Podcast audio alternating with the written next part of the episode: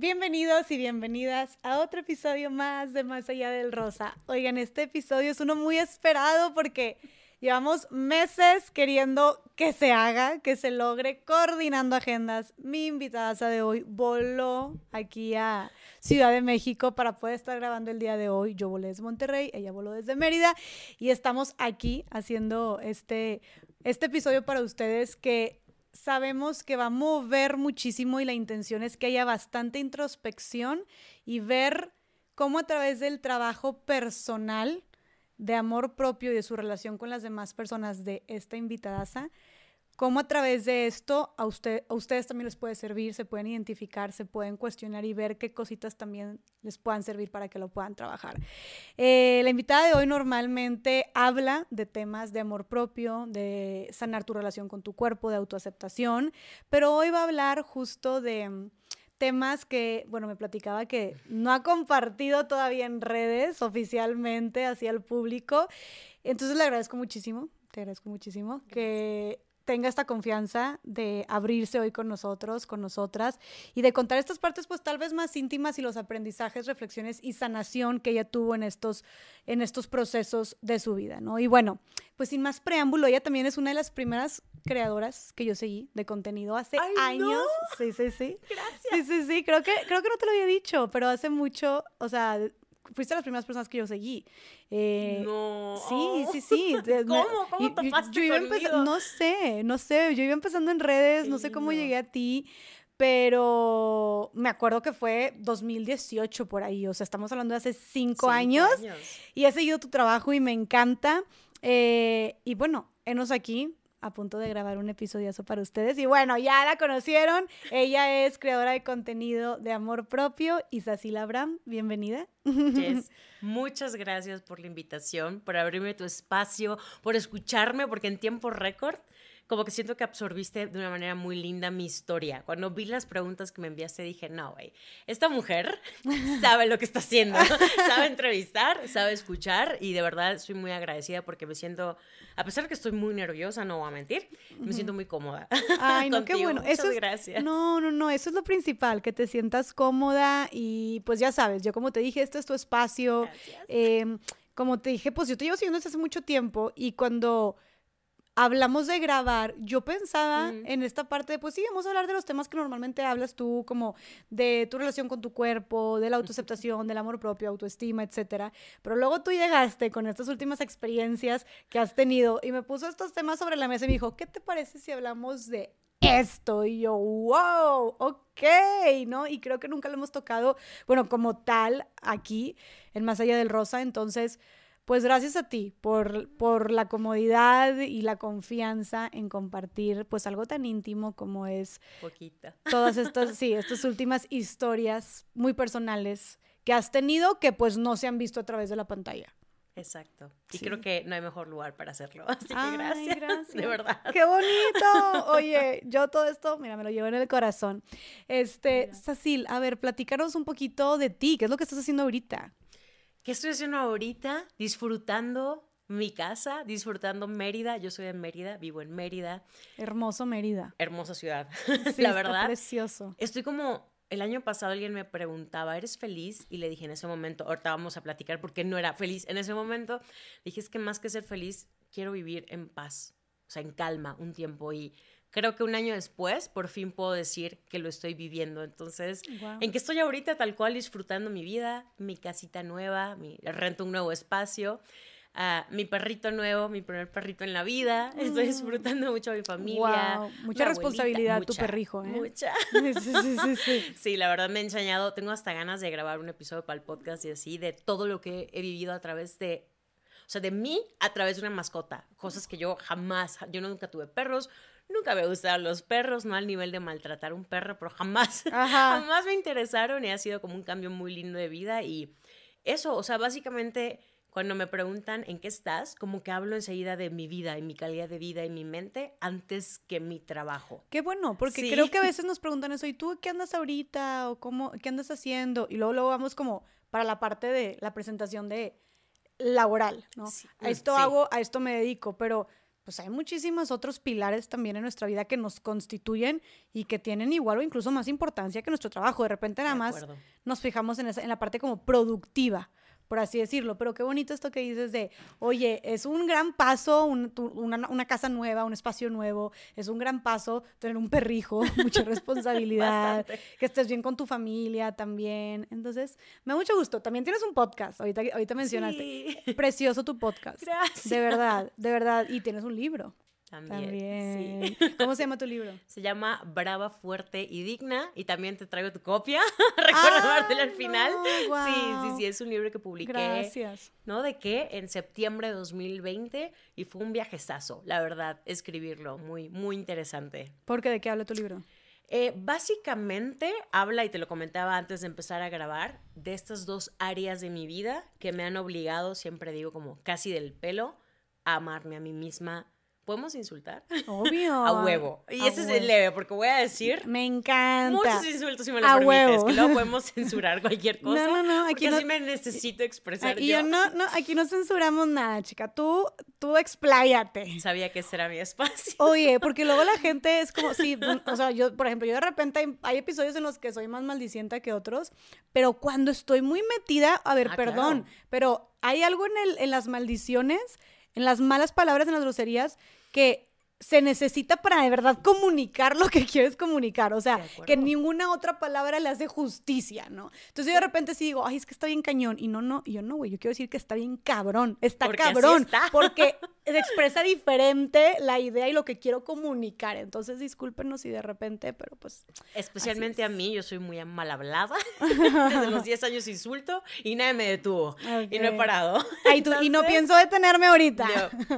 Y pues eso, o sea, empecé a escribir el libro em, basándome en los dos temas o dos áreas de mi vida, como me gusta decirle, que me han obligado, así del pelo, amarme a mí misma, que ha sido mi relación con, con, mi cuerpo y todo lo que eso implica, que es relación con estándares de belleza, actividad física, alimentación y las relaciones de pareja, que es como el segundo tema que me ha obligado a base de putazos a amarme a mí misma.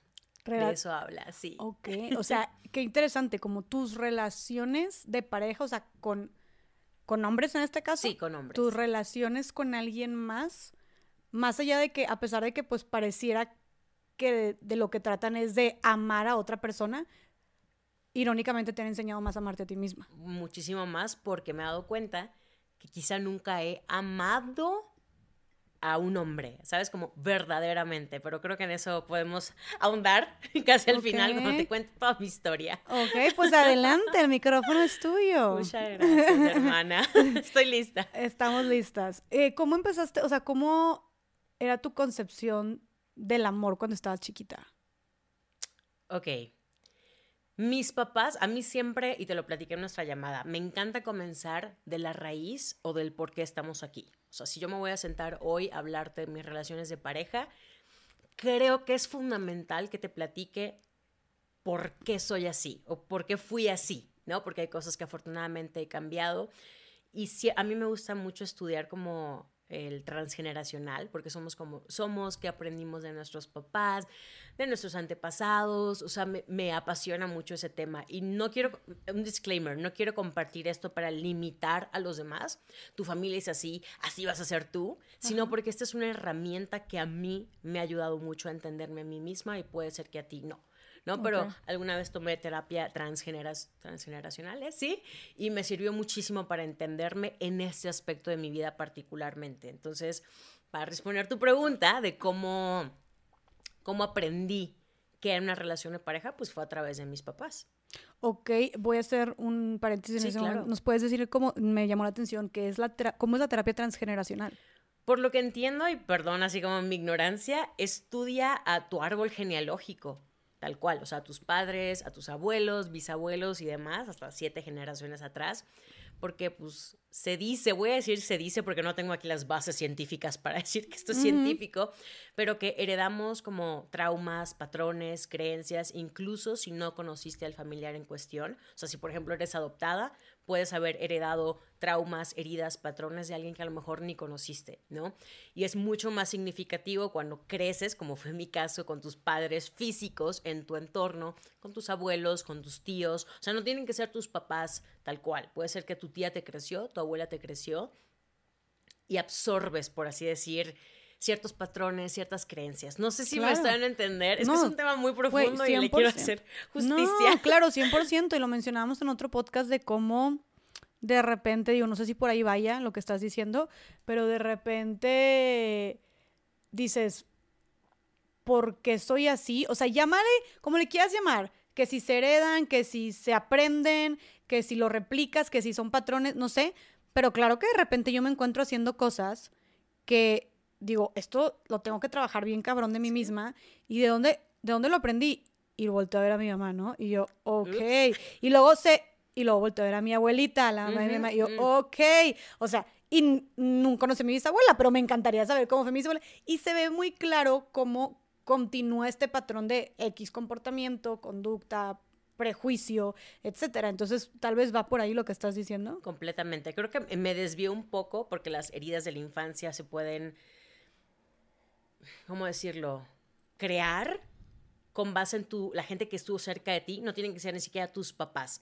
El transgeneracional, por lo que entiendo, habla más allá de lo que está como en tu ADN, en tu genética, en tu mente. Ah, Si crees un poquito más en la onda espiritual, o sea, de ah. tu, como tu familia energética, tu familia, algo así, tu familia de tu grupo de alma, no sé, te juro que hay tantas cosas y tantos términos y demás que siento que no le voy a hacer justicia, pero para, para fines de este episodio, mi, como te digo, mi concepto del amor, de lo que es ser mujer, de lo que es ser pareja, principalmente lo absorbí de mamá y papá, quienes afortunadamente he tenido la fortuna de preguntarle también a sus papás en su momento cómo eran, cómo eran sus relaciones. O sea, sí tengo este acceso a la biblioteca de mi familia que nunca dudo como en, en, preguntar, en leer y releer. Y tengo mucha información en mi familia que me ha ayudado mucho a entenderme sobre todo en este aspecto que son las relaciones de pareja. Ok, Y por eso te puedo dar como la raíz, ¿no? De dónde entiendo yo que viene mi comportamiento y demás en relaciones de pareja.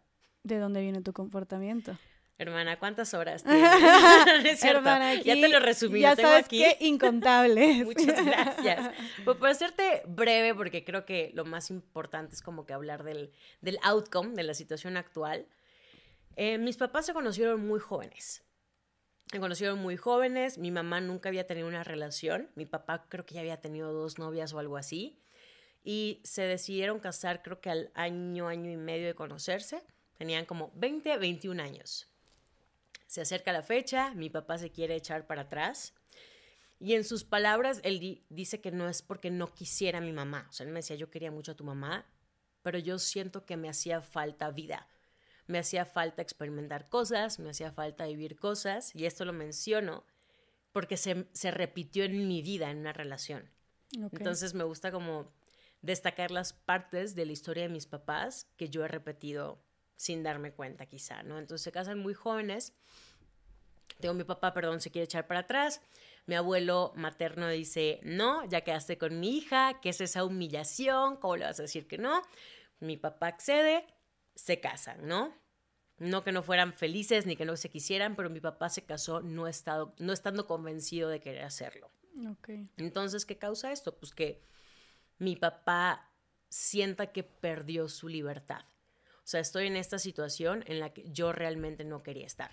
Entonces, bueno, el matrimonio de mis papás se empieza a convertir esta dinámica de un hombre que no quiere estar ahí y de una mujer que cree que por quién es ella no quieren estar con ella. O sea, mi mamá se convirtió en esta mujer que quería ganarse la validación, la aprobación y el amor de mi papá. ¿Sabes? Como... Sí. Imagínate entrar a un matrimonio con dudas, ¿sabes? Se casaron conmigo, no porque no me quisieran, pero había duda. Entonces, pues mi papá sí lo cuenta, porque esto que te estoy contando, mi papá me lo contó tal cual, junto a mi mamá. O sea, afortunadamente ya está como en libertad de hablar de todas estas cosas. Qué chido, oye, eso es... Súper, sí. Sí. Súper, no me puedo quejar, la verdad. Sí, sí, sí. Y también como paréntesis, todas las maneras en las que yo me refiero a mis papás en este episodio, no a lo mejor se van a pintar como unas personas muy inestables, pero no, nada más estamos hablando de, esta área que a mí me ha afectado negativamente, ¿no? De, de la relación de mis papás. Y pues nada, mi papá sintiendo como que este vacío, esta curiosidad de qué hay más allá de esta relación, yo solo tengo 21 años, o sea, ya yo voy a cumplir 34 el domingo y siento que me falta mucho por vivir. Imagínate un chavillo de 21, 22 años, ¿cómo se va a sentir? No, o sea, claro. no es justificar, pero sí es validar un poco la experiencia de un hombre que no quería estar ahí y lo obligaron a estar ahí. Claro. Entonces, bueno, mi papá y mamá como que se volvieron socios, o sea, no funcionaban muy bien como pareja, pero eran socios. Entonces, todo lo que mi papá quería hacer eh, laboralmente, todo lo que quería emprender, mi mamá le decía sí y le hacía segunda y sumaba al proyecto de mi papá, por así decir. Entonces, como que en esta dinámica de socios y tal, cinco años después de matrimonio, llego yo. ¿Qué sucede? Que mi papá me hace su mundo, ¿no? Le doy un, un, nuevo sentido de propósito, como que resignifico la relación que tenía con mi mamá y me hace, lo cuento así yo, como su pareja simbólica, ¿no? Me empieza a dar mucha atención, era su reina, era su princesa, o sea, como a bombardear de amor, de cariño y a decir cosas como es que eres mi mundo, es que eres mi vida. Hasta el día de hoy, a mi hermana y a mí nos habla así, ¿no? Como es que son mi todo y tal y tal y tal. Mm. Y pues yo creo que de ahí empecé a hacerme como tan apegada a las figuras paternas, ¿no? No sé, no sé si me estoy explicando, o sea, básicamente lo que yo vi que una relación de pareja era un hombre evitativo, un hombre no disponible y una mujer que vive constantemente queriendo ser validada, queriendo ser vista y queriendo volver a obtener el amor que tuvo al principio. Porque, a ver, al principio de una relación estamos enamorados, somos como este cóctel de hormonas que nos apendejan, así le digo yo, y no estoy invalidando esa fase de de la trayectoria de una relación de pareja. Todos pasamos por eso, no todos lo sobrevivimos después, pero todos pasamos por eso. Entonces, siento que mi mamá siempre quiso volver a esa magia que tuvo al principio y no pasó. A ver, y, claro que muchos nos podemos ser identificados, es que es que tú antes hacías esto, ¿no? O es que tú antes eras así conmigo, o tenías estos detalles. Exacto. Sí, pero es que antes habían muchos químicos también en el cerebro, o sea, de recién, y que está comprobado que recién enamorado los primeros meses, pues sí, la persona es, está fuera de sí, estás como explotando de amor y es algo que, que no necesariamente va a seguir sucediendo, se va a seguir replicando, vas a seguir sintiendo lo mismo después con el paso del tiempo y que no significa que no quieras a la persona, pero simplemente ya no está tal vez esa emoción, ¿no? Pero qué difícil como es, es creo que muy difícil y muy eh, retador el querer regresar el tiempo y el querer que sea como era antes. Es, es, pedirle tal vez demasiado también a una persona. Y en el caso de tu papá, pues más, cuando él ni siquiera se casó también seguro. Y, y, también qué desgastante para tu mamá y qué difícil, pesado, como estar todo el tiempo tratando de como ganarse este amor, como persiguiendo esta de para ver cuando ya te sientes seguro y suficiente de estar conmigo, ¿sabes? Haber sido muy desgastante para tu mamá. Y mientras lo dices y mientras justamente escribía yo antes de venir acá, me daba cuenta de cómo soy el cloncito de mi mamá. En ese sentido yo no me había dado cuenta. O sea, este espacio está sirviendo así como eh, una pieza final en todo mi proceso terapéutico porque mientras lo escribía era como, pues ya que, ¿no? Ya vamos a contar todo esto, ya, ese ya es aceptación de compartir y, ser vulnerable y contar. Me ayudó antes de venir aquí como a ver, ah, mira, esto no es mío, esta no soy yo, esta no es mi historia, es la de mi mamá, que yo absorbí durante mis primeros años de vida, tal cual. Desde tus primeros años de vida. Sí, claro. Eh, porque creo que la, la, la, otra pregunta que apuntábamos era la herida de abandono y rechazo, que se formó en mi infancia, como se forman las heridas de la infancia, a través de ver esta dinámica de mamá y papá. O sea, yo veo un papá, perdón que me adelante a la siguiente pregunta que teníamos, pero veo un papá constantemente rechazando a mamá. O sea, no sé cómo vivían su relación, no sé si esto se apega a los hechos, pero lo importante aquí, algo muy importante entender hablando de heridas de la infancia, es cómo tú percibes la realidad. No, tu papá y yo nos llevábamos súper bien, chingón, pero en realidad yo percibía que no se llevaban bien. No sé si me explico. ¿Por qué? ¿Qué veías en tu casa que percibías que no se llevaban bien? Yo percibía como un papá. Nunca veía a mis papás como pareja. O sea, hasta el día de hoy mis papás se llevan bien, siguen siendo socios y se apoyan y así, son como cuates. Pero nunca como pareja, o sea, nunca que lo besito, o sea, nunca como este ejemplo de amor, ¿no? Que ves en TikTok, gente que sube, mis papás celebrando su 30 aniversario y parece que se acaban de conocer, o sea, como que ese amor de redes sociales o ese amor que veo en otras parejas a mi alrededor, yo nunca lo vi en mis papás. Yo vi una dinámica de un padre evitativo rechazando a mi mamá y usándome a mí como objeto de todo ese afecto que no le daba a mi mamá. O sea, pero qué fuerte también eso. Y también para tu mamá. Horrible. Como que lo que ella no recibía de amor, lo recibían ustedes. Y lo veía y, en su cara. O sea, ella viendo cómo ustedes lo recibían. Y que no dudo que tu mamá ha de haber estado como súper contenta de que su pareja quisiera a sus hijas, obvio. Claro. Pero al mismo tiempo es como, ouch, eso nunca me lo pudiste Dar a mí. Dar a mí. O sea, esa es la historia que yo me cuento. Yo no sé si mamá pensaba eso o no, pero eso es lo que yo percibía como... Pues yo sí, sí, me considero siempre una mujer como muy intuitiva y que percibo energías y ese tipo de cosas. Sí, o sea, puedo, puedo, percibir, o sea, esta como inteligencia intuitiva, no sé cómo llamarle, yo la traigo desde chiquita y como que como a veces ves que tu perrito se agüita cuando tú estás agüitada, güey, pues algo así creo que somos los niños, o sea, percibimos lo que pasa a nuestro alrededor. O sea, la gente, no, los niños se da cuenta de nada, no, disculpa. Nos damos cuenta de todo porque lo percibimos, claro, lo sentimos. Entonces es lo que yo sentía, sea real o no. A lo mejor a mi papá, si tú le preguntas hoy, a sus 61 años, oye, ¿tú rechazabas a mi mamá? No, yo no, pues yo ahí estaba, platicábamos, había comida sobre la mesa, ¿no?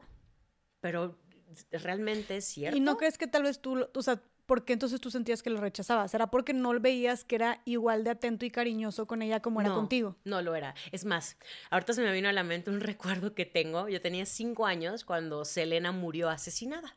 Ok.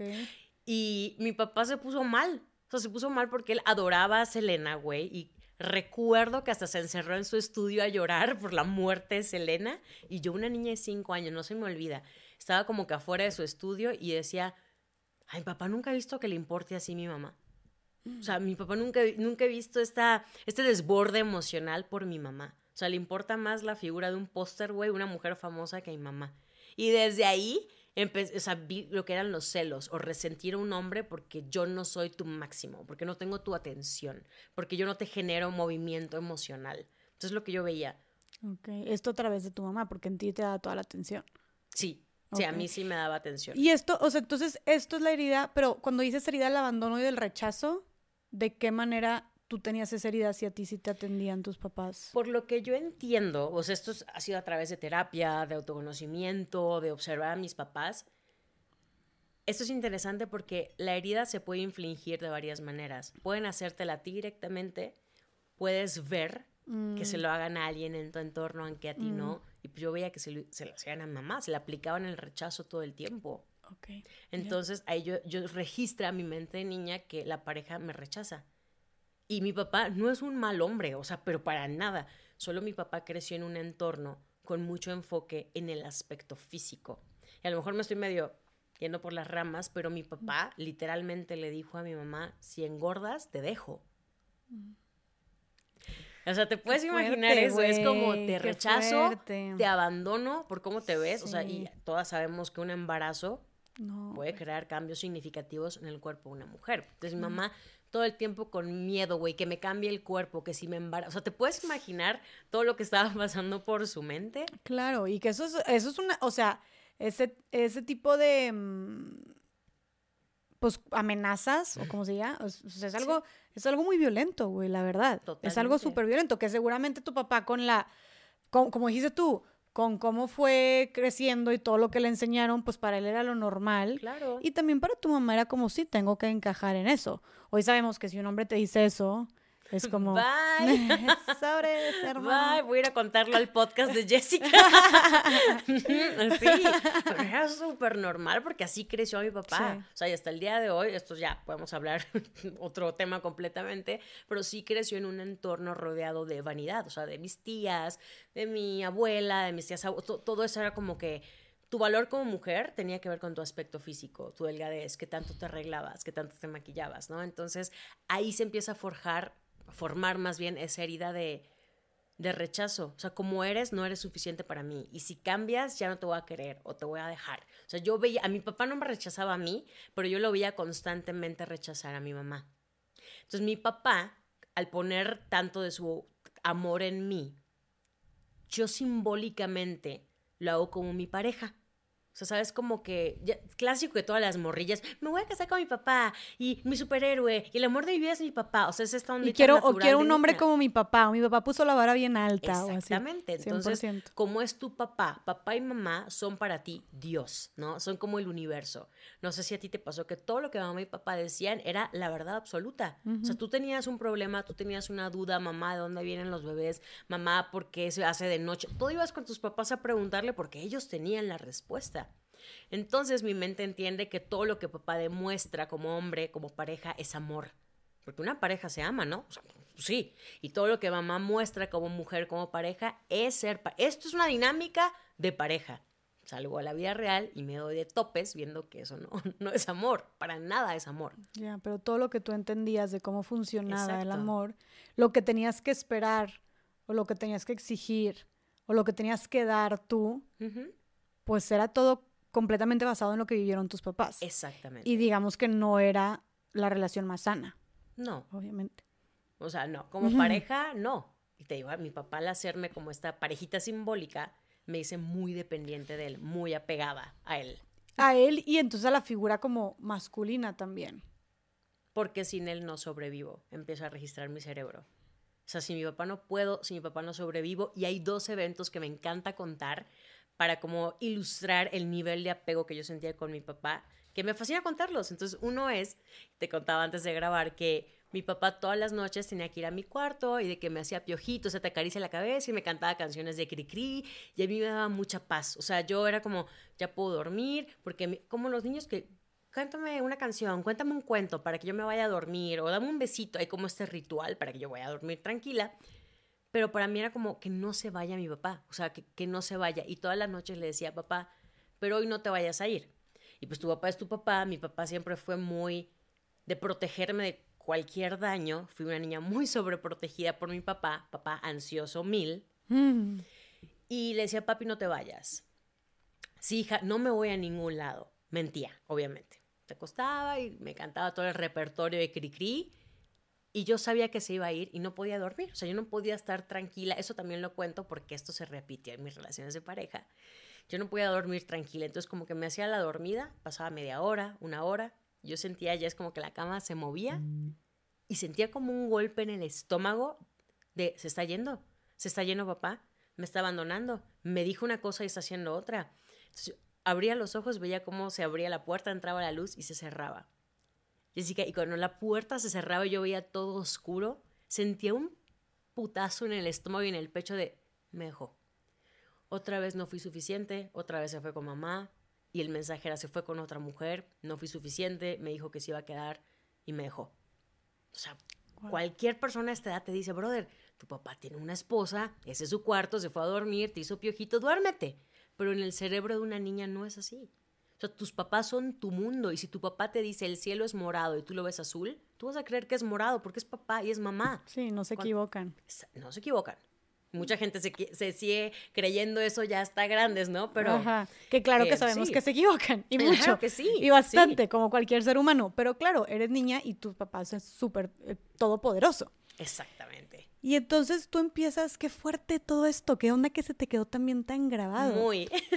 tú empiezas, o sea, eras como la niña de papá, por así decirlo. Tal cual, sí. Tú y tu hermana, ¿las dos igual? Yo creo que fui más yo, porque yo fui como una niña muy esperada. O sea, creo que mi mamá tuvo un aborto espontáneo a los tres años, dos años de casarse, y cinco años después, o sea, mis papás se casaron 20, 21 o 21, 22, y yo nací cuando ellos tenían 27, 28. Entonces fue como wow, Sacilita, o sea, era como, wow, mi nacimiento, ¿me voy a entender? Fue como muy celebrado, muy esperado, muy wow, y como que me pusieron todo ese peso encima de, wow, te estábamos esperando, ¿no? qué pesado, claro. Y con mi hermana, pues ya es la segunda, más relajados, mis papás ya tenían más, más pedos, ya estaban más metidos en la chamba, ya eran dos hijas, sí era como spoiled como yo, consentida como yo, pero no, no creo que haya sido al mismo nivel, la verdad. No. ¿Y qué otro acontecimiento? Porque dijiste que son dos los que te acuerdas. Es muy similar. El segundo, a mí, bueno, a mí la escuela nunca me encantó. O sea, siempre me generó mucha ansiedad. Yo odio que me hagan estudiar algo que no me interesa. Yo quiero estudiar lo que a mí me interesa. Entonces la escuela nunca fue un lugar mayormente feliz para mí, a pesar de que era una escuela preciosa y muy bonita y muy aquí, eh, de Mérida y tal. Mi papá me llevaba al kinder. me llevaba y yo tenía mucha ansiedad por separación. O sea, todo esto que te digo de ansiedad, ansiedad, obviamente yo no sabía que se llamaba ansiedad a los cinco años. Para mí era, Sacilita es miedosa, es tímida, todo le da miedo. Esa es su personalidad. A nadie se le pasó por la mente que la criatura tenía un trastorno de ansiedad. A nadie, ¿no? Entonces, mi papá me dejaba en la escuela y yo le decía, papi, pero quédate aquí. O sea, espérame, yo salgo a las 12 del día, una de la tarde, tú por favor quédate aquí afuera bajo el sol de Yucatán. Seis horas esperarme. Mi papá no sabía decir que no. Sí, hija, aquí voy a estar. Entonces, mi papá se quedaba en la reja y yo entraba. O sea, de ahí para el salón, que no era muy poco, volteaba, volteaba y volteaba para ver que papá siguiera ahí. Llegaba la hora del receso, del recreo, diez y media, y yo, como pedo, salía corriendo a buscar a mi papá. Tras, no había nadie. Y yo, me dejó me abandonó, se fue, o sea, un terror de, de, abandono, como cuando estás en el supermercado y tu mamá desaparece y tu puta madre ya me dejaron, o sea, ya, ya, ya perdí, o sea, era así una cosa horrible. Ay, qué fue. Pero imagínate una siendo niña, una Ajá, como una niña. Claro. Llegaba la hora de la salida, yo corría, o sea, hasta esto, hasta prepa, corría a abrazar a mi papá y a mí me valía madre, ya, sabes, como que nunca llegué a esa edad de papá, déjame en la esquina, no quiero que te vean, no. Este es mi papá, estoy muy orgullosa de que sea mi papá. Pero bueno, en el kinder salía, abrazaba a mi papá y le decía, no te quedaste, te fuiste, me dejaste. Y te lo juro que te lo cuento y todavía siento como las lágrimas acá, como que se activa la herida, la memoria de, hija, perdón, es que tuve que trabajar. bueno, está bien. Y todas se las perdonaba, ¿no? Bueno, bueno, entiendo, entiendo, entiendo. Y esos son los sucesos que a través de alguna regresión que me hicieron una vez, Em, o sea, topé con él, sí me acordaba, ¿no? Pero como que salieron a la superficie de una manera más importante cuando los recordé en un espacio terapéutico de regresión. Y así, así es como yo cuento hasta el día de hoy que empezó ¿no? a formarse esa herida de abandono. O sea, un hombre que te promete algo y no lo cumple y se va. Y tú crees que te dejaron porque no fuiste suficiente. Porque si yo fuera suficiente, Jessica, mi papá se paraba seis horas, seis horas bajo sol y no lo hacía. ¿No? Y tú en ese momento, cuando estabas chiquita, sí pensabas que había algo malo en ti. O no pensabas de que, pues tal vez tu papá tenía otras cosas. O... No, o sea, no, no lo piensas porque si papá te promete algo, pues lo, cumple. ¿Qué pasa? Que cuando yo empiezo a o sea, se te empiezan a gustar los chavitos a los 12, 13 años y me estoy adelantando un poco, ¿no? Pero interpretas cualquier cualquier no te pongo como mi prioridad absoluta como abandono. Y ahí es donde todas mis relaciones se han salido de control. O sea, el primer síntoma de, oye, yo tengo una vida más allá que tú es, no soy suficientemente buena, me va a dejar, me va a abandonar, viene la ansiedad y ¿qué haces? Que, manifiestas eso, que te dejen, por e así decir. Exactamente, porque te vuelves como tal vez muy aprensiva, ¿no? Y, muy, y una, entonces, como que aquí escucho mucha como inseguridad también de tu persona y de la relación en la que estás. Sí, sí. Ok, entonces tú tienes, todo esto obviamente ya nos lo cuentas porque tú ya estás bien trabajada. Sí, bueno, pues sí. Ay, tú de qué, bueno, pues seguimos. Eso, es siempre estamos en, siempre estamos en procesos. Totalmente, pero para mí sí era muy importante, y te lo comenté, como presentar la raíz del tema. O sea, como, mira, yo he vivido mis relaciones así, así, así, así. A mí me ha ayudado mucho a desaprender eso, entender de dónde lo aprendí qué tan pequeño lo aprendí, porque también mi abuela materna era súper celosa, súper insegura, súper posesiva.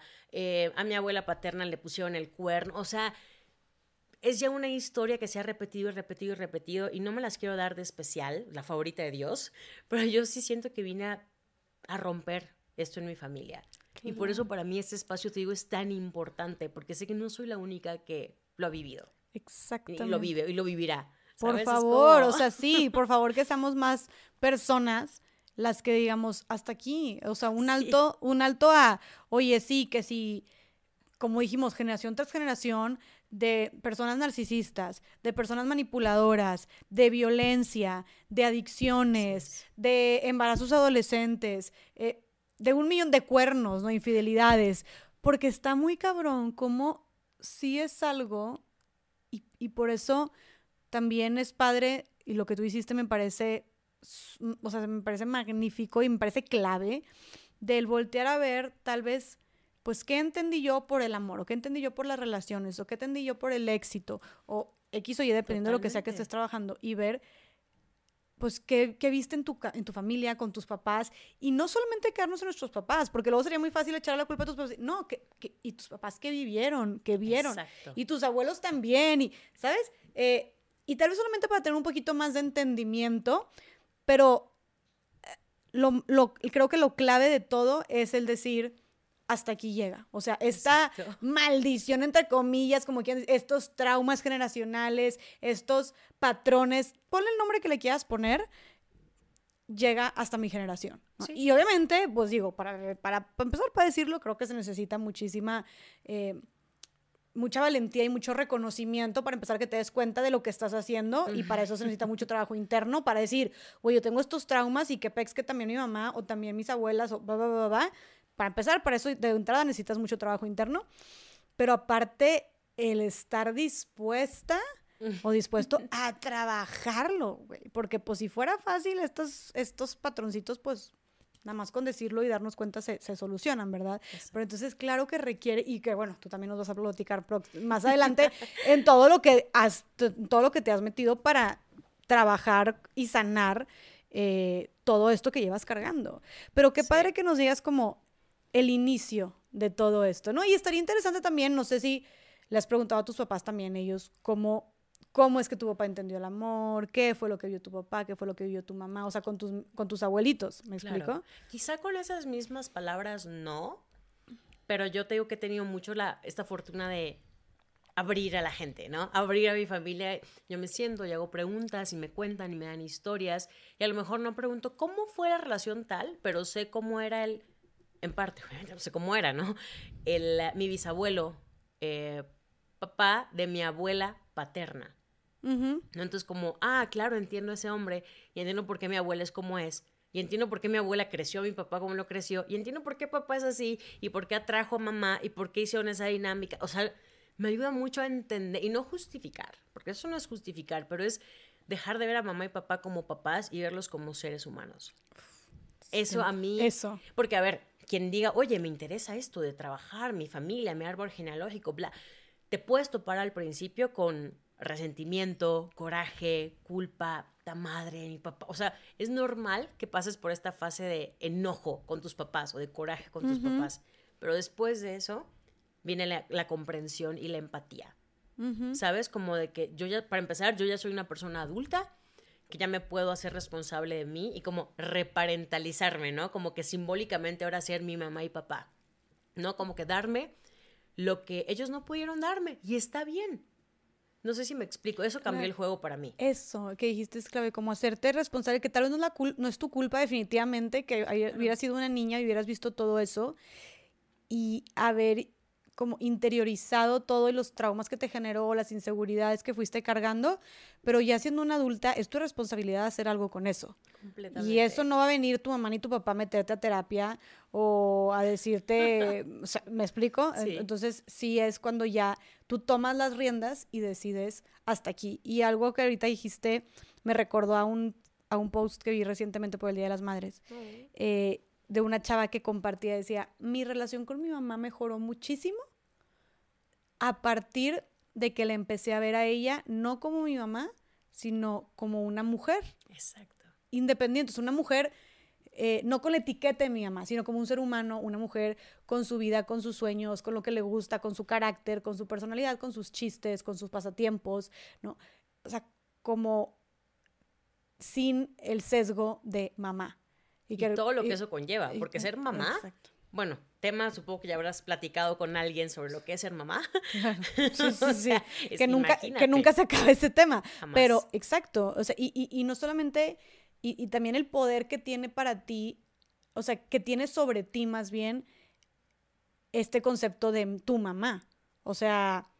Estas dinámicas, creo que sí digo, sigues siendo tu mamá y nunca vas a dejar, nunca a dejar de ser tu mamá, por más que quieras verla como otra, como otra, pero verla como de una manera más integral de mi mamá es mucho más que solo mamá. solo mamá. Y, es humana y fue adolescente y tiene inseguridades y la cagó tal vez aquí y tiene traumas y también el que vivió ella, o sea, humanizar más a nuestros, a y, y creo que eso también, pues, se logra desde el trabajo interno. Completamente. Oye, entonces, bueno, tú todo esto dices, yo ya no quiero que esto me afecte a mí y yo quiero ser la generación que rompe ese patrón, ¿no? Este, esos, esos traumas. Pero ¿por qué llegaste a este punto? O sea, ¿qué fue lo que viviste antes como para decir, eh, eh, ya no quiero que a mí me esté afectando? O sea, ¿cómo esta herida del rechazo, cómo esta herida del abandono, este también endiosamiento a la figura masculina, como dices tú que tenías como de daddy's girl, de la niña de papá, ¿cómo es que te afectó en tus relaciones con, con, los hombres a futuro? Me afectó desde mi primera relación de pareja, como formal. Aquí nos vamos a ver como un chapuzón en mis relaciones, un poco breve, ¿no? Pero para darte contexto de cómo se fueron manifestando estas heridas, esta creencia, esta dinámica mamá y papá como pareja en cada una de las relaciones que siguieron. Me fascina contar, contar esta historia porque después de cada relación también ha habido mucho aprendizaje, mucha integración que se ha reflejado automáticamente en la siguiente relación. Ok. Entonces, para empezar, mi mamá solo tuvo, o mi mamá tiene 61 años y solo ha tenido una pareja en la vida. O sea, mi, mi papá. Creo que es la única persona con la que ha estado, ¿no? Y se casó con él. Entonces, para empezar, ahí ya tenemos la idea de el primero que me pela, mi primera relación es para siempre.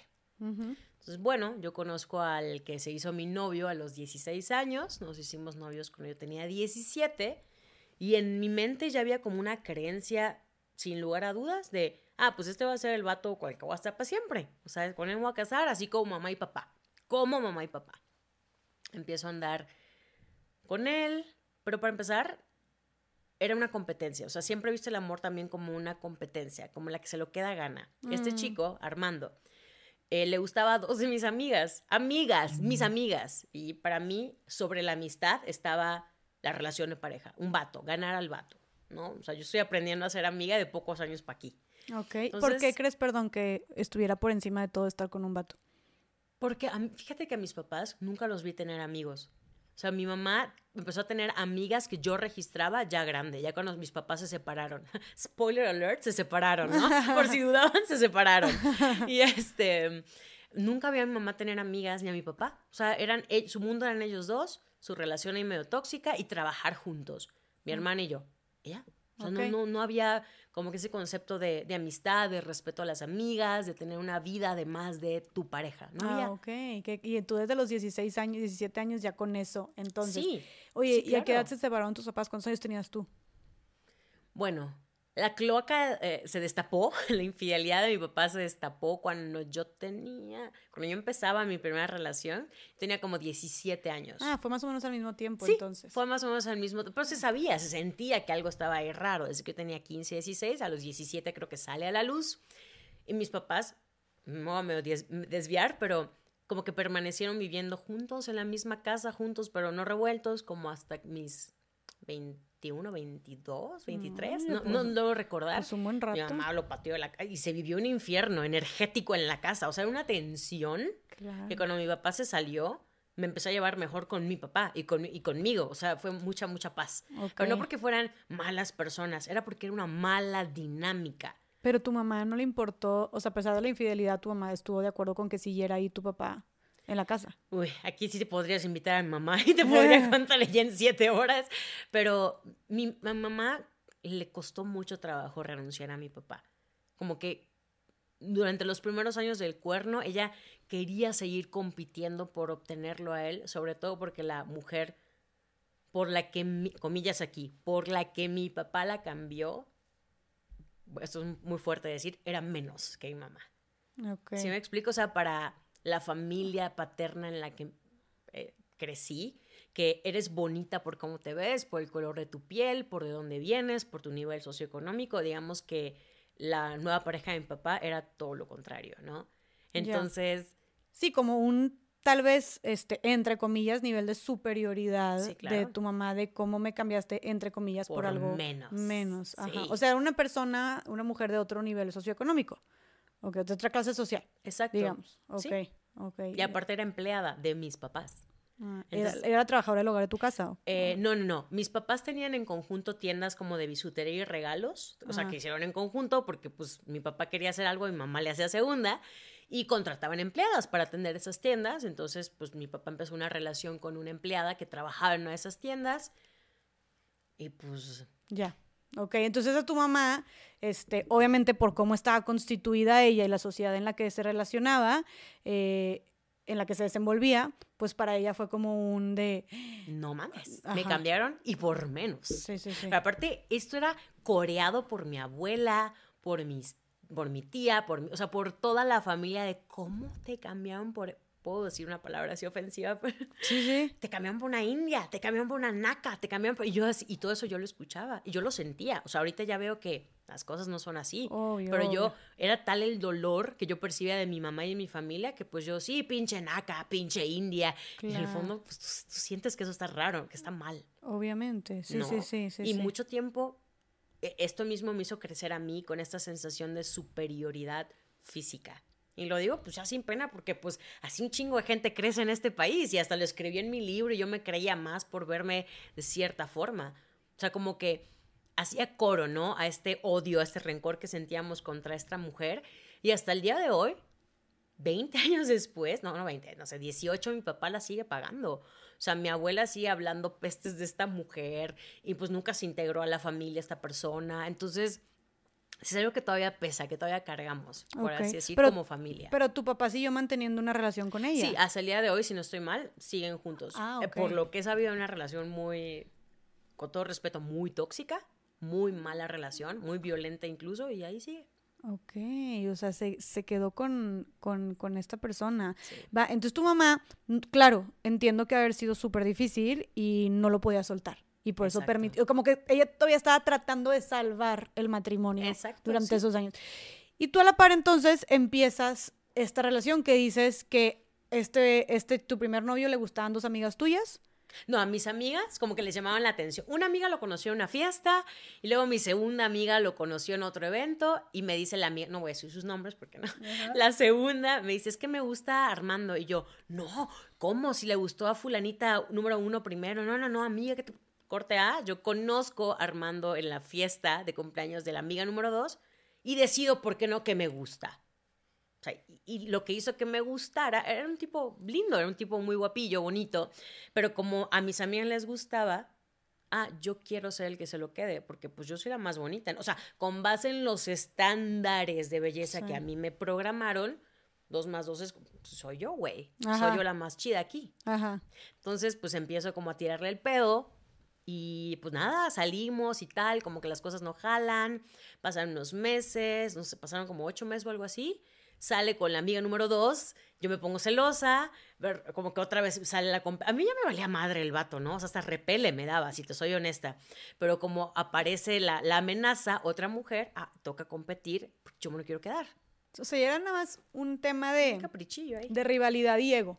Y aparte ni era mi relación así con mis amigas. Yo estudié en un colegio católico de pura mujer. Entonces no había, no se podía alimentar como, como esa guerrita, esa, ajá, esa, ajá, pelearse por un hombre ahí, sino que yo ya lo traía como en la cabeza, de que yo tengo que quedármelo, yo tengo que ganar, yo tengo que ser la mejor, la más bonita, la elegida. La elegida. La elegida. Claro. La merecedora de o la suficiente para el vato de estar y estar contigo. Exacto. Claro, pues simplemente estabas viendo, a ver, y me parece, me parece interesante que al, mientras tú estás en esta guerra con, con, competencia con tus amigas, con un güey que ni siquiera te interesaba realmente, al mismo tiempo tu mamá estaba intentando sobresalir y rescatar un matrimonio compitiendo, entre comillas, con otra mujer. Digo, ella ¿no? se había todavía destapado el hecho, pero se sabía. O sea, una mujer sospecha cuando te están poniendo el cuerno. ¿Me explico? Ya fue cuando estando de pareja con este chico se sabe, pero pues ya tenía yo una mamá que, que aunque no había otra mujer para mi papá, mi mamá no se sentía suficiente para mi papá. Porque vámonos para atrás, a mi papá le faltaban cosas por vivir. O sea, si alguien ahorita se quiere casar a los 21, es como, pues date, pero oye, ¿no crees que te falta? O sea, tienes 21 años, hay mucho por... Mi papá, pues sí, sabía que le faltaba mucho por vivir y pues, ¿qué pasó? Reventó la olla de presión y se fue a vivirlo pues de una manera no sana. Claro, claro. A través de una infiel, sin juzgar a, la audiencia infiel que puede estar escuchando esto, todos, todos somos un mundo, pero no lo hizo de la manera apropiada y hasta el día de hoy eso se refleja. ¿Ah, sí? Sí, sí, pues porque a su pareja nadie la acepta en mi familia hasta el día de hoy. O sea, mi abuela, te digo, sigue hablando feo de ella, o sea, sigue siendo así como la apestada, güey, de verdad. Yo nunca la he visto en persona después de esto, o sea, nada, es como, pues, a veces le pregunto a mi papá, oye, ¿cómo estás? ¿Cómo está tu relación? Ah, chido, ya. ¿Y tú crees que sea meramente, o sea, tú crees que sea una cuestión que recae mucho tal vez en el clasismo, en el racismo? 100%, en mi familia 100%, sí. O sea, ¿no crees que tal vez si se hubiera hecho de manera diferente que tu papá se hubiera divorciado y hubiera presentado a esta chava de, oigan, es mi pareja, ¿no crees que tal vez si lo hubieran aceptado? ¿O crees que a pesar de siempre, eso? Bueno, eso lo empeoró, pero siempre hubiera sido un poco como, mm, ¿cambiaste a Sácil por eso? No, mm, siempre Sácil es tu mamá. Mi mamá es, ajá, sí, mi mamá se llama Sácil también. Sí. Entonces sí hubiera sido como, mm, pero bueno. A lo mejor hubiera sido un poco más aceptante la familia, pues porque ya se divorció, ya pasó el tiempo y tal, pero la manera oculta de hacerlo, la manera de que nunca pues se integró su nueva familia, porque pues finalmente mi papá creció a los hijos de su pareja como sus hijos, o sea, no son, no tienen hijos biológicos, pero mi papá los creció como hijos, le dicen papá. Sí. ¿Y tú no los conoces? No. O sea, sé que ellos me topan, me conocen porque pues trabajo en redes sociales y me ubican y tal, pero yo no, no estoy segura de sus nombres, creo que la chica mayor se acaba de graduar. O sea, no sé, de, no sé quiénes son. Oye, pero qué fuerte, sí. eh, de que haya como otros seres humanos diciéndole papá a tu papá y tú no tienes, o sea, no los reconoces si los pones, si te los ponen enfrente. No, no, la verdad no. Y eso no te, o sea, para ti está ok, no te sientes Al principio, cuando me enteré, obviamente yo traía todo este coraje de mamá, de mi hermana, de mi abuela, de toda mi familia. Ese, ese coraje que haces por corear a tu familia. Sí. Que ni es tuyo, ¿no? Y que se alimentan. A ver, bueno, pero también entendería que estuvieras enojada por tu mamá, ¿sabes? de cómo le hicieron esto a mi mamá. Claro, al principio cuando yo me enteré del cuerno, yo sentí que me pusieron a mí el cuerno. O sea, mi reclamo no era cómo le hiciste esto a mamá. O sea, yo entré como un estado así muy alterado de no puedo, no, no, no puedo creer que me hayan hecho esto. O sea, me hicieron, o sea, como si me lo hubieran hecho a mí. Yo estaba tan simbólicamente mezclada en la relación de mis papás que yo sentí que el cuerno fue a mí, que la traición fue a mí, no a mi mamá.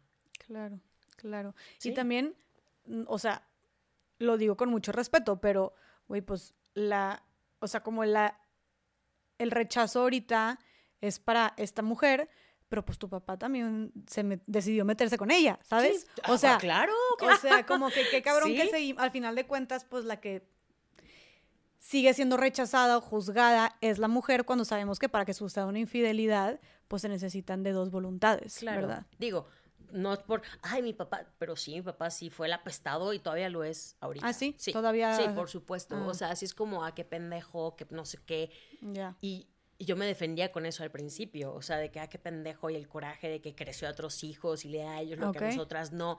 Y luego empezó a pasar el tiempo, empecé a trabajar en mí, empecé a reparentalizarme, empecé a verlo como un hombre con heridas, no un hombre, como un niño en el cuerpo de un hombre con muchas heridas que jamás se han sanado. Empecé a aprender muchísimo de su infancia, de cómo mi abuela no sabía cómo tener hijos cuando se casó. O sea, empecé a entender mm. de dónde viene este hombre.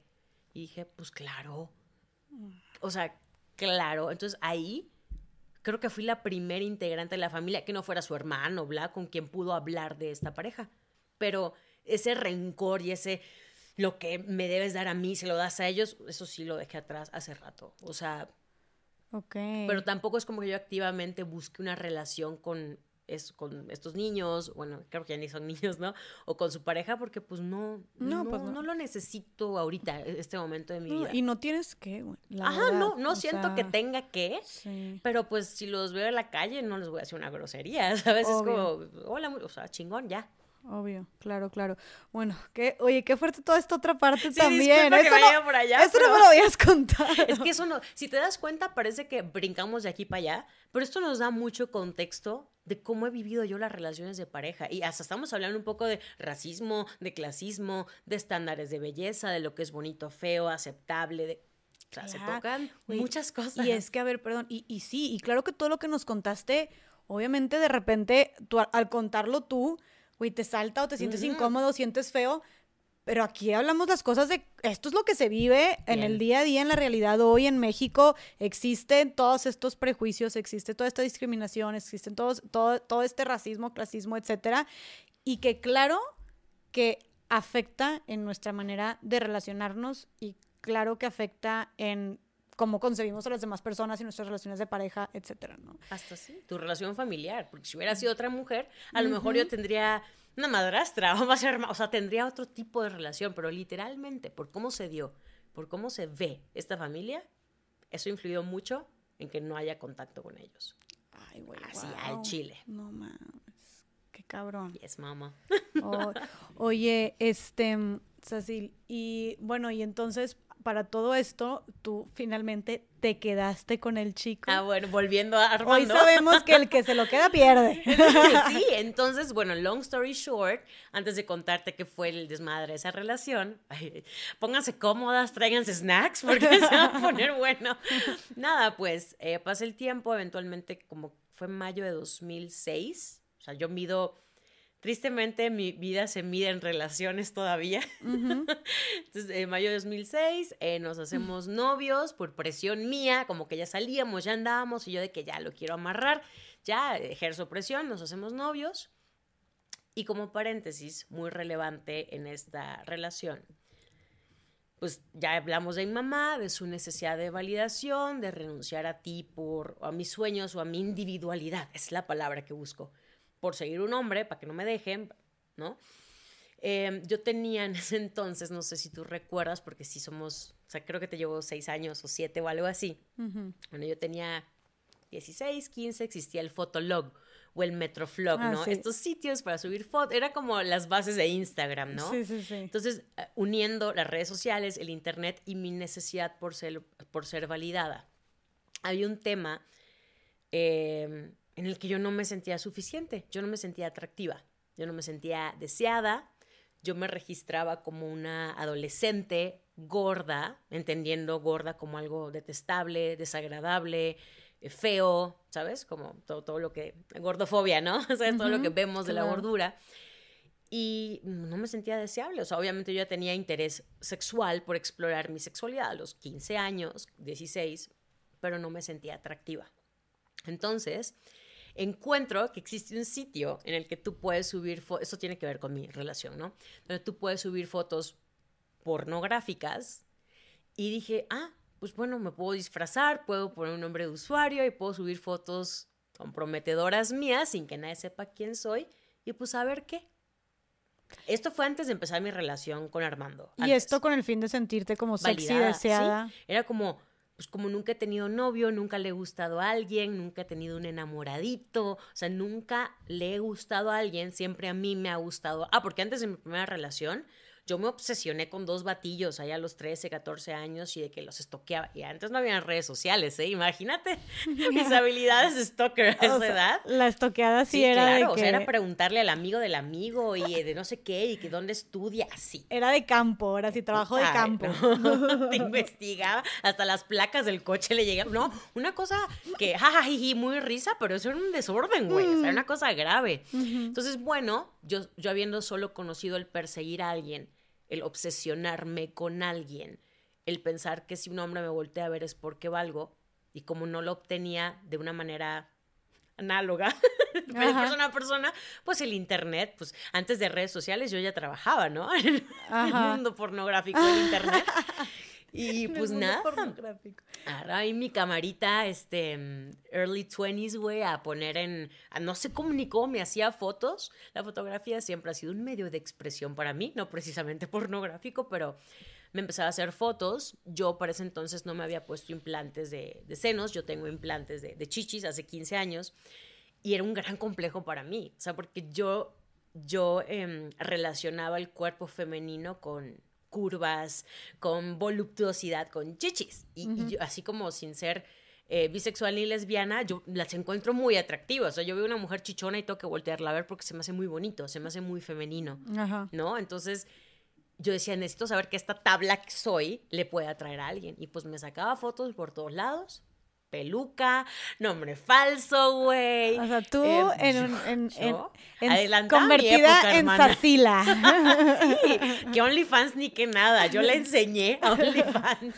No, y pues nada, empecé a subir estas fotos. ¿A, este Metroflog? No. Ah, Se llamaba Sexy Flog. Era como oh. Metroflog Fotolog, pero podías subir fotos comprometedoras y no te las censuraban, no te las baneaban y podías ver el número de vistas que tenía la foto, eh, podías ver comentarios y pues nada, subo fotos, no sé cómo le llegan, o sea, no me acuerdo ni cómo funcionaba el algoritmo de esas redes sociales antes y de repente veo 3.000 vistas, güey, y yo, o sea, neta, alguien sí me quiere ver en bolas, o sea, wow.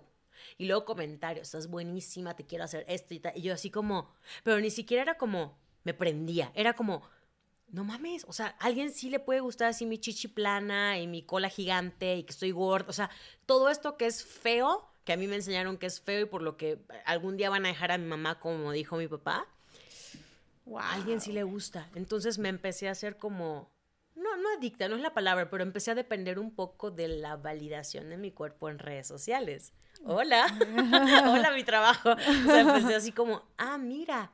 Bueno, corte A, empiezo a salir con Armando, empiezo a obtener esa validación a través de una persona real frente a mí y como que pues ese sitio lo empecé a abandonar, o sea, las fotos ni ya las busqué, no existen, no hay, ni siquiera te vas a dar cuenta que soy yo, o sea, las fotos, bye.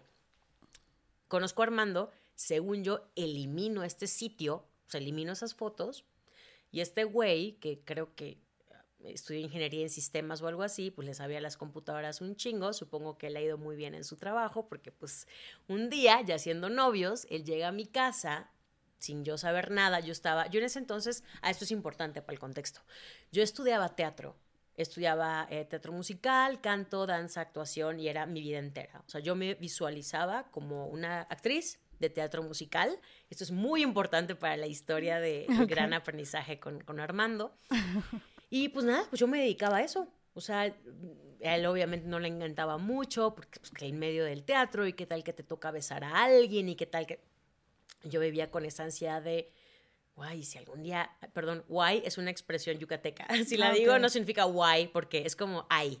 Okay. Paréntesis. Guay es guay. Es como un ay, pero guay tiene muchos significados en Yucatán. Perdón el, el paréntesis, pero aprendiendo aprendiendo maya con Sassy. y pues nada, este, ay, se me fue el pedo.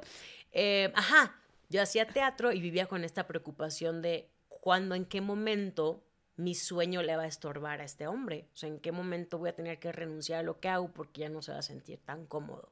Entonces ya habíamos tenido pláticas de, no, bueno, pues si te toca alguna vez actuar con un hombre, un beso está bien por mí. O sea, ya empezábamos a negociar qué tanto podía hacer yo con mi trabajo y qué no, ¿no?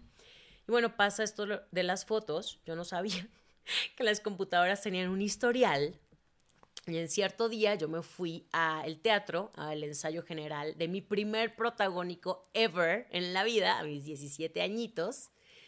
Y pues nada, este güey dice, ya no sé si fue real o no, que se le olvidó su teléfono en mi casa, porque ese día estuvimos juntos. Fue a mi casa, fue por su teléfono a mi cuarto. A ver, puedo estar diciendo la historia fielmente o no, no sé cómo pasó porque yo no estuve ahí. Pasa por su celular, entra mágicamente a mi computadora, se pone a revisar y encuentra ese sitio, las fotos, todo. Se encuentra todo. Y pues nada, se entera. Él ya me había dicho, no voy a ir por ti a tu ensayo general, porque terminaba tarde, 10, 11 de la noche. Pues estudiamos todavía, estamos en la prepa, tengo cosas que hacer. Me habla y me dice, oye, voy por ti.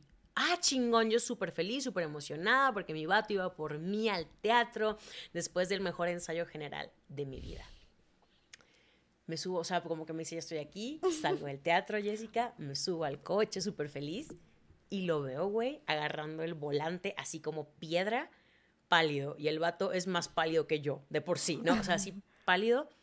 Y yo, así en pánico, le digo, ¿qué pedo? Y me dice, ¿quién es? Broda, fulana de tal. Y me, me da el username del, del alter ego que yo tenía en redes sociales. De Sacila. Así, güey, Sacila 69, güey, ¿no? Y yo así petrificada. Dije, Ay, no, güey. Puta madre. Ay, no, güey. A ver, discúlpame, pero ese brother iba. A ver, claro que no se lo. O sea, tal vez se le olvidó, pero a ver, güey. No es como que, uy, se me olvida el celular y me tropiezo y caigo y abro tu computadora, güey, y de repente pongo el historial y veo todo. O sea, también medio tóxico mi compadre que te ah, no, no. Punto y aparte, pues sí, o sea, e, él ya lo me di cuenta que era muy ansioso también, que era muy celoso, que era, y esto me di cuenta ya después, o sea, ya, ya cuando habíamos terminado, ya pude observar con ojos más limpios sus heridas y sus temas y sus traumas, ¿no? Y como todos tenemos. Pero sí. Entonces te dice, ¿quién es esta? ¿Quién es fulana? Yo muda. Yo, ¿qué? O sea, no me acuerdo ni qué le dije pero fuimos del teatro a mi casa, el centro de, Mérida, hasta por Plaza Fiesta, para quienes saben de qué estoy hablando, para darles contexto, ese recorrido como de 20 minutos o algo así. Y Jess, solo recuerdo que llorando y escupiendo y rojo e hinchado me decía, eres una zorra, eres un asco, eres una puta, y aporreaba en el volante y yo así. Yo no sabía qué era defenderme, que era nada, yo así en blanco, diciendo, puta madre, o sea, me cacharon. ¿Me cacharon qué, güey? Si yo ya ni subí esas... Y aparte, si hubiera subido esas fotos estando con él, pues era algo muy mío, ¿sabes? Que no tenía nada que ver con él. Pero yo así dije, puta.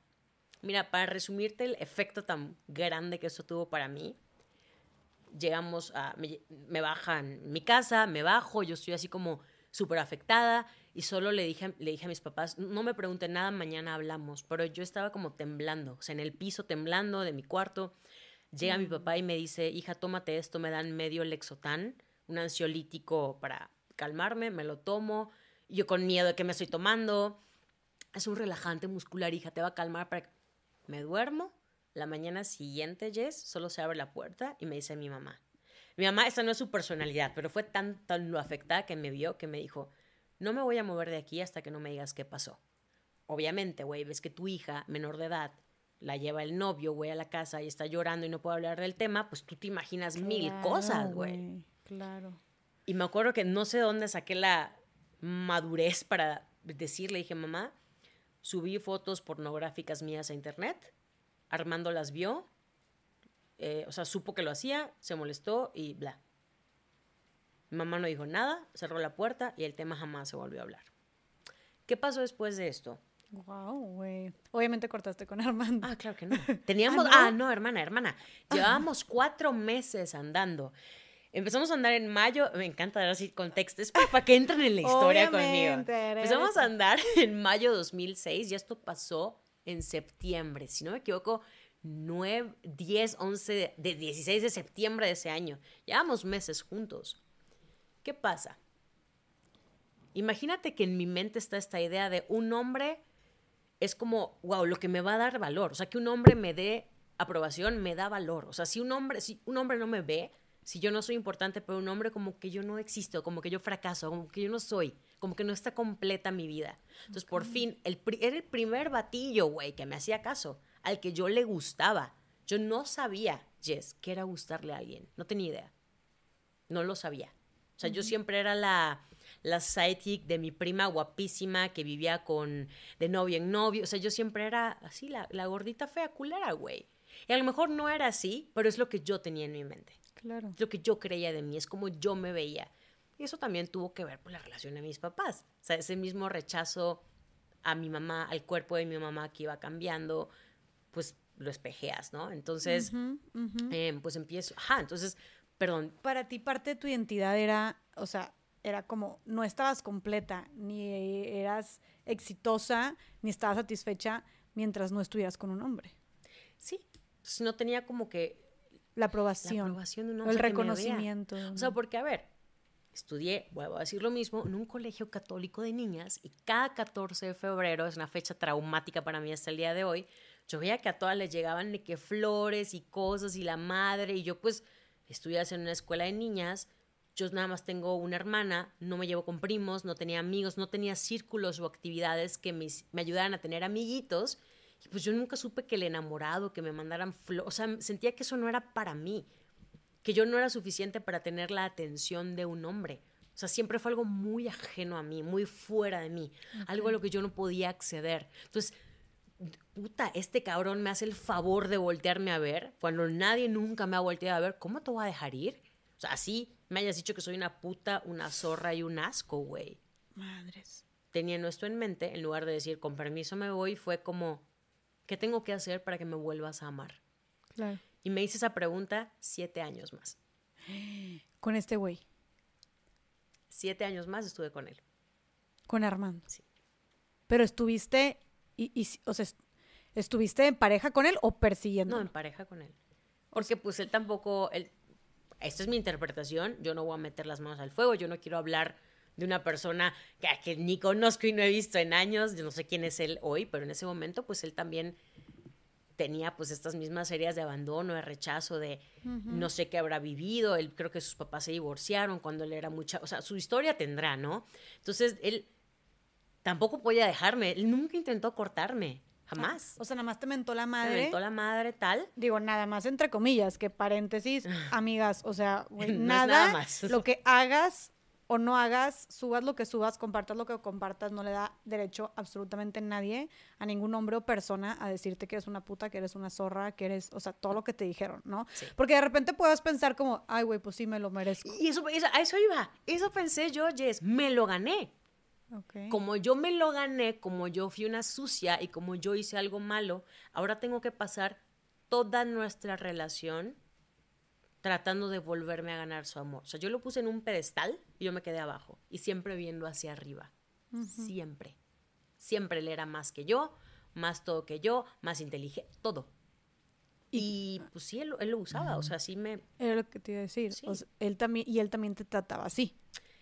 Ya después no tanto, o sea, como que se fue regularizando la situación. En mi libro narro justo, es que digo mi libro para dar contexto, no porque mi libro compro, no, no, no, es como en mi libro narro. Ahorita nos vas a pasar el link de tu página para que lo vayamos a comprar. Justo. Es en mi libro narro que con él viví una situación de abuso que yo no sabía que era abuso. Y esto sí lo voy a compartir abiertamente porque me aterra pensar que le esté pasando a alguien más. Ok. Como yo registraba que había hecho algo malo, él me dijo, ahora vas a hacer lo que hacías para todas esas personas, para mí. Fuimos a casa de un amigo que vivía solo, le pedimos su casa para hacer cosas. Estoy hablando de que yo era menor de edad. Él también, o sea, teníamos la misma edad. Mi amigo, sí, sí, bueno, va y nos deja su casa. Pues seguro que me acuerdo y lo siento todavía. Y pues vas, haz lo mismo que hiciste para esta gente. Y yo ahí quitándome la ropa, güey, en la cama. Y de repente ya veo que él como que ya le pesa, güey, como que ya se da cuenta de que this is not cool. me dice, ya, ya vámonos. Y ya me he visto, nos vamos y literalmente me obligaron a hacer lo que yo no quería hacer. Claro. Y eso dije, a ver, güey, pues su intención no era abusar, pero fue un castigo. Exacto. Y un castigo que yo creía que me merecía. Exactamente. O sea, yo era, sí, claro, yo tengo que pagar mi pecado. O sea, yo tengo que pagar por lo que hice. Y con actitudes y con cosas. Y lo siguiente que pasó ya para terminar un poco con este castillo, porque ya qué hueva, pues como te dije, yo hacía teatro. Y después de esto, pues de las fotos de su novia, la puta, la zorra, güey. No, pues ni sueñes que vas a seguir haciendo teatro, que vas a besar a algún cabrón. No, o sea, si sigues haciendo teatro, ya no, o sea, ya no puedes hacer nada que a mí me incomode. Y esto lo estábamos hablando en la Plaza Grande de Mérida, en el centro, viendo una puesta en escena que yo no me acuerdo qué era, pero a mí si algo me hace sentir viva es el teatro.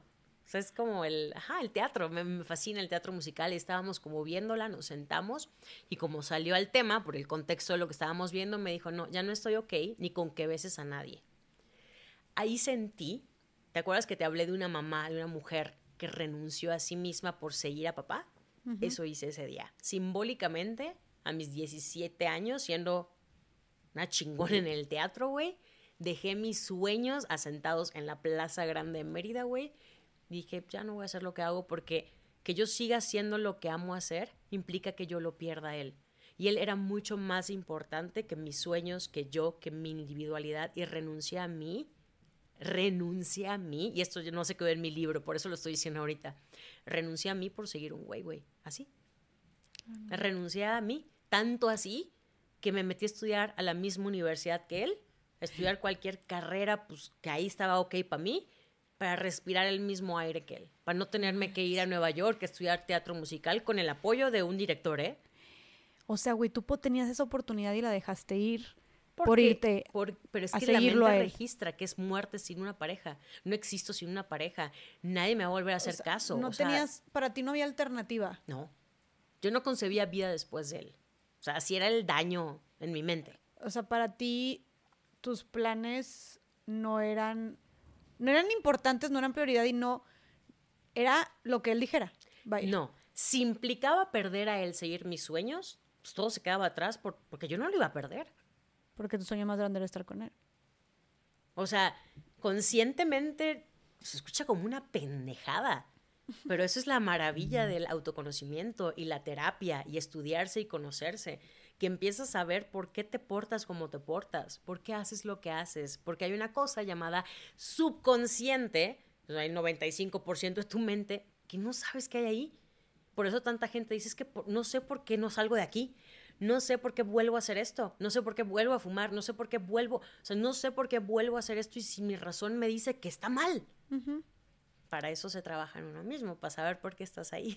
Claro, a ver, y esto que estás diciendo tú no es un, o sea, no es algo así como, hoy, oye, wow, eres uno en un millón. Ah, Creo que son muchísimas las mujeres que renuncian a sí mismas, que renuncian a sus sueños y a sus proyectos por adaptarse y seguir los sueños, los proyectos y la vida de un hombre. Así es.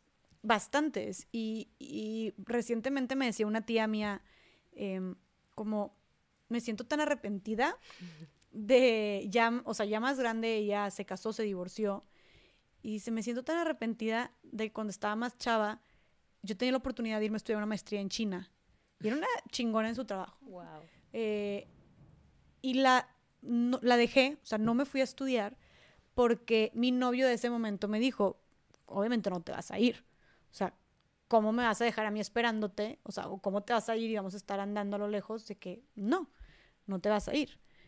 Y ella, o oh, vete, pero pues aquí terminamos. Y pues ella en ese momento dijo, no lo pensé, era lógico que si era entre elegir mi futuro, maestría, desarrollo profesional o estar con ese güey que era mi novio en ese momento, que luego fue su esposo, era, obviamente me quedo contigo. Entonces, cuando, ojo, no tendrían, ya sabemos ahorita que no tendrían que ser mutuamente excluyentes. Exacto. Y que si hay alguien que se ponga así de tajante, pues cuestionate también porque estás con una persona que está tan tajante en,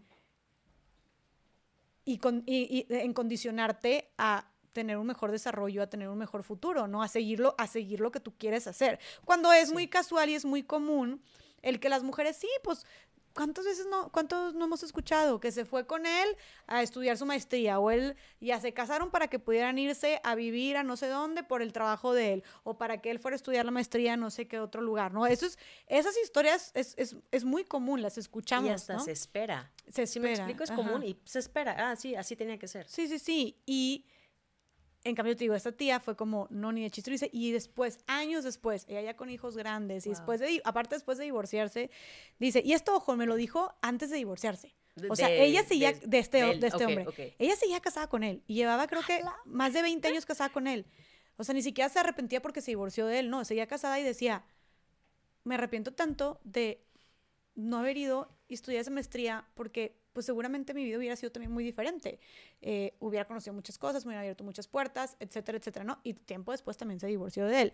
Pero sí, entonces creo que las mujeres solemos hacer mucho eso. Y a ver, y creo que puede ser para ambos lados, de que por amor o eh, por esta de querer estar con la pareja renuncies a uno que otro sueño, pero sí con seguridad digo que somos más las mujeres que renunciamos y nos adaptamos a la vida de los hombres por seguirlos. ¿no? Sí, porque al final de cuentas, como yo, muchas mujeres entendemos que, bueno, a mí sí me gusta que me provean, no, no porque yo no pueda proveerme, pero yo sí la figura masculina que busco es un hombre como protector, que me dé seguridad, que me apapache, que me consiente, sí, pero yo sí entendía que sin un hombre yo no podía sobrevivir en el mundo, o sea, el extremo de no poder sobrevivir. Eso, o sea, porque también creo que eh, si tienes que ceder en ciertas cosas, como si estás buscando hacer un proyecto de vida juntos, claro.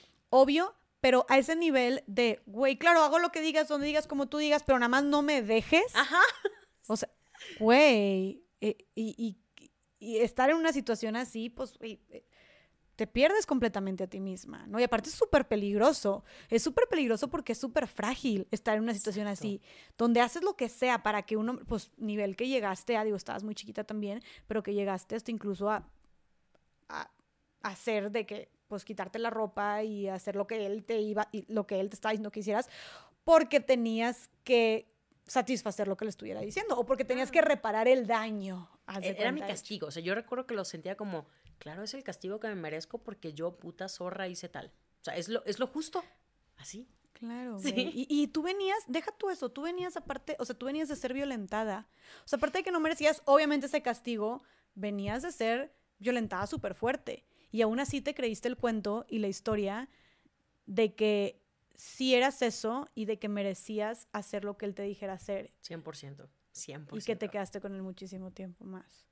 ¿Y por qué crees que hayas aguantado tanto tiempo? Porque pensaba que nunca me iba a volver a hacer caso. O sea, como que tuve la suerte, el honor de que tú me pelaras, güey, porque aparte sí sumaba mucho que toda mi familia lo veía como un niño bien, ¿no? Te digo que era un niño carita, o sea, tenía, claro, sus, cualidades muy chidas, era un niño guapo, era súper bien portado, super calificaciones, güey. Era un tipo muy inteligente. Bueno, es, no creo que haya dejado de ser inteligente, ¿no? Pero un tipo inteligente, preparado, educado. O sea, era como todo lo que mis papás siempre me dijeron que debía buscar y no tomaba ni fumaba, ¿no? Entonces, ni, ninguno de mis papás toma ni fuma y eso era un gran, como una gran cualidad muy valorada entre mi familia nuclear, mamá, papá, hermanas. Era como, wow. Y yo decía, que tienen mi checklist todo, güey, todo lo que mi familia me dice que es cool. Hasta el día de hoy, mi papá cree que es el hombre, así, no, es que el Armandito, pobrecito, bueno, después de este episodio ya no lo va a ver así, ¿va? Pero hasta, ay, el Armandito, nadie como él y así. Pero a ver, o sea, no, no, eso pasó hace tiempo, él no es la misma persona, pues, no lo quiero tirar así como que al, él también fuego. Él también estaba chico, obviamente, Por sabemos, y esperemos que pues esas, esas conductas agresivas, porque eso es, y violentas, pues las haya manejado y trabajado, ¿verdad? sí. Pero eso está bien cabrón, güey, a ver, sí, checklist, entonces tú pensabas, no fuma, no toma. Sí, güey. Pero te dijo puta y zorra y eso no pasaba nada, güey. No, porque pues nada, ¿quién me enseñó a valorar a una mujer cuando yo veía una constantemente un hombre que rechaza, bueno, lo mismo, que rechazaba a su pareja y una mujer que pues ya no tenía dignidad, güey. O sea, yo aprendí de mamá, se renuncia a la individualidad por seguir a un cabrón. Punto. Entonces, mi programita era eso, güey. O sea, es como eres una pendeja. No puedes decirme que soy una pendeja cuando ese programa estaba instalado y yo no me daba cuenta. Claro. No, no, pues no podía ver. ¿Y de qué otras formas se veía como esta esta renuncio a todo por ti y, gracias por hacerme el favor de estar conmigo. ¿De qué forma se veía esto en su día a día, en su relación? La verdad es que ya tengo, o sea, ya no tengo muchas memorias de la relación, pero nuestra rutina era así medio aburridona, ¿no? De que diario nos teníamos que ver, porque así es, o sea, el vato iba diario a mi casa a sentarse en el sofá, cuatro horas, güey, a ver series, películas, que disque manoseo, güey, así como... y comer, nos las pasábamos comiendo. A ver, éramos como buenos compas, ¿sabes? Como que teníamos gustos en común, música en... O sea, como que éramos compas, pero no éramos una pareja, como mis papás. compas, mm, socios, o sea, nos llevamos chido, pero yo por él no sentía como este deseo, esta atracción física, no era una relación, éramos compitas. Claro. ¿Qué le dirías, ¿qué le dirías tú a una mujer habiendo, pasando, habiendo pasado por todo esto? ¿Qué dirías a una mujer que se pueda sentir identificada contigo ahorita, que esté dejando todo, incluso su identidad, sus sueños, sus proyectos, dejando de ser ella por seguir a un hombre? Mira, es, es que la, mujer que esté haciendo eso, Jess, no me va a escuchar. no va a entender lo que, cualquier cosa que yo diga. ¿Sí me explico? Porque si a mí me lo hubiera dicho alguien de mi edad, en una, yo hubiera sido como, ah, pero a mí no me, o sea, pero a mí no me pasa. Por el sacrificio que yo hago sí vale la pena. Yo nada más desde aquí, desde una mujer que sí renunció a muchas cosas, a los 17 años, a mis sueños, a lo que me gustaba, al teatro. Y no es como, no, o sea, no, ya es algo que he aceptado, que he trabajado en aceptar y que si quiero puedo hacer teatro ahorita, güey, y me encantaría.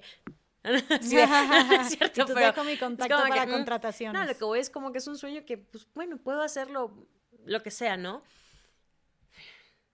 creo que es Lady Gaga la que decía que tu carrera, siempre vas a tener como tu carrera y a ti misma y la pareja se va, va y viene, pero es nada más este pequeño recordatorio, güey, de que no es tu pareja, no es tu perro, tus hermanos, tus papás.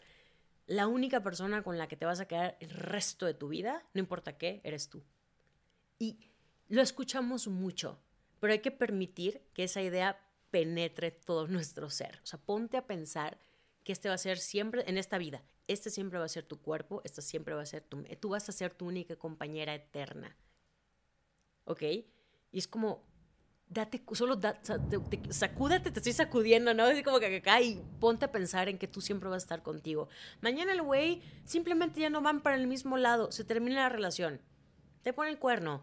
Em, se muere, güey. Se muere, güey. Cualquier cosa, él ya no está. No tiene por, para empezar, no tiene por qué estar para siempre contigo. Lección que aprendió otra vez a punta de golpes en la vida, ¿no? No, tiene, no te debe nada. ¿Sabes? Es como, me dijo una vez una terapeuta, ¿qué pasaría si toda la energía que pones en él, en perseguirlo a él, la pusieras en ti? Y yo le contesté así, bien dramática, pues que sería invencible, güey. Porque yo sabía el nivel de energía que estaba poniendo fuera de mí, lo sabía. No mames. Entonces yo te haría, o sea, ¿qué le diría? Te haría esa misma pregunta que me hicieron a mí. ¿Qué podrías hacer? ¿Cómo sería tu vida si toda esa energía que pones en retener un cabrón que evidentemente no quiere estar, la pones en ti? O sea, regálate, obsesiónate contigo un rato, güey, a ver cómo te va. Tu vida va a cambiar, va bien. Wow. Y ya para pasar a la siguiente relación de pareja, retomando un poco lo que dijiste de que las mujeres sí estamos acostumbradas a dejar, a renunciar a nosotras por un vato, y que los hombres tienden a tomar decisiones sin preguntar si te late o no. Pues esto pasó afortunadamente con Armando. O sea, de repente me dijo, oye, brother, me voy a estudiar la maestría a Pittsburgh. Y yo, ah, pues chingón, desde dos años. Y yo, ah, o sea, yo de que, ah, pues me chingo, ¿no? O sea, pues chingón. Em, y él nunca te, obviamente nunca te preguntó. No, pues no, porque como él es inteligente, o sea, talento, niño pródigo, güey, pues, pues claro que lo que él diga, o sea, ¿sabes? Y tú, yo me adapto a ti. Sí, por, por supuesto que sí. En ese entonces yo ya había terminado de estudiar diseño gráfico, soy diseñadora gráfica, pues por, por, estudiar en la misma escuela que él, y hacía fotografía y me encantaba la fotografía y era muy buena en fotografía y me, me, encanta la fotografía hasta el día de hoy. Y pues yo en eso trabajaba, o sea, era como freelance, fotógrafa freelance y de ahí hacía dinero. Yo literal volví a Mérida, eso también es importante para entender mis próximas relaciones. volví a Mérida, hacía, en ese entonces el dólar estaba a 13 pesos, ¿verdad? Hacía como 20, 30 mil varos y todo lo cambiaba a dólares y me iba con este hombre a quedarme un mes, mes y medio, o sea, como a vivir juntos, por así decir. Ok. Y eso fue lo mejor que me pasó en la vida, por dos razones. La primera era, como te dije, él y yo nos veíamos todos los días por, pues por vernos, porque es lo que tocaba. Y de repente veo que tengo mis tardes para mí, Jess. Así como él ya estaba, pues, en otro país, estudiando, muy metido en su maestría, estudiando un chingo, o sea, muy cabrón, o, estudia o en la escuela o haciendo tarea, ¿no? Entonces yo decía, wow, tengo todo este tiempo para mí. O sea, era wow, wow. Por primera vez me tengo a mí, para mí, solo para mí. O sea, no tengo que bañarme para este cabrón. Puedo hacer lo que yo quiera. Y dije, me encanta. Número dos, cuando yo iba a Estados Unidos, ya lo pude vivir, por así decirlo. Yo solo había ido de que a Disney en mi vida a los 20 años, ¿no? dije, güey, me gusta, o sea, me gusta el estilo de vida acá. Me gusta que puedo ser muy autónoma. Tomo el autobús a donde quiera. O sea, empecé a enamorarme de un país que yo no conocía, empecé a enamorarme de mi autonomía, de que no dependía de él para hacer las cosas, de que yo iba al súper y decía el súper y medio, o sea, era mi máximo yes era subirme al autobús, ponerme mis audífonos para escuchar The Rasmus, güey. y yo así de que empecé a romantizar mi vida, güey, y dije, me encanta estar sola. Y ahí me conocí por primera vez, dije, me, me gustó, o sea, me gusta estar sola y esto mismo me hizo crearme una vida en Mérida. O sea, empecé a hacer ejercicio, me metí a CrossFit, empecé a cambiar mis hábitos, bla, bla, bla. Y en CrossFit conozco al sujeto número dos, Fernando. Entonces, em, Fernando. Fernando. Claro, porque, o sea, todo ese tiempo que le dedicabas antes a él. Era para mí. Ahora, ahora empezaste a emplearlo en otras cosas tuyas. Exacto, y me gustó. Y era como, ya que me, me, abandoné en la Plaza Grande, cuando renuncié a mí, como que me levanté un poquito y dije, no, pues ya no me voy a volver a soltar. Risa. Este, pero en ese sentido ya no, ya mis sueños, ya mis sueños no los volví a soltar, o sea, mis proyectos y mis cosas ya no. Ah, pues tal vez eso fue lo que te enseñó. Me enseñó uh, muchísimo, muchísimo. Ok. Y fue curiosito porque me agarré de esta nueva persona que me gustaba, de Fernando, para dejar una relación en la que yo ya no era feliz. O sea, te digo que yo era muy, muy feliz conmigo misma, que de repente ya sentía, ya veía vida después de Armando. O sea, ya, ya no era el centro de mi mundo. Ya era como, güey, si puedo hacer todo esto sola, no te necesito. Si puedo sentirme tan bien sola, no, no te necesito, güey. Pero qué cabrón que necesito, o sea, necesitaste que él se haya ido a otro país para darte cuenta de eso. Güey, la bendición de mi vida. O sea, qué bueno que fue así. Si no. Claro, No, tal vez seguirías con él, güey. Yo creo que hubiera seguido con él, casado, embarazado, y me iba a explotar la tacha en algún momento, güey, porque mi sed de libertad es muy intensa. Muy. Como que, como que o sea, mi set, mi set de ser yo ah, misma. Set, perdón, sí, sí, sí, como estas ganas de hacer lo que se me hinche una chichi, güey, siempre me gana. O sea, poder estar muy loca por ti, pero eventualmente voy a estallar y voy a hacer lo que yo quiera. Güey, me encantó el término me hinche una chichi. es que me, hinche un huevo, no te huevos, güey, me hinche una chichi. Y el ovario se me hace un poco usado, ¿no? Entonces me hincha una chichi. Uh, muy original, hermana. Gracias. Ay, muchas gracias. Ay, qué linda.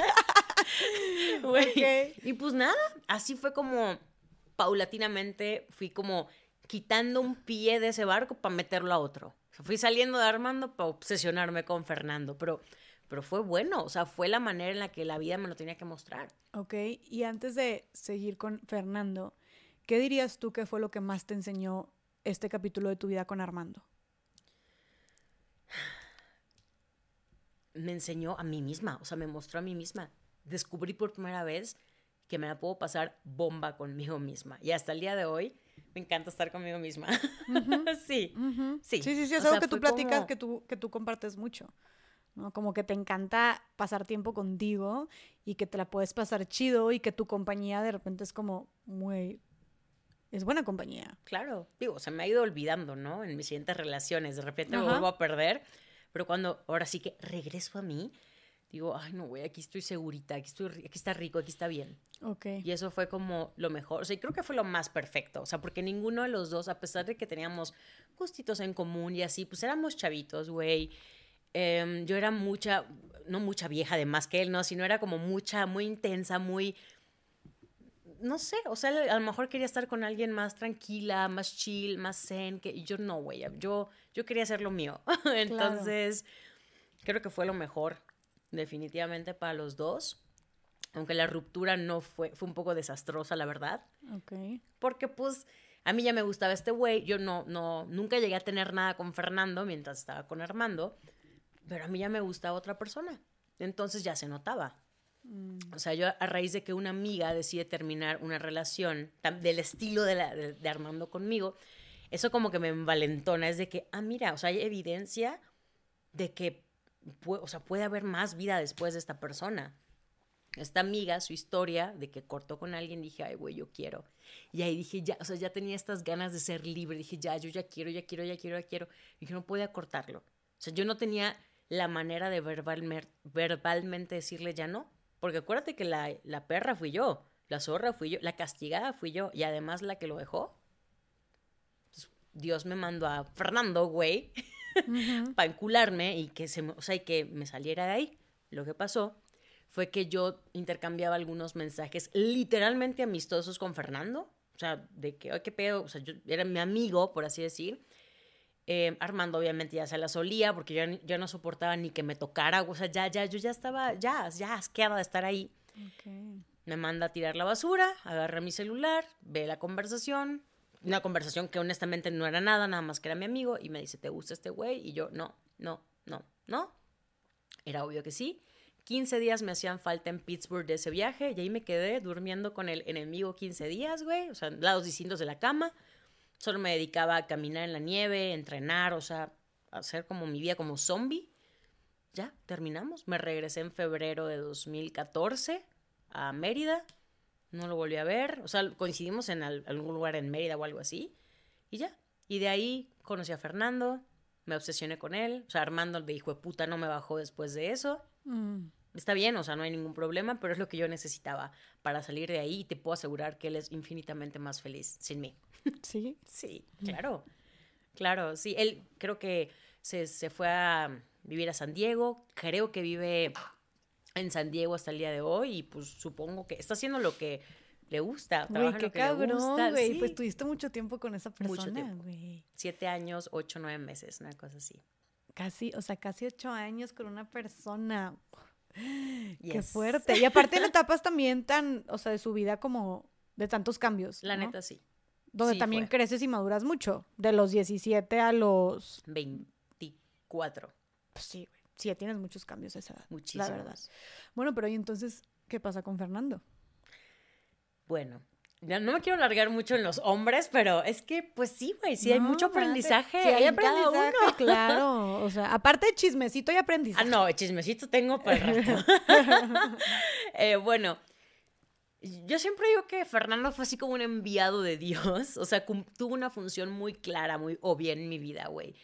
Y es el único tipo con el que, pues aunque no estoy en contacto, no tengo como ningún tema, le tengo mucho aprecio, lo vi hace como un año y medio y me dio mucho gusto verlo, güey, está casado, felizmente casado, bla, bla, bla. Y pues le tengo, o sea, como mucho agradecimiento por lo que representó en mi vida y él puede no saberlo, ¿no? O sea, como que este, esta puerta a la libertad que él representó. Okay, y dio libertad porque fue perfecto. O sea, yo salí como toro, güey, encerrado al ruedo de mi relación con Armando, queriendo vivir cosas, conocer gente, güey, o sea, hacer cosas. Fernando es un, es un hombre católico, muy comprometido con su religión.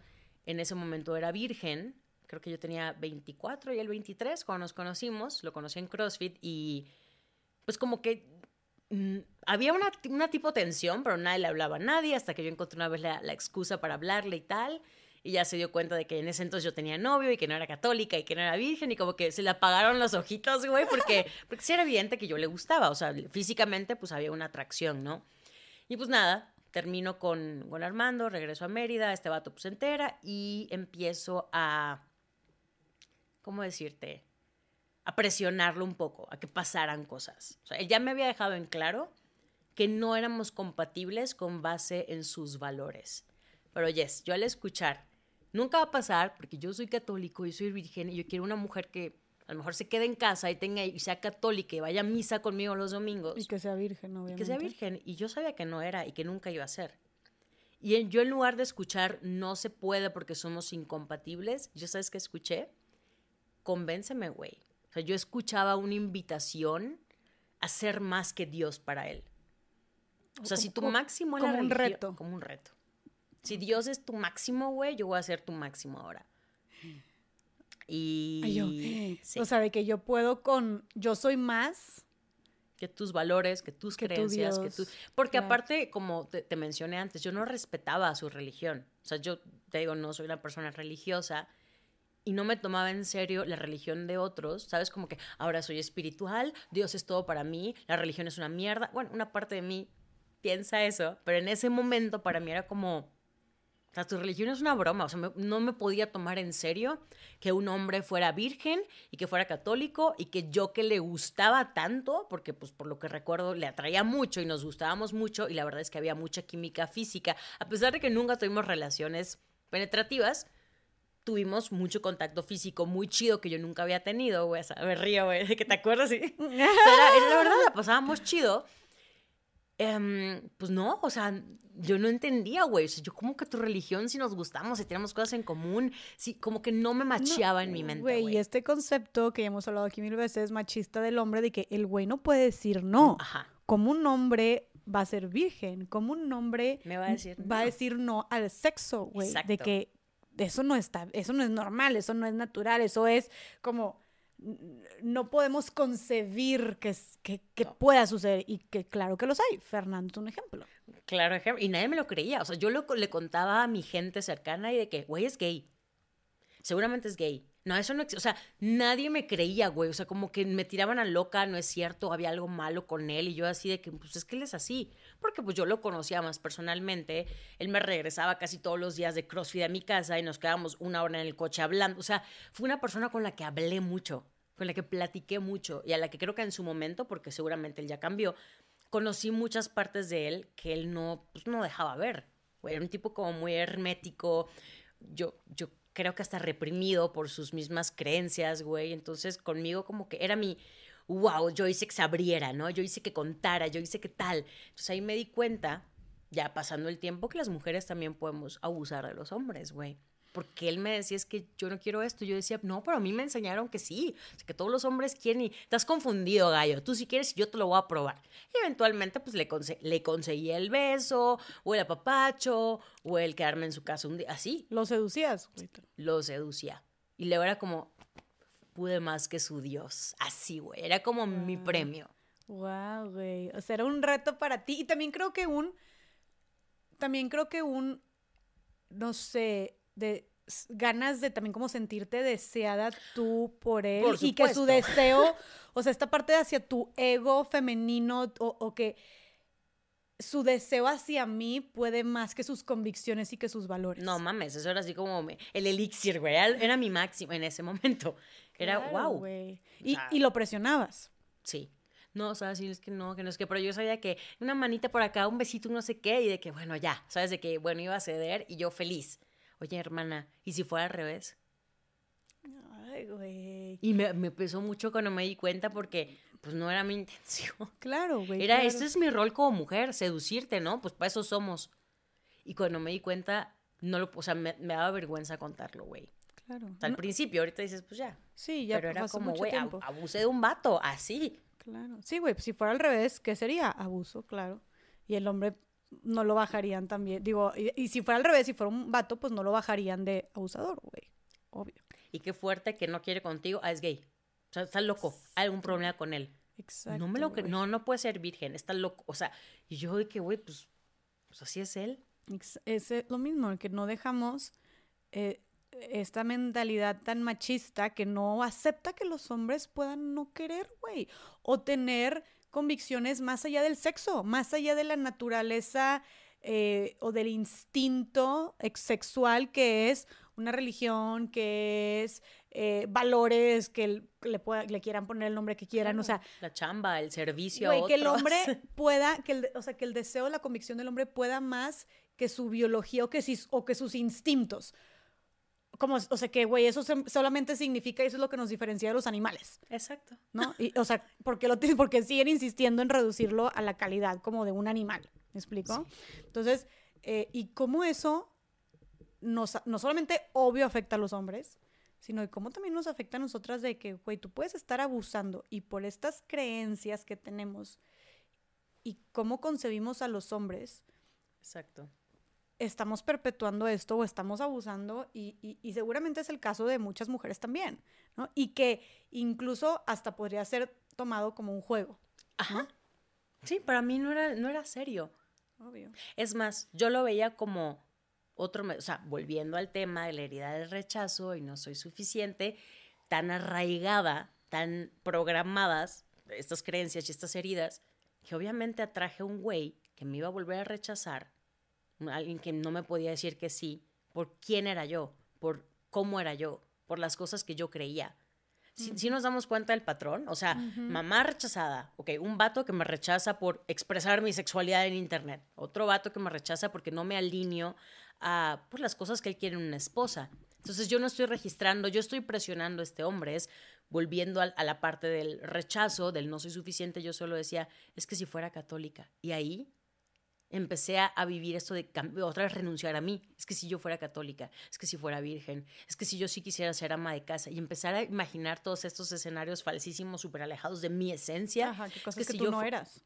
Y él me lo dijo. O sea, afortunadamente siempre tuvimos una, una relación, una amistad, por decirle así, muy abierta. Como no éramos una pareja, él me decía, es que no, yo no quiero tener una relación contigo porque tú te vas a empezar a moldar a mí. O sea, hablábamos muy a calzón, quitado las cosas como muy así, pues, no éramos nada, pero éramos todo. O sea, teníamos una relación muy íntima, pero no era de pareja. Entonces, yo sí notaba como yo trataba de, como él no iba a ceder, nunca iba a cambiar, y de verdad, creo que no lo hizo. Creo que finalmente sí se casó con una chica católica y de verdad dejó de ser virgen cuando se casó. O sea, estoy segura de que lo hizo, ¿no? Este, pues sí, güey, yo para mí era el mensaje, era no soy suficiente y no soy suficiente y no soy suficiente. Y no solamente es buscaste otro hombre también que te rechazara, sino que también era este mismo escenario en el que tú tenías que seguir esforzándote por conseguir o que te quisiera o su aprobación o que quisiera estar contigo o que quisiera tener sexo contigo. Exacto. Pero de alguna manera seguías como en este reto de seguir intentando. Si te das cuenta, el vato seguía en el pedestal, otra vez. O sea, Armando me estaba castigando y luego Fernando era religioso, superior, eh, virgen, bla, bla, bla, y yo tenía que ganarme. Claro, claro. Quisiera estar conmigo. Claro, claro. O sea, esta es como una historia muy breve porque fue principalmente lo que viví, pero algo muy importante que me encantaría rescatar, que luego se magnificó en las siguientes dos relaciones, fue y lo platicamos en nuestra llamada previa. Em, la sensación de vacío. O sea, yo no había vivido una ruptura, porque si te das cuenta, mm. yo hice, usé de relevo a Fernando. O sea, yo nunca sentí el corté, estoy con, no, no, no, fue Fernando y tras, empalmé con el otro güey y corrí, o sea, corrí. ¿Y qué pasó? Que las varias veces que Fernando, sabiendo que esto nunca iba a llegar a nada, me decía, ya tenemos que dejar de pues, hacer esto, de tener contacto físico, de ver, ya, yo sentía que me moría. o sea, la idea de que él ya no estuviera en mi vida, de que porque para mí en mi mente siempre el tipo con el que estaba no iba a haber nadie mejor que él, jamás. Y la vida se encargaba de mostrarme lo contrario. O sea, oh. sí. O sea, no, no lo mejor es que fue un mejor hombre, pero hay más niveles de aprendizaje, ¿eh? O sea, hay más allá de lo que ya viviste. Ok. Entonces, ahí, Jess, fue cuando conocí por primera vez lo que era el vacío. O sea, el vacío, el el cortar con alguien para mí siempre ha sentido, imagínate un golpe durísimo en el estómago o en el pecho a la vez que te dejas sin aire y no encuentras aire para volver a respirar. Y me empecé a deprimir. O sea, empezaba de que me decía, no, ya no, adiós. Sí, güey, nos veíamos diario en CrossFit, claro que no era un adiós. Yo me acostaba en mi cama, no me podía mover, me ponía a ver Netflix, o sea, me sentía de que vacía, mal. O sea, sentías, tenías como un, una ruptura con él cada X días. Cada ciertos meses, por así decir. Y seguías experimentando siempre como este dolor tan intenso. yo estaba acostumbradísima al rechazo. Es como, te acostumbras. Pero al mismo tiempo, por más que experimentabas esta ruptura durante meses, seguías ahí. Sí, pues porque, a ver, con Armando ya era una relación a distancia y me encantó. O sea, dije, ah, está padre porque pues tengo tiempo para mí. Fernando vivía en la misma ciudad y íbamos al mismo lugar a entrenar todos los días, entonces había cierto contacto, dinámica en la que nos veíamos todo el tiempo. Lo que pasó con él fue como que me empecé a cansar. O sea, porque empecé a trabajar, justo cuando terminé con Armando, empecé a trabajar en redes sociales y empecé a construir el trabajo que tengo hoy, hace 10 años. Y pues Fernando, o sea, como que la relación con Fernando sí me permitía nutrirme a mí. O sea, como no éramos una pareja, Vivíamos en la misma ciudad, pero yo tenía tiempo para mí. Y empecé a construir mi vida, empecé a, trabajar en redes sociales y lo que me hizo terminar esa relación fue que me empecé a llenar un poco más de mí, me aburrí y me vine a vivir a la Ciudad de México un año. Y así fue como se dio muy progresiva y naturalmente como mm. la separación de estar en contacto, pues, digamos. Ok, ¿y qué creerías tú que fue lo más que te, o lo principal, más importante que te enseñó Fernando? Creo que han sido muchas cosas y conforme pasa el tiempo las voy entendiendo. La primera, la que me conté yo, era, güey, fue un enviado de Dios, o sea, como para ayudarme a salir de una relación de la que yo no veía salida. O sea, eso fue, recuerdo muy bien que era como lo que le decía de que, güey, qué chingón. De ahí aprendí, son cosas que se me vienen a la mente ahorita, ¿eh? Claro. Güey, a respetar la voluntad de las personas. Y es algo con lo que ya hablaremos en mi última relación, me cuesta. Y no es como ser invasivo, ser, es, que, es que es por supervivencia. O sea, es algo tan, ¿cómo te digo? Instintivo, el, es que sin ti no sobrevivo, que me, me volví invasiva, güey. Y he tenido que aprender a respetar la voluntad del otro, güey. Claro. O sea, he llegado a ser invasiva y sumamente insistente cuando alguien me dice que no. Y si fuera al revés, güey, orden de restricción, o sea, demanda, güey, aléjate, te denuncio. Güey, qué bueno que le das luz a esta otra parte, a este otro lado de la historia también. O sea, que cuando decimos no es no, también aplica para los hombres. O sea, también aplica de hombres hacia mujeres. 100%. Pero yo no me lo tomaba en serio. O sea, sobre todo en el aspecto físico sexual, era como, no, pero ni siquiera lo veía, y eso no me daba cuenta. Hasta que dije, ah, ponte al otro lado. Y con mi ahora ex, con Oscar, eh, él cuando me decía es que ya no quiero estar, yo sabía que si pasaba el tiempo y volvía a hablar con él, pues, a ver, no cortamos por falta de amor, ¿no? Entonces yo sabía que él me, me estoy adelantando, pero yo sabía que él me iba a volver como, sí, a hablar, y porque no había amor. Y eso sigue siendo, aunque haya amor, aunque la pasemos chido hablando, eso sigue siendo, no respeto tu decisión de no estar conmigo. Eso es algo que sí repliqué ahorita de otra manera. ¿Sabes? Porque relación a distancia, no hay el factor te seduzco, pero también si te mando la fotito porque sé que me ves bonita. O sea, date cuenta que sigue siendo me vale madre lo que tú quieras. Porque lo que yo quiero, lo que yo siento y mi necesidad por sobrevivir está primero. Y esto te lo digo todavía así como, la verdad, con vergüenza, con conflicto, pero pues qué güey. O sea. Sí. O sea, es algo en lo que has seguido trabajando y, seguiré. Y creo que difícilmente repita. O sea, yo creo que al próximo no quiero estar en una relación. A la primera lo voy a entender y no va a ir. sí, ya, ya ha sido suficiente. Claro. Y entonces, ¿cómo fue tu, o sea, ya, ya que llegaste a Ciudad de México, terminas con este, o bueno, terminan la relación, aunque nunca estuvieron de novios, pero terminan esa relación, lo que sea que tuvieran tú y Fernando, y cómo es tu vida después en Ciudad de México. Ay, pues fue muy padre. o sea, fue chido porque para mí la Ciudad de México era como algo muy separado de mí. Yo nací en Mérida, crecí en Mérida, en un pues, entorno pues, privilegiado, un poquito hermético. Y pues como te digo, ya me dedicaba a las redes sociales, pues era de que, ay, güey, pues en la Ciudad de México, pues vamos a hacer contactos, vamos a hacer campañas, vamos a crecer mi proyecto de redes sociales. Y lo lógico, así como los wannabe actores o modelos se van a Los Ángeles o a Nueva York, pues para mí era Ciudad de México.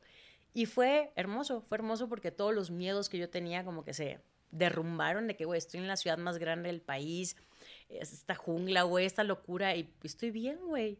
Pues está chido y me subo al metro y me subo a la combi. O sea, em, empecé a como a... Todo eso que disfrutaba de estar conmigo, otra vez a volverlo a disfrutar, pero en un escenario mucho más complejo y mucho más grande como es esta... Más retador. Sí, esta ciudad. Ok. Y ahí pero a ver, o sea, ya no, ya estaba yo ok con el tema de Fernando, pero sépase que como que detrás de mi mente siempre estaba, ¿y quién sigue? ¿Y quién me va a gustar? ¿Y a quién voy a conocer? ¿Y a quién no sé qué? O sea, a pesar de que yo no soy una mujer como fan del sexo casual y no, o sea, para nada, güey. Soy como muy una persona, güey, siempre como esta adicción al amor ¿Sabes? Como que ha estado ahí de quién sigue. Enamorada del amor, como diría mi querida Romina. Más que del amor, de la, de la química cerebral que ocurre cuando te enculas con alguien. Porque amor, no estoy segura de que haya sido. Ah, ok, ok. ¿Sabes? como más de esta adrenalina. Exacto. Era lo que te gustaba sentir. Claro, sentir que le gustaba a alguien. Si me explico, más que la que sienta yo, ay, le gusto a alguien, o sea, por fin me ve a alguien, le gusto a alguien. Entonces, ya estando aquí, entonces estaba aquí en Bumble y así checando, pero nunca como que concretaba nada. O sea, era nada más para ver si yo le podía gustar a alguien más. Ve cómo se van repitiendo los patrones, Jess. O sea, yo a veces bajaba Bumble solo para ver con quién machaba, güey. A quién le gustaba. Corte A. Voy a subir fotos desnudas mías a internet para ver a quién le gusta. Es como siempre, recuérdame que pues soy atractiva. Recuérdame que alguien me va a voltear a ver. Recuérdame que le puedo gustar a alguien. Valídame todo Valídame, sí. Valídame. Entonces ya... Em, Pero perdóname, esta validación, ¿crees que haya sido más... O sea, un tema, ya ves que tú también dijiste que tenías como estos complejos con tu cuerpo. ¿Crees que era una validación como física de yo soy bonita y soy deseable? ¿O una validación de yo soy importante y mm, puedo recibir amor? ¿O qué tipo de validaciones crees que tú la que estabas buscando? Eh, ¿Cuál era, qué era lo que te hacía más falta de? Qué buena pregunta. Porque ya que la haces, me doy cuenta de que ha, cambiado el tipo de validación una vez que obtengo la anterior. O sea, yo primero era de mi cuerpo, o sea, de que yo puedo ser atractiva y de pronto empiezo a sanar la relación con mi cuerpo, con la comida, con el ejercicio y como ya tengo mi validación, pues ya no necesito la tuya, porque ya me la di yo. Y si no te gusta mi cuerpo, pues chingón. No te tiene que gustar. ¿Sabes? Entonces, cuando yo ya llego a la Ciudad de México, ya estaba a trabajar la relación con mi cuerpo, ya había mandado a cagar la cultura de las dietas, o sea, ya eso ya estaba de bye. Y ahora es como que alguien me valide como ligue, como pareja, como que le puedo gustar a alguien, alguien se puede interesar en mí. De repente empecé, en la Ciudad de México em, empecé a sentir presión por tener sexo casual y de que, güey, o sea, todo el mundo me decía, yo me metí a trabajar como una network de talentos o algo así, o sea, como para tener un trabajo aquí. Y pues estaba rodeada de mucha gente del internet y la mayoría de estas personas con las que convivía, a quienes adoro, o sea, la, cultura del hookup, por así decir, era muy común. O sea, el sexo casual. Ajá, y para mí es muy ajena. Las pocas veces que lo intenté, acabé traumatizada, güey. ¿Por qué, güey? Con una infección vaginal, güey. O sea, mal, me fue mal y no es lo mío. Y te chingó así lo tuyo, pero lo mío no es. Ok. No, a ver, y siento que más si tienes tal vez estos problemas de apego o de rechazo. Claro. Creo que también el sexo casual, como que también hay que conocernos muy bien para saber si algo que, si algo aplica en ti o o cuándo te podías estar metiendo a la boca del lobo o podías estarte siendo muy vulnerable. Si tú también tenías como, como que siento que para ese tipo de encuentros, o no sé, también personalmente no los he tenido. Entonces, tal vez alguien que, que, esté, que sea más experimentada en, este, en, estos mm. temas nos pudiera aclarar, pero yo siento que si tienes que tener como tal vez mucha inteligencia emocional, como de no gancharte o saber diferenciar, ¿no? O, o, o si poner tus límites, como que siento que puede ser fácil encularte, como dicen por ahí. Totalmente. Y ahora que lo dices, oye, me invita alguien así como guía para el sexo casual, porque es algo tan ajeno a mí y supongo que habrá gente que lo querrá escuchar. Ajá. Pero como que sí, o sea, nunca fue lo mío. Ajá. Y aquí yo empecé a sentir, en esta ciudad empecé a sentir como presión por... Uy, pero ¿qué pedo que sentías presión? No lo sé, porque dije, como no lo he hecho, a lo mejor me estoy perdiendo de algo, güey. O sea, pues si la gente mama tanto con el sexo casual, yo seguro me estoy perdiendo de algo. Entonces lo intenté estando aquí y no, fue horrible, güey. O sea, fueron experiencias muy desagradables. Eh, no, o sea, fue, conocí lo que es sentirme usada, güey. ¿Usada? Usada, sí. O sea, fueron experiencias así como, eh, no, no sé. Pero, o sea, ¿por qué? O sea, ¿cómo te sentías usada o qué te, qué te dijeron? ¿Cómo fue la dinámica que, te, que no te... En alguna ocasión, o sea, como tuve algún tipo de encuentro con un, un vecino del edificio donde vivía aquí Em, y fue como que me quedé a dormir con él, güey, fue súper incómodo, o sea, no, no se siente, más bien, no fue algo que hayan dicho o hecho, sino es algo que no se siente correcto para mí. O sea que, voy a usar el término, energéticamente no se siente alineado con quién soy yo. Ok. O sea, no, no es no es nunca digas nunca. O sea, ya obviamente ahorita diría, oye, pues si tengo algún encuentro casual, pues sí sería con un hombre como maduro, güey. O sea, que, ¿sabes? Sí podría tenerlo ya. No lo estoy buscando, ni es como que lo anhelo, pero ya lo podría tener con un hombre lo suficientemente consciente, con quien hubiera un tipo de intimidad o conexión, aunque fuera temporal. Pero al mismo tiempo es de que, güey, si me enculo. O sea, es algo que he hablado en terapia muchísimo con mi última terapeuta. Entonces, no fue un. Era como tú sientes, ¿no? Cuando alguien tiene relaciones y te están usando, se siente. ¿Pero te da cruda moral? No, me da como un vacío así, como, como asquito, como repele. ¿Hacia él o hacia ti misma? Mm, un poco más hacia él, sí. Ah, o sea, sí, porque aparte, aparte, algo que, algo que te toque ver, es que a mí me gusta mucho esta seducción porque me hace sentir linda, atractiva, valorada. Y obviamente todos estos hombres piensan que esa seducción va a terminar en sexo. Entonces yo empiezo a sentir presión porque termina en sexo. Y, mm. y, tuve estos encuentros casuales en contra de mi voluntad, pues porque ya había, ya, ya había calentado el agua, güey, tenía que meterme a bañar. Ok, pero cuando dices en contra de tu voluntad, no era que te forzaron. No, no, no. Era es como, yo no quiero estar aquí, pero yo me estoy presionando a estar aquí, pues porque ya lo calenté, güey, ya le mandé nudes o ya, ya coqueteamos, o yo, en mi mente estaba la programación de tiene que terminar en la cama, güey. Ok, ¿y ahora qué, qué, piensas de todo eso? De si eres coqueta con un hombre, si lo seduces o si le mandas nudes o lo que tú, o lo que tú, o lo que sea, ¿Crees que tenga que forzosamente terminar en la cama? Ya, ya no, pero no he probado, no es así como que la teoría sí, pero no he salido al examen, ¿no? Que al, campo a vivirlo. Claro. Lo que ha pasado es que ya he castrado un poquito esta parte de mí de seducir y jugar y tal, porque siento que lo que sigue es eso, ¿sabes?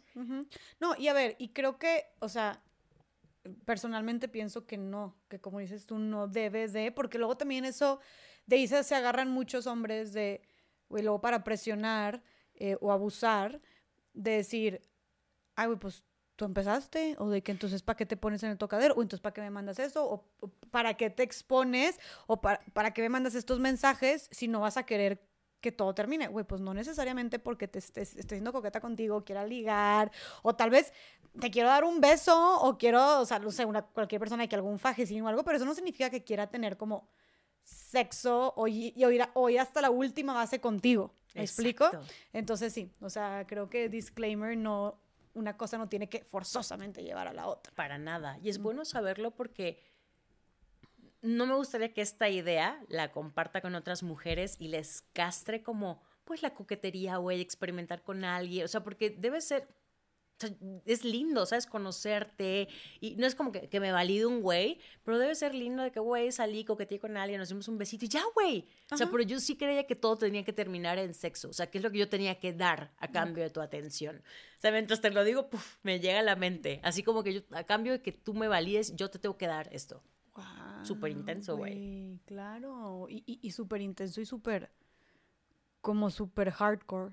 ¿Sabes? De que, güey, sexo, de que para llamar tu atención o que tú te quedes aquí o que tú me, me reconozcas, déjame llego a este nivel tan íntimo contigo que es tener relaciones sexuales. Exacto. Ok, y entonces tú estás, tú entras en todo esto eh, estando aquí en Ciudad de México.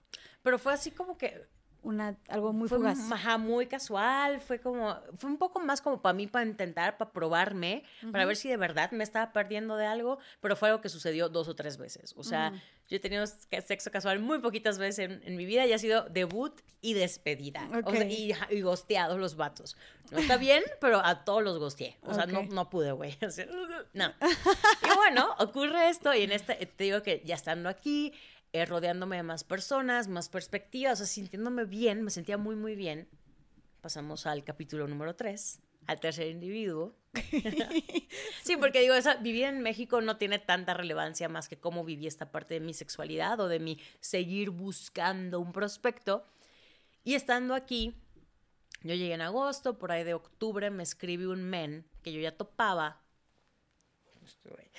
organizador de un evento vegano en Tulum, uno de los organizadores. Me contacta, me escribe y me dice, oye, ¿no quieres venir al Tulum Vegan Fest ahora en enero? Esto era 2016, en enero de 2017, venirte a dar una, una charla.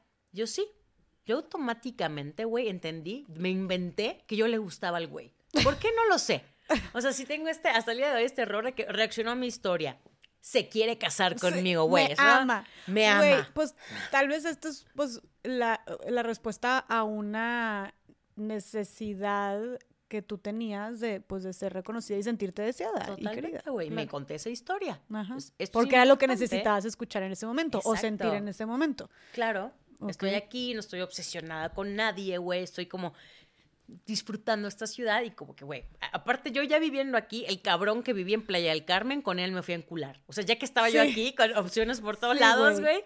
Bueno, me invita este men a este evento. ¿Y por qué? ¿Eras vegana? No, yo estaba empezando a dejar la carne en ese momento, pero yo se lo pregunto, no se lo pregunto porque no hablo con él, pero se lo pregunté.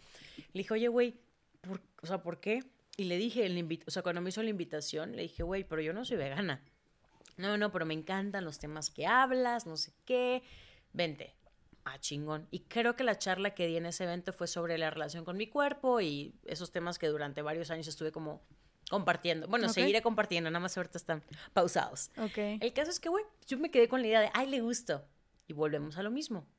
¿Quién me enseñó que yo gustarle a alguien era de verle algo o que tuviera que pasar algo? O sea, no sé de dónde me saqué esa idea rara.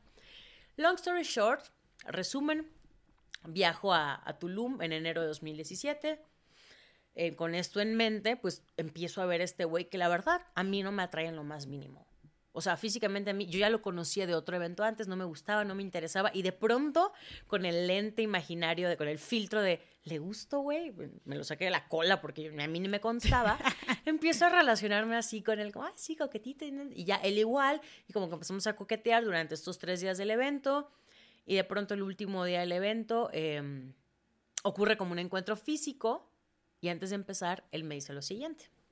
Ah, pero todo esto, güey, tipo hippie, vegetariano, woke, y yo no mames, por fin conocí un tipo más alineado con mis valores, con mi forma de ser, después de conocer al católico virgen, ay, wow, un hombre más libre. mente abierta, Exacto, así yo wow, yo me, creo que me saca, sacaba tres, cuatro años, o sea, wow, yo soñada, güey ocurre un, empieza a ocurrir una, situación física y yo no sé por qué tuve la necesidad de decirle, oye, pero hace como dos semanas estuve con alguien. Fue uno de los encuentros casuales que tuve aquí en la Ciudad de México.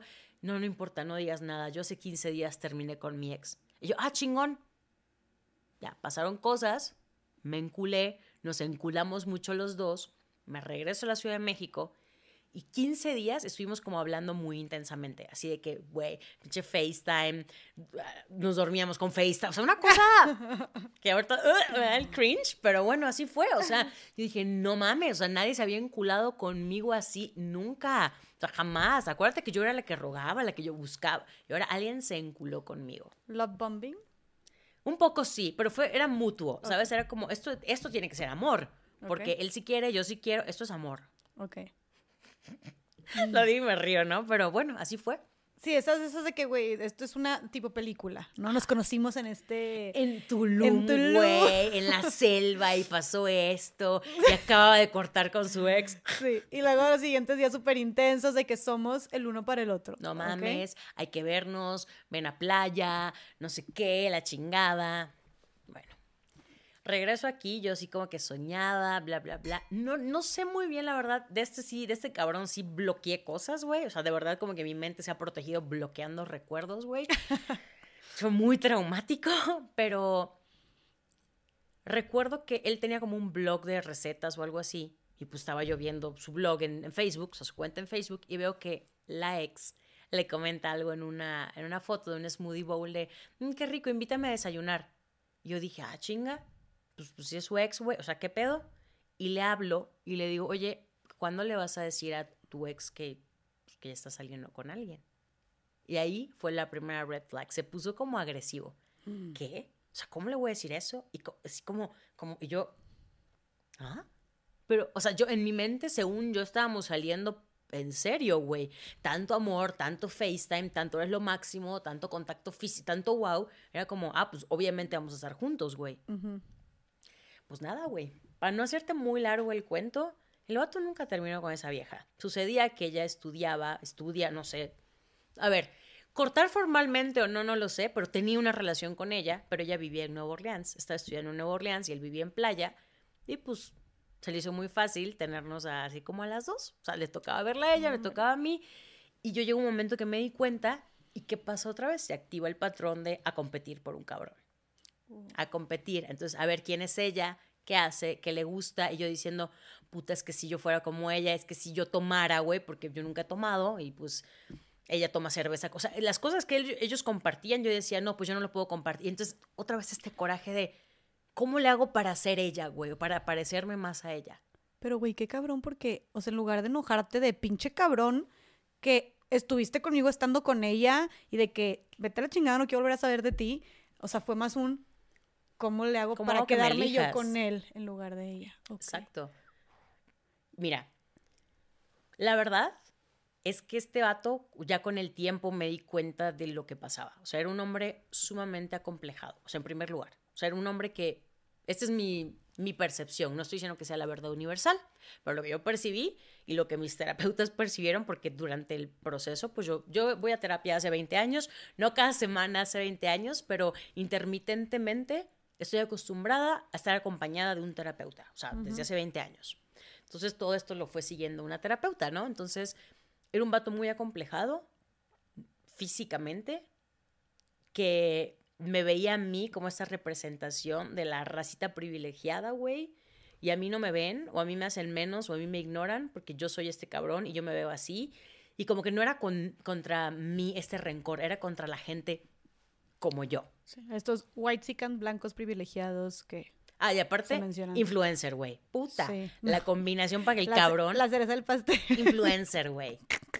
que se dedica a redes sociales y sube fotitos en ropa interior y que le maman sus... Que le mandan sus cosas y sus cositas gratis y así. Hay cosita.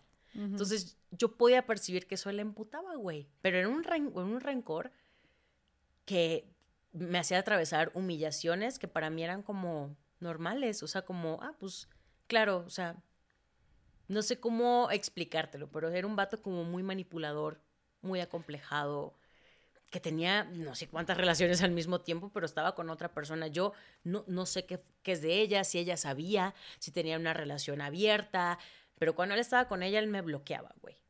Mm. O sea, me bloqueaba y yo no podía comunicarme con él. O sea, de que yo estaba en su casa a veces y yo sabía que él había salido a fumar y hablar con ella. O sea, era una cosa que ya no recuerdo ni el orden de los hechos, Jess, ni los eventos como tal, porque de verdad mi cerebro me protegió de ese daño, güey, y bloqueó muchas, muchas memorias. O sea, tú estabas con él, pero sabías que el güey estaba también con la otra chava. Claro, como que siempre esperando que la magia de los primeros 15 días de conocernos volviera a suceder. Lo mismo que me quedé esperando en mi primera relación. Y lo mismo que tu mamá se quedó esperando durante todo el matrimonio con tu papá. Exacto.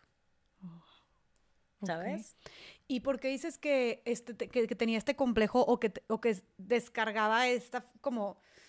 Sí, que descargaba estos complejos o frustración contigo. O sea, ¿qué, qué, tipo de comentarios violentos o agresivos te llegaba a hacer? ¿O cómo, pues cómo era contigo con, con lo que hacías? Se me vienen eventos a la mente. Uno fue, es que no, te puedo decir exactamente qué llevó al comentario, porque, güey, no, me acuerdo qué desayuné ayer, pero en alguna ocasión salimos a cenar y pues él como que ponía énfasis en mi tipo de trabajo, eh, pues, creadora de contenido, yo para todo esto ya daba charlas, daba talleres, o sea, ya me dedicaba a lo que me dedico. Y en alguna ocasión llegó a usar el término como, es que deberías educarte, o sea, edúcate. Es más, vamos un día a Gandhi, ah, te compro tres mil pesos en libro y ponte a leer, o sea, edúcate. O sea, como, güey, pues perdón por nacer donde nací, güey. O sea, yo no me considero una persona cruel deliberadamente. O sea, si yo crecí como una niña racista, clasista y tal, en algún punto no fue mi culpa. Ya después, cuando yo pude tomar conciencia, empecé a como a deconstruirme, ¿sabes? Ya, ya, ya informarme, ya cambiar, pero como que él ponía esta imposición de, eres una niña, eres una niñita cegada, güey, eh, ubícate, edúcate. O sea, como que, como que hacía estos comentarios de... Sí. Como que edúcate, güey. Ok. Ese fue uno. Otro que no se me olvida tampoco fue em, en algún periodo de no estar juntos. Yo me fui a tomar un curso a Tulum de yoga 15 días. Una semana la pasé en Tulum, compartiendo un DEPA con otras chicas del, del taller. Y la otra semana, para ahorrármela, me quedé con él en playa y diario él me dejaba en alguna parte de la carretera, no la carretera, o sea, de la calle, y una chica que también viajaba de playa a Tulum pasaba por mí. Entonces, en ese inter, yo dormía en el otro cuarto. ¿Sabes? Como que me mandaba a otro cuarto a dormir. Porque no estábamos juntos. O sea, esa semana que yo me quedé con él, que él me dio como hogar gratis una semana, pues me mandaba al otro cuarto, güey. O sea, como que me. Así, me mandaba al otro cuarto, güey. Pero no estaban juntos. No. O sea, pero bueno, no tenía. O sea, si no estábamos juntos. Nunca estuvimos juntos. Jamás estuvimos juntos. Pero como que no estábamos en nuestra parte de estar juntos, entre comillas me mandaba como que al otro cuarto y X. Eso no es tan relevante, es como un puntito ahí nada más. Ajá. Me acuerdo muy bien que en alguna ocasión él fue por mí a donde esta chica me dejó y yo estaba como en mis leggings de yoga, una playera, mi pelo todo así toda sudada, random, güey. Y estábamos en una plaza, yo estaba como caminando, bla, bla, bla, bla, bla. Y pues no sé, güey, o sea, se lo escuchó un poco mamón, pero por alguna razón suelo tener una energía un poco magnética, güey, la que volteas a ver. No precisamente porque sea guapísimo, tengo el cuerpo, es como la energía que, que emano, güey. Me consigo una persona amigable, positiva, güey, educada, según yo, no lo sé. Y se me quedó muy grabado esto, que íbamos caminando y me dice con, hacia atrás de mí con una voz que yo recuerdo como así de, mm", con coraje, ¿ya te diste cuenta que todo el mundo te voltea a ver? Y yo como que dije, güey, ¿qué? O sea, como, como que ponía mucho énfasis en tú sí, a mí no me ven, a mí no me reconocen en el festival este vegano, a mí no, o sea, como que todos sus complejos me los, me tiraba a mí. Cosas así, en alguna ocasión eh, lo invité a un evento, a un evento conmigo, nada más porque era él, porque no tenía nada que ver con el evento. Llegamos a mi casa, mi mamá siempre me ayuda en mis eventos y un ayudante de mi mamá que se llama Tomás. Y estaba este güey, porque él se quedaba en mi casa, yo vivía con mi mamá, él se quedaba con, en mi cuarto cuando veníamos a Mérida, íbamos a Mérida y pues, bien o mal, yo soy una chica que está, una mujer que está un poco acostumbrada o estaba un poco acostumbrada a que le ayudaran, güey, a que alguien limpiara su casa, a que alguien le tuviera la comidita lista. Pues crecí con servicio en mi casa y pues, perdón, así crecí. ¿no? Entonces, volviendo a ese taller, yo ya estaba cansada y pues Tomás, a quien contratan para ayudar en la casa, estaba bajando cosas del taller con mi mamá. Y en ese momento yo recuerdo que volteé a ver el cielo y se veía precioso. Y dije, ay, qué bonito el atardecer. Yo ayudando, pero viendo el atardecer. Me dice, ven acá. Y yo, ¿qué pedo? Me mete a mi cuarto, en mi casa, y no, a ver, aquí puedo estar inventando detalles, pero en esencia me agarra y me dice, deja de decir pendejadas, y que el cielo está bonito, y que la tarde no es que y ponte a ayudar, está tu mamá y Tomás haciendo todo, pero así como humillarme, güey, a regañarme como una niña, como que, güey, salte, pero así, no, no puedo, es algo que no tiene palabras, no hay como, es como una energía, es como una memoria en mi cuerpo de trauma que no tiene palabras y que cuando trato de, de verbalizarlo, Jess, se escucha como muy, ay, no es para tanto, o sea, siento que lo que yo pueda narrar o decir de esta relación que viví no le hace justicia a lo que viví estando ahí dentro. No, no, hay, no hay palabras, güey. Güey, y a ver, esto que es precisamente a esta falta como de o dificultad para verbalizarlo es lo que sucede mucho cuando intentamos describir la violencia psicológica. Güey, quiero llorar. Está bien. Sí. Sí, claro, güey. O sea. Noto palabras. Y yo, perdón que te interrumpa, pero el no tener palabras era como güey, van a decir que soy una exagerada, que soy una víctima, que me estoy inventando. Es más, a veces dudo de que pasó así. o sea, es como, neta, sí pasó. Sí pasó, güey. O sea, sí pasaron cosas. Era tan manipulador, güey, tan hijo de puta. Claro. Espero que de verdad que esté muy bien él ahora, pero este men sí se mamó. Y eso que dijiste ahorita me resonó mucho, perdón que te interrumpa, pero no encuentro palabras. Como las historias que ya te conté, Fernando y Armando, y tengo aquí el diagrama y te puedo verbalizar. Con este güey pasaban los años, años. Yo estaba lavando platos y de pronto me acordaba de algo que pasó y decía, güey, lo bloqueé. Pero que te hizo sentir horrible, horrible. No, y, y está tan cabrona y es tan sutil la violencia psicológica que hasta ahorita, años después, que ya sabes que la viviste y ya lo pudiste procesar mucho más, como que ahorita tú contándolo, incluso mencionaste el, yo sé que va a parecer que estoy exagerando, pero, o sea, todavía... El tipo sigue controlando una parte de mi mente, O sea, todavía tú como... pareciera que haces estas explicaciones de, de, no, no, como sí, créanme, o no, no, no, como sí, sí, sí, valídenlo, ¿sabes? O sea, como sí es verdad. Y pasa mucho con eso, porque claro, porque cuando hablamos de violencia psicológica y también hasta los mismos agresores te dicen como, qué chiflada, qué intensa, qué exagerada, este solo quieres llamar la atención, o las mismas personas como, pero segura, segura que fue así, pero qué dijo exactamente, pero no estarás tú tal vez inventándotelo, no estarás exagerando. Entonces, claro, y, y muchas veces, como dije, la violencia psicológica no se puede poner en palabras, pero son, mira, desde comentarios que pueden parecer súper inofensivos, pero que tú sabes, y eso también está cabrón porque es también, tú conoces a la persona y sabes cómo es su dinámica y nadie más que ustedes lo conoce, que tú sabes que había detrás de ahí un dolo, como un coraje, unas ganas de chingar, de demeritar, de hacer menos, de hacer sentir culpable, de hacer sentir mal a la persona. Y la única que puede saber eso o entender eso eres tú, porque la violencia psicológica no siempre se, no siempre se ve como, eres una pendeja. No, no, hay muchas veces... en tu cuerpo, güey, que lo denoten, o sea, no hay. Exacto, e, incluso con las palabras pueden ser súper directo de sí, no vales nada sin mí, eres una pendeja, por mí gracias esto, o puede ser un, ven para acá. O sea, ¿qué son esas pendejadas de estar viendo el cielo? o sea, también se vive de estas otras formas, ¿sabes? O de, edúcate pues tal vez no te estoy diciendo eres una pendeja o eres una puta, como otros, otros hombres te dijeron. Exacto. Pero te está diciendo que te falta algo o que no eres suficiente o te está haciendo sentir mal eh, o que no eres tan capaz, que no eres tan inteligente. De una manera muy sutil. Extremadamente sutil. O sea, de hecho, tú me lo estás diciendo ahorita y estoy empezando a sentir alivio de, güey, alguien lo vio. O sea, lo estás, lo estás viendo porque para mí era tan sutil. Obvio, güey. Tan sutil que era como, me sentía muy niña, muy vulnerable, muy como que queriendo bajar al pasado y agarrar esa versión de mí y decirle, ven, sea, aquí estoy, vamos. O sea, no puedo enojarme, ni siento coraje conmigo, ni me digo qué pendeja, porque yo sé que lo que viví fue real. Exacto. Lo sé. Eso.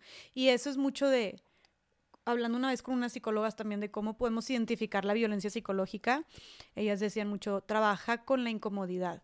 O sea, porque muchas veces las cuando lo dices en voz alta, tal vez dices, es que esto no parece tanto, tanto violencia, parece que yo me lo estoy haciendo.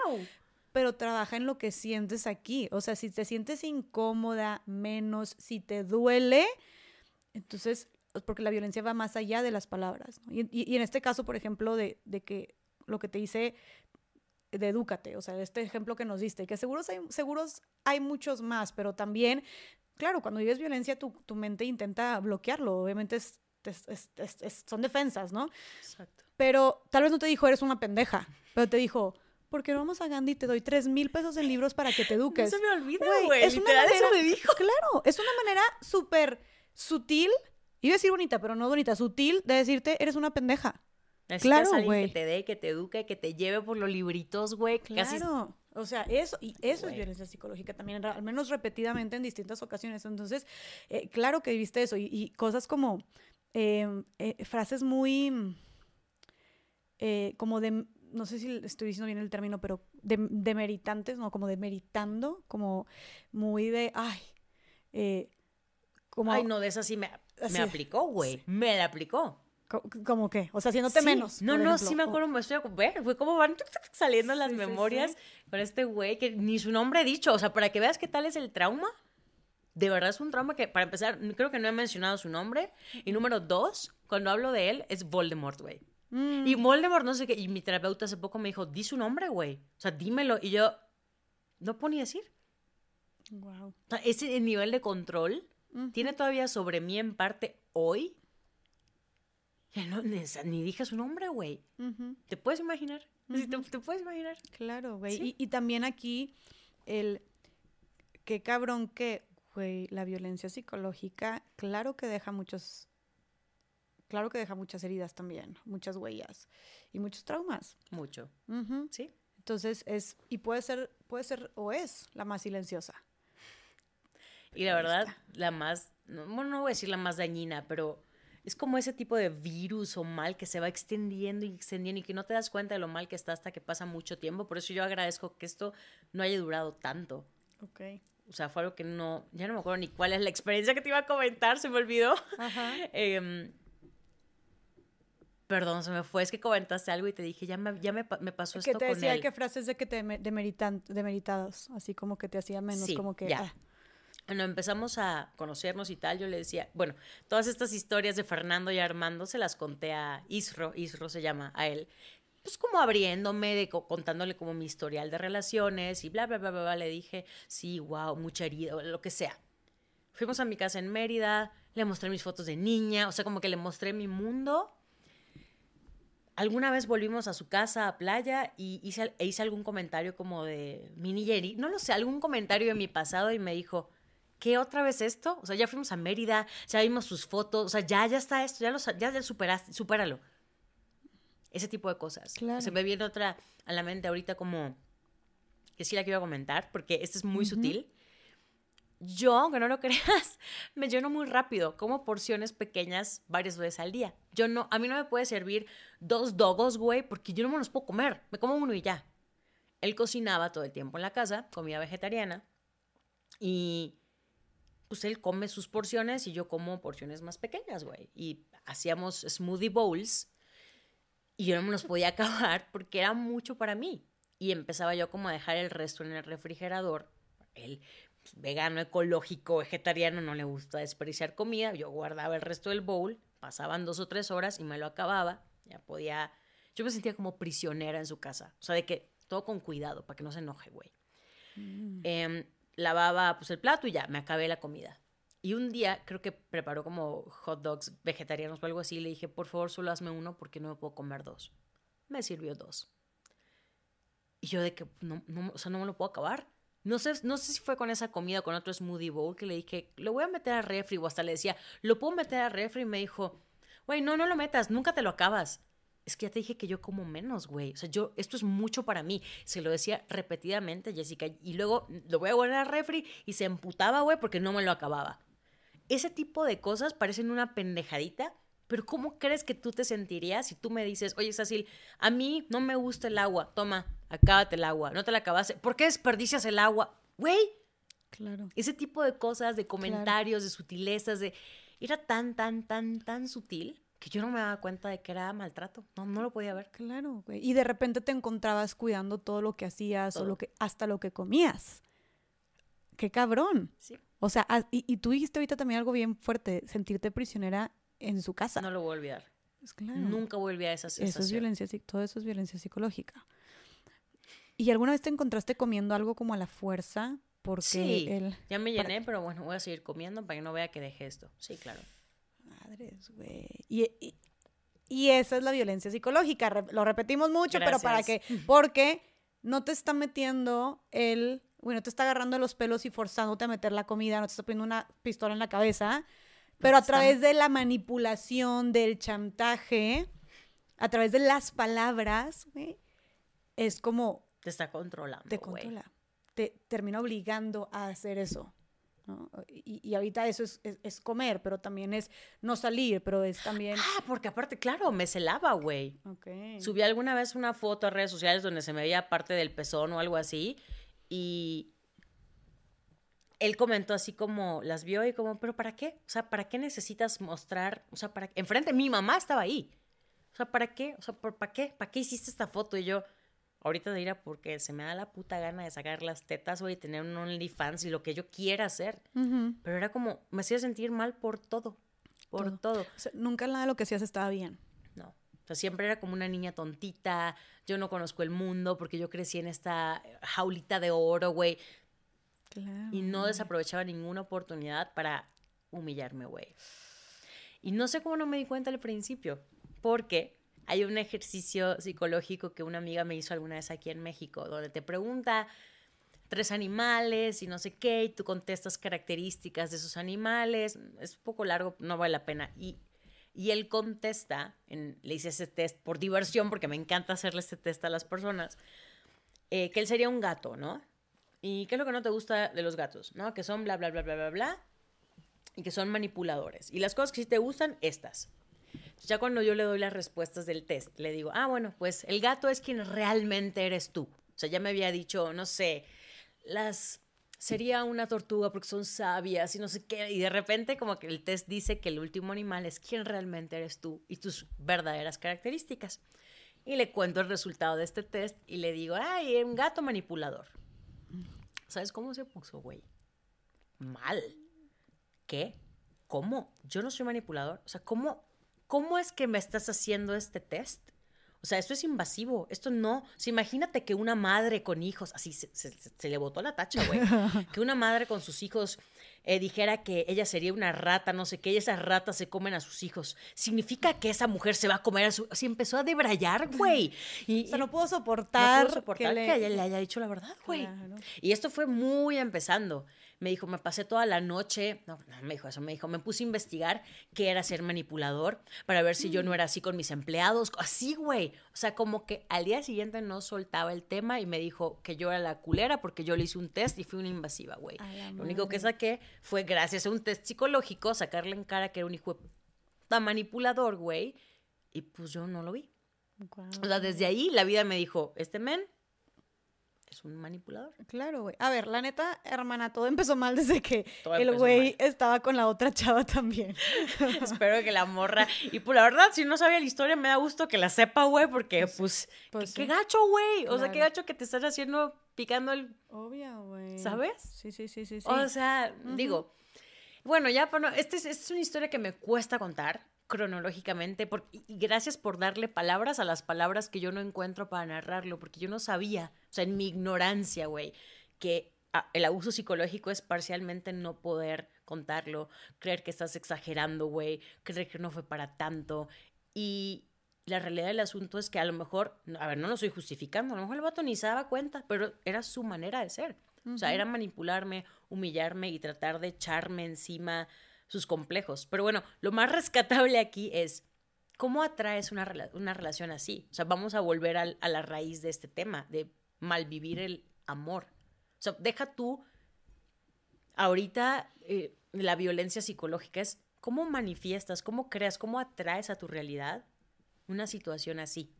Vamos a volver a, a ver atrás. Claro, claro. Otro hombre que me rechaza, para el que no soy suficiente, que además me humilla, güey, me hace menos, me manipula y para el que yo quiero ganarme constantemente su validación. Imagínate, ve, cómo se repite la misma dinámica con diferentes hombres y cómo uno me va mostrando más cosas. O sea, el primero fue como, te, te voy a enseñar a que ames estar contigo misma, güey. Porque 24/7 éramos muéganos, Armando y yo. Luego con Fernando, oye, te voy a enseñar eh, te voy a servir como ancla para salir de esa relación y te voy a enseñar a respetar, güey, los límites de un hombre. Y luego este Isro te voy a enseñar todo lo que no es una relación sana. Te voy a mostrar la violencia psicológica y la manipulación, o sea, el control mental para que no lo vuelvas a repetir. Pero, güey, ¿sabes qué? Es bien poderoso que eh, aunque lamento mucho que hayas tenido que pasar por todo esto y está de la chingada, pero es bien poderoso que hayas podido sacar un aprendizaje y algo bueno, como quieras ponerlo entre comillas, de cada cosa que viviste. O sea, hacer un recuento, porque al final de cuentas ya sé que está súper cliché, pero cada persona que pasa por nuestra vida nos viene a enseñar algo o a, sacar de nosotros, a relucir algo que tenemos que trabajar. 100%. Y eso, y, sobre todo en las relaciones amorosas. Entonces, en las relaciones amorosas, como dicen, güey, tipo, de verdad, y por eso tú empezaste ahorita el podcast y dijiste como las dos relaciones que más me han, que más me han enseñado de mí ha sido mi relación con mi cuerpo y mi relación con, o sea, mis relaciones uh. amorosas, ¿no? Porque claro, porque de repente, yo también lo veo mucho de repente con, con, con mi novio, que de repente es de que, ¿por qué me encabronó tanto que me dijo, que esto que me dijo él? Y no es tanto lo que me dijo, sino cómo los resignifiqué yo. ¿Cómo lo interpretas? ¿Cómo lo interpreto? Qué lo ves? Ajá, o qué, o qué inseguridades tengo yo que entonces lo estoy tomando, de qué manera. Y y sí, entonces es difícil como hacer todas estas reflexiones y sacar estos aprendizajes, pero creo que si todo mundo de todas esas relaciones fallidas sacáramos lo que sí nos puede servir, no solamente para nuestra futura relación, sino para, para ti misma. Exacto, porque no es algo, si, si algo está como cojeando eh, en una relación en ti, no solamente es algo que está fallando dentro de esa relación, sino también que te está fallando en tu vida, en tu relación contigo misma. O sea, es algo que, güey, si tú aceptas un trato de la chingada de un vato, pues no solamente es algo que obviamente te afecta en tu relación con él, sino que también significa que o no tienes suficiente autoestima, no, no, no crees que mereces algo mejor y que eso obviamente también se ve reflejado en todos los demás aspectos de tu vida. Entonces, siento que ya me desvío un chorro, pero o sea, el punto es que eso de saber qué nos checa y qué, en qué cojeamos en cada relación de pareja en las que también no han funcionado para no solamente emplear estos aprendizajes, sí, por si llegas a tener otra relación futura, no, pero aquí el punto siempre es para ti y para tu propio crecimiento y tu propia sanación, es clave y hacer este recuento, hacer como este, pónganse de verdad a pensar, a ver, ¿qué me han enseñado mis relaciones fallidas? ¿No? ¿Qué te ha enseñado el, el, Voldemort, el innombrable, ¿no? Porque creo que todas tenemos, claro que todas tenemos un Voldemort en nuestra vida, ¿no? Entonces, eh, y bueno, y si no lo tienes, hermana, bendita seas, ¿no? Privilegiada seas. Pero claro, hasta esos Voldemorts, hasta esos malditos Voldemorts, te vienen a Es más, hasta vienen, a veces son los que más te vienen a enseñar. No, sí. Y, no porque haya sido como un, güey, ¿qué hiciste mal tú?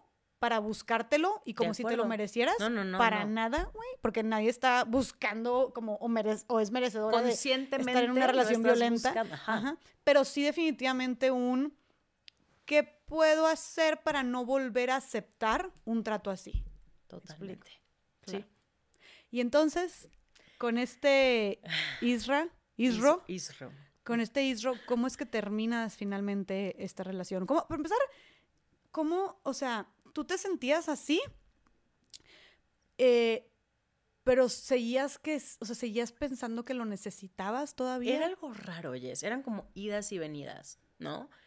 Y no, ya no estamos juntos. O sea, juntos sin título. Era como, estamos viendo qué pasa. Él era como, ah, me decía cosas como, no, no, no subamos ninguna foto a internet porque a mí me gusta mi vida eh, discreta y así. O sea, mil cositas de manipulador que tiene cuantas, o sea, mm. mil, que ya, ya viéndolo desde ahorita, digo, perdón, ya viéndolo desde aquí, ahorita me doy cuenta que, güey, jugadísima estuve. O sea, me jugó como quiso.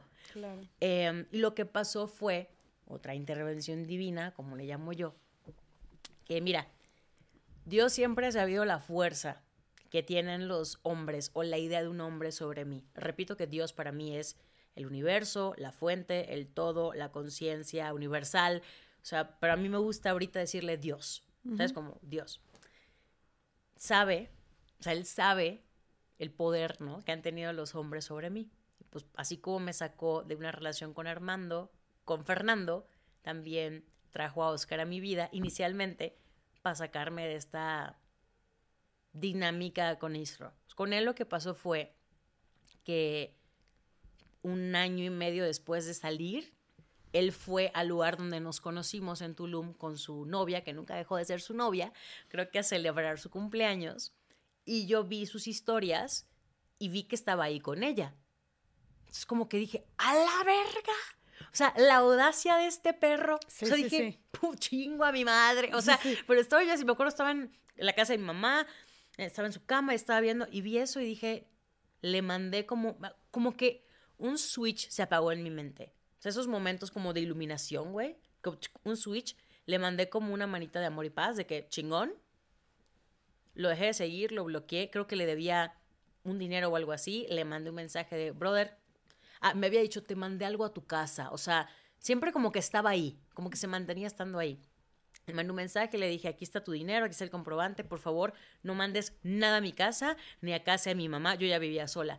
Eh, nada, güey, adiós. Así eh, fue como, se apagó, güey, la luz del teatro, así. Dio, así como que... Y sin vuelta atrás. No. O sea, obviamente como que... Ah, bueno, esto fue un 22 de junio, algo de junio de 2018. Un mes después, exactamente, navegando por Instagram, cuando Instagram te mostraba cada like que recibías, pues veo una foto de perfil chiquitita, un chico muy guapo, entro, veo su perfil y veo que era pura puras fotos de carne, güey, de comida. Y yo en ese momento era vegetariana. Yo fui dos años vegetariana y dije, ah, pues, pues con razón ni lo topo, no sé, no sé ni qué hace. Vi que tenía como 170 mil seguidores, vi que era youtuber y usualmente pues topas a la gente que se dedica a crear contenido la topas, güey. Yo dije, no sé quién es, bye. Vi algunas selfies de él, dije, ay, qué guapo, pero yo soy vegetariana, él se ve que es carnívoro, cero compatibles, güey. Ignoré, o sea, ahí quedó. Pasaron 15 días, Jess, entro a Twitter. Antes Twitter te mostraba, por ejemplo, si tú y yo nos seguíamos en Twitter y tú le dabas like a algo que yo no seguía, Twitter me lo mostraba. Mm. A Jessica le gusta el tweet de no sé quién. Bueno, a una amiga le gustó un tweet de él y vi una foto, vi su foto de perfil y dije, ay, qué guapo vato. Entro, lo veo y digo, no mames, es el mismo cabrón de Instagram. Ah, pero era otra foto, no era la misma foto ni siquiera. Entonces él tenía un tweet diciendo, vale verga la vida, no sé, algo así había puesto. Yo le puse, no sé quién eres, pero qué linda está tu carita. Saludos, así, güey, público. Me Hermana, tú, yo lo que ibas. yo sí, y ya, pero, a ver, era como, pues, güey, ya, o sea, whatever. Bueno, corte A, yo no sabía, a Oscar yo ya le gustaba, como le gusta cualquier morra en internet, güey. Llevaba como dos años siguiéndome. Supongo que me conocía porque yo tenía un canal de cocina en ese momento y él también tiene un canal de cocina. Obviamente él es mucho más vergas que el que yo tenía. y pues me contesta a las cuatro horas de que yo sí sé quién eres y eres mi crush de Instagram. Y yo, por fin, así, sí, este interés recíproco. Y ya, empezamos a hablar a distancia. Ahí me entero que él vive en Nashville, yo vivo en Yucatán, que él me topa y empezamos a hablar. O sea, empezamos a tener FaceTimes, a conocernos, a hablar. Él enculado, pero enculado lo que le sigue, o sea, que la diosa de su vida le hizo caso y de diosa, ángel, amazona, güey, no me bajaba. Así yo, hasta alas me salían de hablar con él. ¿Qué pasa? que Isro percibe energéticamente que yo ya estoy en otra parte. Contacta a mi mamá en septiembre, cuando Oscar y yo ya hablábamos, o sea, ya coqueteamos en Twitter, o sea, ya abiertamente había un coqueteo, toda a distancia. Contacta a mi mamá, me manda un mail diciéndome que el amor de su vida y que cuando el universo pone, así un choro que te vomita, así asqueroso, güey.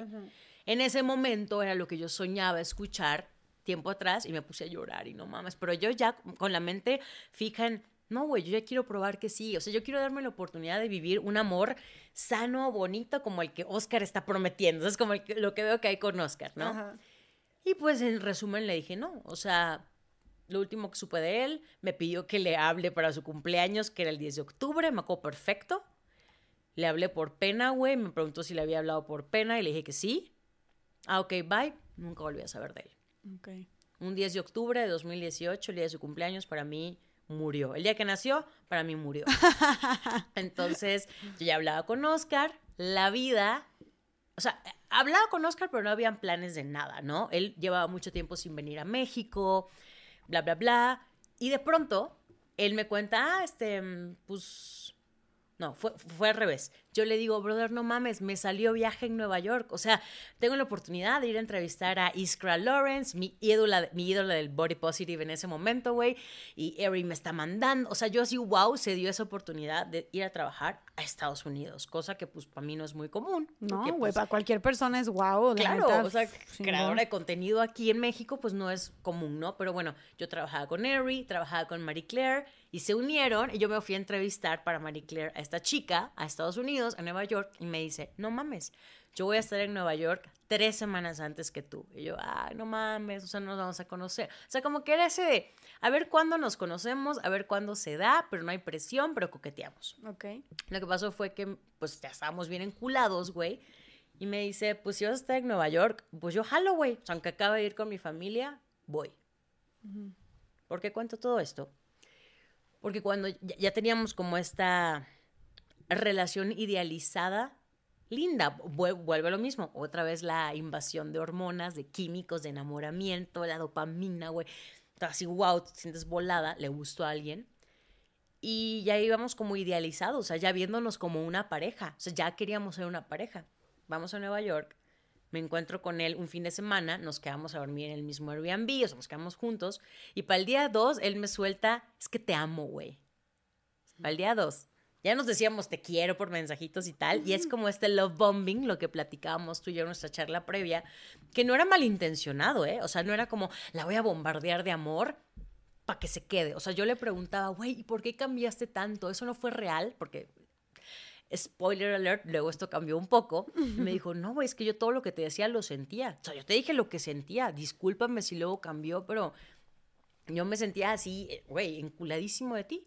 Que de hecho, perdón que te interrumpa, pero creo que para las personas que están escuchando este término y tal vez no están tan familiarizadas con el término love bombing, que se está últimamente, lo estamos escuchando mucho, pero es como esta, mm, para poner en contexto, como este Love bombing es pues en inglés como bombardeo de amor, que se usa para describir este fenómeno de como demasiada adulación, amor, cariño, atención por parte de una persona cuando probablemente se acaban de conocer o acaban de empezar, eh, ya sea una relación o se están conociendo apenas, están saliendo y como que es este love bombing de demasiado amor, pero hasta un poco como descabellado, como sin sentido de eras el amor de mi vida, es que nunca me había sentido así, es que ya te amo y llevan de que tres días de conocerse o algo así. Entonces es como ese, mm, un poquito como, sí, inusual o sin muchas bases o fundamentos para sentir tanto amor y que generalmente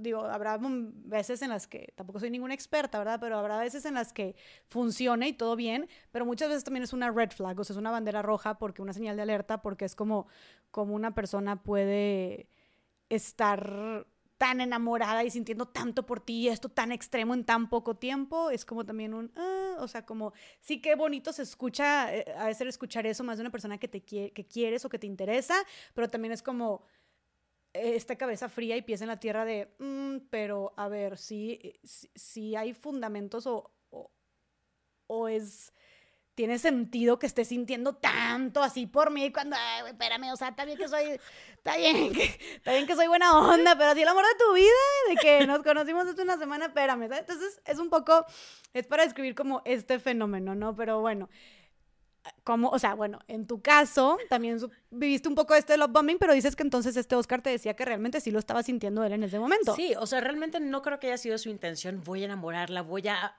aturdirla con tanto amor que, o sea, genuinamente la hormona, la química, nos tenía sintiendo mucho. O sea, yo te puedo decir, fue real, más no sostenible. O sea, porque el mm. enamoramiento lo que estás sintiendo es real, pero no es sostenible porque eso pasa. Y mira, como reloj, pasó. O sea, eso fue fue pasando. La verdad es que mi relación con Oscar ha sido la más bonita y sana que he tenido. O sea, nada más con describírtelo un poco te darás cuenta, por supuesto, sus defectos y sus momentos tóxicos tuvo, sobre todo de mi parte, pero también ha sido la que más oportunidades de integración me ha dado. Em, y por supuesto, ha sido la que ha sido más difícil de superar después, como escucharás de aquí en adelante. O sea, ahí te vas a dar cuenta porque fue tan difícil, que como te digo, el patrón inicial no fue tan diferente al de la relación con Isro, o sea, sí fue diferente en cosas obvias, pero este como rush de emoción, de amor, de wow, esto nunca lo había sentido, fue muy similar. O sea, la verdad es que sí se dio de manera muy, muy similar. O sea, es como que importante para mí reconocer que aunque fueron dos hombres muy diferentes, relaciones muy diferentes, como que sí inició de la misma manera que en las dos anteriores que ya te narré, no fue eh, exactamente así. Okay. Ahora, lo que lo hizo tan difícil para mí, cuando todo se descontroló, fue que la primera ruptura que tuvimos Oscar y yo fue muy abrupta y fue muy inesperada. Y era muy diferente a todo este love bombing. Vamos a decir, sí, como emoción, enamoramiento que estábamos viviendo. Nos conocimos, puta, en Nueva York. Y hace cuenta que ya nos conocíamos. O sea, de esas veces que tú estás con una persona y juras que la conociste de otra vida. O sea, mira, yo no sé si aquí crean en las vidas pasadas o qué, pero yo estoy segura, o sea, firmo con sangre que yo a Oscar lo conocía de otro lado. O sea, es como ese reconocimiento de, de, su alma, lo conocía, o sea, de verdad lo conocía y lo esperaba y lo sentía, y no precisamente porque fuera a ser el hombre con el que estuviera el resto de mi vida, ¿no? Pero porque me iba a venir a enseñar, ay, ay me iba a venir a enseñar lo que más deseaba, que era dejar de apegarme a hombres. O sea, creo que ahora sí estoy más que estar con Armando, con Fernando, con Isro o con Oscar, y alguna vez le dije a Oscar que esto sentí, lo que más quería es dejar de depender, o sea, ser libre de apego, ser libre de estos traumas, de estas heridas, de esos patrones, y ya te iré narrando cómo fue, pero a través de él y del bueno, la verdad, el gran hombre y el buen hombre que fue y hasta el día de hoy ha sido, es conmigo, me abrió la puerta, más que estar con alguien, es de ser libre, no depender de estar con alguien y poder finalmente conocer el amor real. Y eso ha hecho muy difícil superarlo, muy. Ok, porque, qué, o sea, qué ironía y me hace, me hace muy interesante cómo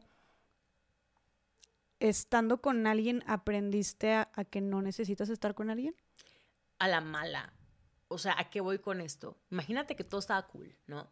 Nos conocemos finales de octubre de 2018, nos hacemos novios porque yo se lo pregunté, para variar. Em, pasa un mes y quedamos en vernos en Nashville a principios de diciembre del 2018. O sea, pues a conocernos, a estar juntos, a vivir nuestra relación de pareja y todo lindo, todo bonito, todo cool. Em, él vivía en un espacio muy reducido en ese momento, pues él, era solo, vivía solo, es como este lobo solitario, era una casa pequeña con una habitación, un baño chico, sala, comedor, cocina, un espacio chico y un deck, ¿no? Y césped, era eso, ¿no? Entonces estábamos como obligados a convivir muy pegaditos 24/7. o sea, no teníamos como mucho espacio de privacidad, más que él saliera a la sala yo me quedara en el cuarto o algo así. Entonces, como que todo fue intenso, ¿no? Me regreso a Mérida, regreso febrero, marzo de 2019 a visitarlo otra vez porque la que iba más era yo, ya sabes, yo soy la que se tiene que mover por el otro, pues porque él trabaja ahí, él graba videos ahí, hace más sentido que yo, que escribo, hago contenido, me pueda mover. Otra vez aquí el ver cómo sutilmente yo empiezo a pausar, dejar mi vida por construir esta relación. Acoplarte a, la de él. Sí. Porque, a ver, güey, pues no es por nada, pero él, era, él es creador de contenido, pero tú también eras creadora de contenido. Claro, o, sea, para mí la lógica era la naturaleza de su contenido, que, güey, tiene que estar en una cocina y ahí tiene mm. sus asadores y sus mm. carnes y todo esto, pues está ahí. No es como, Bro, me voy a cargar, o sea, digo, si hubiera querido, pues se compraba un asador en Mérida y grababa en mi... No lo sé, ¿no? Pero pues no era, no era el caso. Y tú no estabas acostumbrada a esperar eso de un hombre también. No, aparte a mí me gustaba ir. O sea, yo siempre... A ver, si te das cuenta, ¿quién fue la iniciativa en las cuatro relaciones? Yo. Yo le tiré el pedo a Armando, yo busqué a Fernando, yo asumí que al Isro le gustaba y con este güey yo le escribí, me gustas, güey. O sea, ¿quién fue, ¿quién fue el vato? ¿Quién tuvo la energía masculina en cada relación? Yo. Ok. Y a ver, ¿y eso? ¿Qué opinas de eso? Mira. Ajá, porque tampoco está mal tener iniciativa. No, no, no, no está mal. Al contrario, está chido que una mujer sepa lo que quiere y que, o sea, ya ahorita sabemos lo que queremos y tenemos todo el derecho a decir también, oye, me gustas, o oye, quiero formalizar esto. Y eso está chido, que también tú tengas como esta propia decisión y convicción y hable, levantes la voz por ti, por lo que tú quieres. Pero siento que hay un pero aquí. Sí lo hay. O sea... Sí lo hay porque hablaba también con mi terapeuta, me decía, güey, tú no dejes de ser tú, o sea, tu yo auténtico es de tener iniciativa, soy muy directa, no directa, invasiva, grosera, como directa de, ay, güey, yo quiero esto contigo, ¿qué pedo? ¿Sabes? Como que así están las cosas, pero me dijo, güey, en el juego de la vida, en el juego del amor, el hombre tiende a ser cazador, seductor, no es como que juegues juegos con un güey, pero da un poquito más de espacio, un poquito más de área, libera un poco la cancha para que él también diga, ¿sabes? Yo siempre he sido la que ha puesto todo muy fácil en mi misma desesperación de que alguien me elija, de estar con alguien, de no perder a alguien. Entonces yo hago todo, todo este rol como de energía masculina que no es propio de hombre o mujer. O sea, todos, yo creo, los seres humanos tenemos estas energías en nuestro ser, masculina, femenina, y mi energía masculina se activa mucho en mis relaciones de pareja, para no perder, ¿sabes? Incluso mi vida sexual, yo siempre he tenido la iniciativa qué hueva. O sea, llega un punto en el que ya siento que ni te gusto, que tú no me seduces, que, o sea, siempre soy yo la que tiene el, rol de seducirte, de iniciar el contacto. Usualmente el vato termina y ahí termina el acto, güey. Pregúntame cuántas veces he terminado en un acto sexual con pareja. ¿En serio? poco, sí. Porque pues a punto y aparte, porque todo gira en torno al güey, tu placer es primero o yo estoy aquí para hacer un performance, para aprenderte, y si tú terminas, pues chingón. No, esta es otra parte de mi vida que sí podríamos platicar eh, en su momento, güey, pero sí ha sido otro tema. O sea, porque obviamente la vida sexual, la vida de pareja, sí se han entrelazado mucho. Claro. todo, esto que ya te conté de mí, de mis heridas, de mis patrones, también he sido complaciente en el sexo y me olvido completamente de mi placer. completamente. Todo gira en torno al placer del hombre. Y como tú dadora de placer, pero no recibiendo. Exacto. Y frustrada, obviamente, güey. Claro. Porque pues mis necesidades no dejan de ser mis necesidades. Claro, y tus deseos. Y es como y es como, güey, pues dando y dando. Así es, sí. Oye, sí, claro. pero entonces está esto, pues claro, me hace mucho sentido que si en la dinámica de la relación tú tomas esta iniciativa, pues también, eh, y, y, este como deseo de satisfacer y de que estén a gusto y de que, de que les gustes y estén satisfechos, pues también se veía reflejado en el sexo. En todo. ¿En qué quieres comer? ¿Qué peli quieres ver? ¿Qué serie? Ah, no, con Oscar no era tanto, porque él sí, eh, güey, no, no quiero mamar, güey, los, los, pies, eh, pero la verdad es el tipo más chido con el que he estado, güey. Y yo sí fui muy abierta con mis debilidades, mis heridas, mi vulnerabilidad. Le dije, mira, yo así soy, tiendo a ser celosa, y como que tipo más relajado, más chill, menos conflictivo que he conocido en mi vida, más noble. A ver, un hombre perfecto no es, nadie es perfecto, pero me dio mucho espacio para hacer y deshacer. ¿Sabes? Era como que trataba él siempre de empujarme a ser individual, a veces de más, por su misma naturaleza evitativa. ¿Sabes? Como que a veces me quería dar demasiado espacio, como reflejo del espacio que él necesitaba. Eh, pero bueno, no, me quiero como desviar del tema. Lo que te iba a decir, que, que fue lo que detonó todo lo, pues, toda la tragedia que vino después emocional, fue que, a ver, algo estábamos hablando en mi segunda visita a Nashville, ya llevábamos, fue, que salió el tema de yo otra vez moviéndome por un hombre, fui a Nashville en febrero, marzo de 2019. No sé, Jess, ¿qué estábamos hablando? Estábamos en la autopista, estaba lloviendo, estábamos hablando de algún tema que culminó en que yo le preguntara, oye Oscar, ¿y quieres estar en una relación? Y como que se quedó callado y me dijo, no sé. Cuando escuché ese no sé, se me botó la tacha, güey. O sea, yo dije otra vez a convencer a un cabrón para que no se vaya. Porque si no sabe, no está seguro de mí, hay algo malo conmigo. Porque te acuerdas, cinco meses antes yo era un ángel. O sea, literal, era un ángel, era una diosa, era wow. Cinco meses después, estando yo aquí, estando ya en una relación, no sabes si quieres estar conmigo. Me quedé en shock. O sea, fue como, ¿qué pasó?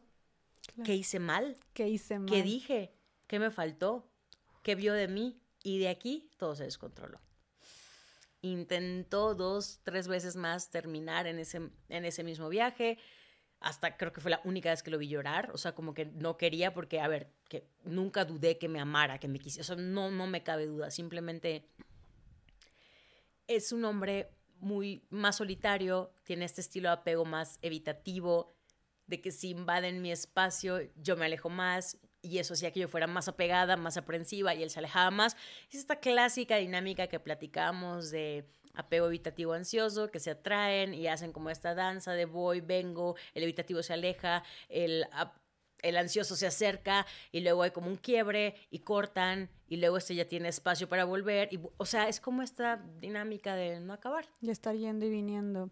Pero pues ha de haber mucho, o sea, pues te has, de, has, de, lastimarte mucho, ¿no? En esa dinámica de voy y vengo. No tienes idea. Y que se vuelve de repente como un círculo vicioso, como el necesito, tal vez, este tipo, por este tipo de apego que ahorita yo no los sabía, o sea, no los conozco, ahorita me los explicas, eh, pero yo soy una persona que necesito más mi espacio o soy más fría y tú eres una persona tal vez más cálida que necesitas que te estén... Contacto físico, reafirmación. Exacto, que yo soy así, que yo soy así y, güey, es chistoso porque mi novio también es más del otro estilo como más no mucho, pero sí muy más como más frío, más de su espacio. Y yo soy más de que, eh, de que sabes, de que garrapata. Koala, digo yo. Ella tu koala, le decía a Oscar, soy un koala, güey. Así, así. Y claro que hubo un punto, o sea, yo, eh, yo he platicado también, digo, no se trata de volver esto mi historia, porque esta historia, pero quiero. Hermana, yo quiero escuchar. Ahí de que yo también quiero. yo también quiero chismito. Sí, sí, sí, sí, de que dando y dando aquí. Oye, no, pero también antes, o sea, ya hemos platicado a Farid y yo que cortamos alguna vez. Y antes de cortar, nos metimos como en este círculo vicioso donde de repente yo era como que necesito tu reafirmación, necesito más amor, te la hago de pedo porque no me estás reafirmando que me amas y no estás teniendo estos detalles, atenciones conmigo y al mismo tiempo como que precisamente tal vez se alejó un poco porque necesitaba su espacio porque yo era como tal vez demasiado de que aprensiva con él y el hecho de que, y como se aleja, yo es como, la pierdo, de entonces no me quieres, no me amas, entonces estoy más al pendiente y, la armo más de pedo, y entonces él esto lo nefastea más, entonces lo aleja más y yo me vuelvo más loca. Entonces, y entonces lo que hace es, y terminamos explotando, obviamente, ¿no? Eh, en donde ninguno de los estábamos satisfechos, yo era como, claro, güey, yo no quiero a alguien así, yo tampoco quiero a alguien así, yo no me siento amada, eh, y yo me siento hasta la madre, y me siento súper presionado, y es como, y simplemente creo que tal vez son formas de amar muy distintas. Exacto. Que no significa. Que, ajá, y que, no, y que no significa que sean compatibles. O sea, que puede haber unos que sí y otros que no. Siento que depende ya mucho de las personas y de cómo lo sepan manejar. Em, a nosotros nos ha costado mucho esa parte como de tus, tus lenguajes del amor, ya sabes, y cómo demuestras y entender que no porque él no haga esto significa que no te quiere, o él demuestra su amor de cierta manera, yo lo, yo lo, yo la expreso de otra forma, y como también el reconocer cómo, cómo se expresan, o sea, cómo él, tal vez para mí me vale madre esto, pero él él es, para es un detalle de amor. 100%. Y tal vez yo tengo este detalle con él, pero pues él ni siquiera lo reconoce tanto. Yo sé como, ¿cómo no lo reconoces? Pero pues tal vez para él, porque para él no significa tanto como para mí. Total, sí, pero esta parte de que de repente se vuelve un círculo vicioso y que explota, pues creo que muchos nos podemos ver reflejados en eso, ¿no? Y fue lo que te sucedió a ti con Oscar, entonces. Y antes de seguir, explícanos qué es el apego evitativo y el apego ansioso. Bueno, a ver, experta no soy, pero por lo que aprendí en todos estos años de idas y venidas eh, con Oscar, pues, a ver, por lo que yo entiendo, los estilos de apego, por favor, cualquier psicólogo libre de corregirme, no, no quiero malinformar, pero se desarrollan, tienden a desarrollarse en la infancia, en tus primeros años de vida, como las heridas de la infancia, y el referente lo dan los papás, el estilo de apego que tienes con los papás. Entiendo que existen como el apego seguro, el evitativo, el ansioso, y hay otro que la verdad ignoro un poco, creo que es ambivalente. La verdad, aquí peco, por favor que alguien me diga cuál es, que son cuatro, pero Em, también me gustaría poner el paréntesis que no estoy invitando a que la gente se encasille en estilo apego, porque ahorita es otro tema súper trendy en redes sociales. Y también, pues yo tengo distintos estilos de apego, perdón, dependiendo el tipo de relación que tenga. Y también la otra persona puede. O sea, depende mucho con quién estés, qué, qué, qué, mm. parte de ti. O sea, no es como, Cecil tiene apego ansioso y así soy con todo, para nada. Yo con mis amistades soy súper evitativa, pero súper. Y evitativo que es como... Evitativa soy como, necesito mi espacio, no me demandes, te voy a dejar sin responder WhatsApp tres días, güey. No es persona, te quiero y te adoro, pero necesito espacio. No, empiezo a sentir como cucarachas se me suben al cuello, güey, cuando alguien me demanda atención. Y mm. hola, yo me vivo haciendo eso en mis relaciones de pareja. Mm. O sea, ¿sabes? Y Oscar es de apego mucho más seguro con sus amistades, es más cercano, se pero en parejas de que... Oh. O sea, de repente, ya después de su temporada de tener espacio, como que se volvió atrás más cálido, nos volvíamos a ver, wow, no sé qué, todo lindo una semana y de repente oye, baby, voy a trabajar en la noche, voy a grabar, voy a editar, voy a... Y encontraba, y él te lo dice, yo no sé por qué, pero encontraba cualquier excusa para no irme a dormir cuando tú tenías que dormir. O sea, él, a él no le gusta sentir, esto lo aprendí con los, con los años de conocerlo, que tiene que amoldar su vida o su rutina a la de alguien más, pues porque es un hombre que soñaba con tener el trabajo de sus sueños, su espacio, su casa, su, le gusta mucho su libertad. Y él entiende que estar en pareja sobre todo con una mujer que sí necesita demandante, demandante para él, porque para otro hombre debo ser perfecta, güey, así la medida justa de, demanda, ¿no? Para él era mucho. Entonces, sin, sin desviarme tanto de la cronología, lo que pasó fue que a partir de esta primera duda de él, mi sistema nervioso no descansó por los siguientes años. Y no era como que fuera tóxico su comportamiento, sino que la dinámica entre los dos, a diferencia del otro güey que evidentemente era una conducta tóxica, nuestra manera de expresar amor, de apegarnos, era incompatible. ¿Me explico? O sea, él necesitaba como más espacio, más distancia, él no estaba seguro de que era una relación. Él dice que quiere conocer más gente, tener más experiencias, de repente dudaba, o sea, él me decía, es que tú eres 99% la mujer con la que quiero estar, pero si no estoy 100% seguro, no puedo comprometerme contigo. Y yo todo lo que escuchaba, ahora te lo cuento ya más tranquila, pero yo todo lo que escuchaba es, te falta un 1% para que yo te elija. Yo solo escuchaba, es que eres casi perfecta, pero algo que está mal contigo.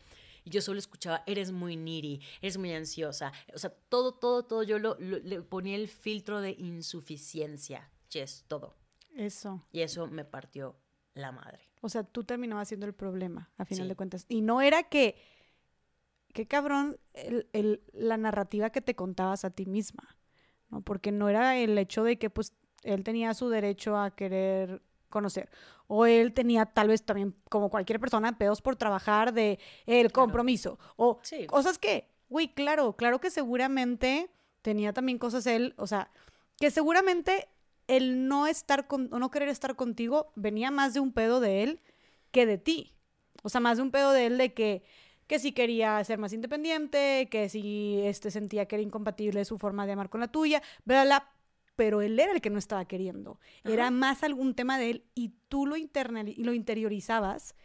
Y no solamente lo interiorizabas, sino que te echabas la culpa, ¿no? Y, y, y te echabas la culpa llevándote a ti de por medio. Hay algo malo en mí. Totalmente. ¿no? soy suficiente.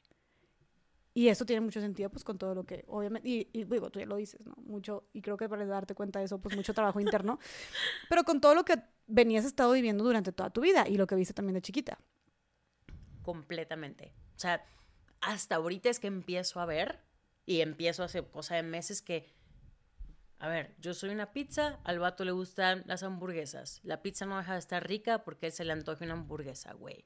O sea, yo tengo, yo, es como que, güey, si a ti no te gusta un alimento, no significa que ese alimento sea malo, es simplemente tengo otras preferencias o no estoy seguro o quiero probar más sabores de helados para saber si este es mi favorito. Y él me dice, y con el riesgo que eso implica, porque puede ser que no, que diga, fue la decisión correcta, ahora conozco una mujer más compatible conmigo, o puede que diga, no mames, Isa, si era lo, lo máximo, si la... No lo sabemos. Y él es una apuesta que hizo y que me lo, me lo dijo así, pero al final del día mi mente todo lo ponía blanco y negro. O sea, al final del día no me estás eligiendo. Hay algo malo conmigo. O sea, algo tiene que haber mal conmigo. Pero lo que pasaba aquí, por eso digo que mi sistema nervioso se comprometió tanto y pasó todo lo que platicábamos y todo lo que está apuntada como en la escaleta, que íbamos y veníamos. O sea, fueron varias veces de, bueno, vamos a volverlo a intentar. Y yo volvía a Nashville. Y no, siempre no. Y no, siempre sí. Y no, siempre no.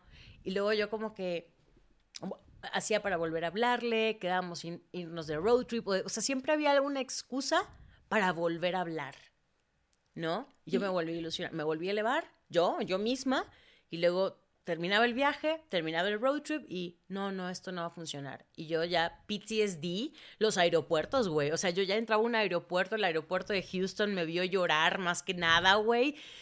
Empezó a ser una cosa traumática. O sea, vivir siempre en incertidumbre. Yo le decía, todos los días siento que es el día que me vas a volver a cortar. Así vivía. Así. Porque siempre era él el que tomaba la decisión de siempre, Todas las veces fue él. Y no hubo, a ver, y esto te lo pregunto con muchísimo amor, pero no hubo como ningún día, o sea, algún punto en el que dijiste, güey, ya es suficiente que sea como tantas veces las que él pone un punto final. Sí, claro. Sí. O sea, sí. Sí habían, incluso no el punto final, sino que a veces, por ejemplo, a ver, cabe aclarar que Oscar y yo vivíamos una relación a distancia y que cuando estábamos juntos físicamente yo lo visitaba a un lugar. Él vive cerca de Nashville, vive en un pueblo, ¿no? En ese pueblo no hay banquetas. O sea, no, no podía yo salir a caminar.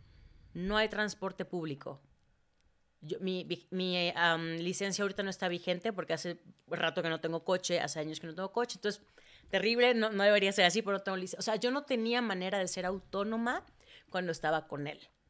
No llega el transporte público ahí, no puedo caminar, no puedo, no puedo hacer nada. Él crea contenido, yo creo contenido, estamos en un mismo espacio 24/7.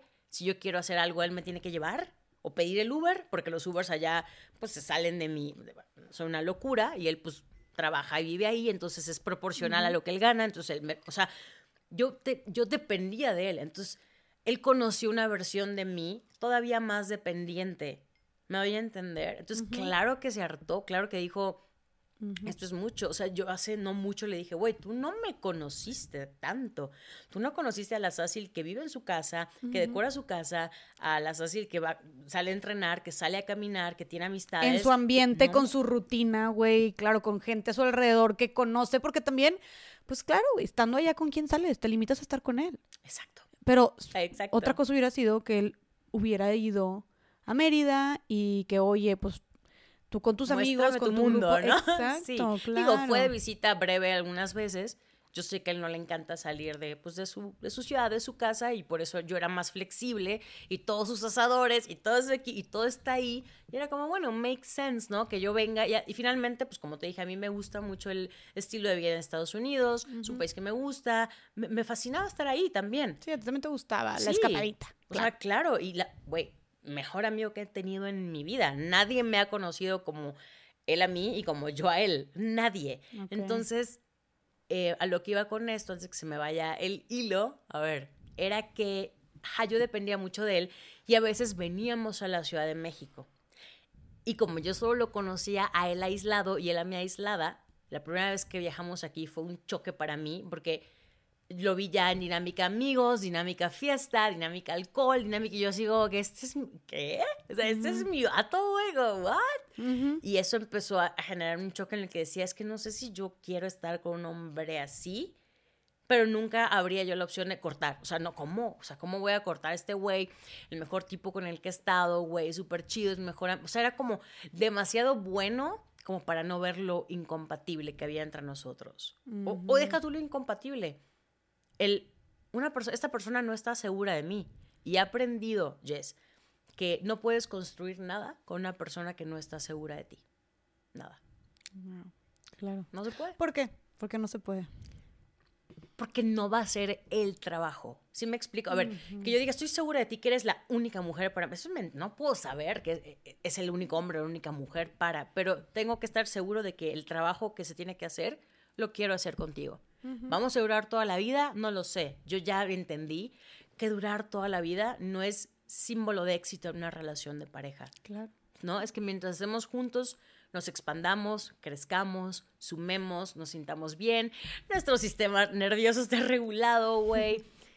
Ya, ya, aunque no lo he vivido, tengo mucha más claridad de lo que es una relación sana, que suma para mí y que sé que quiero, ¿no? De ahora en adelante. Entonces, pues no, me negaba a verlo porque todo lo bueno para mí pesaba muchísimo.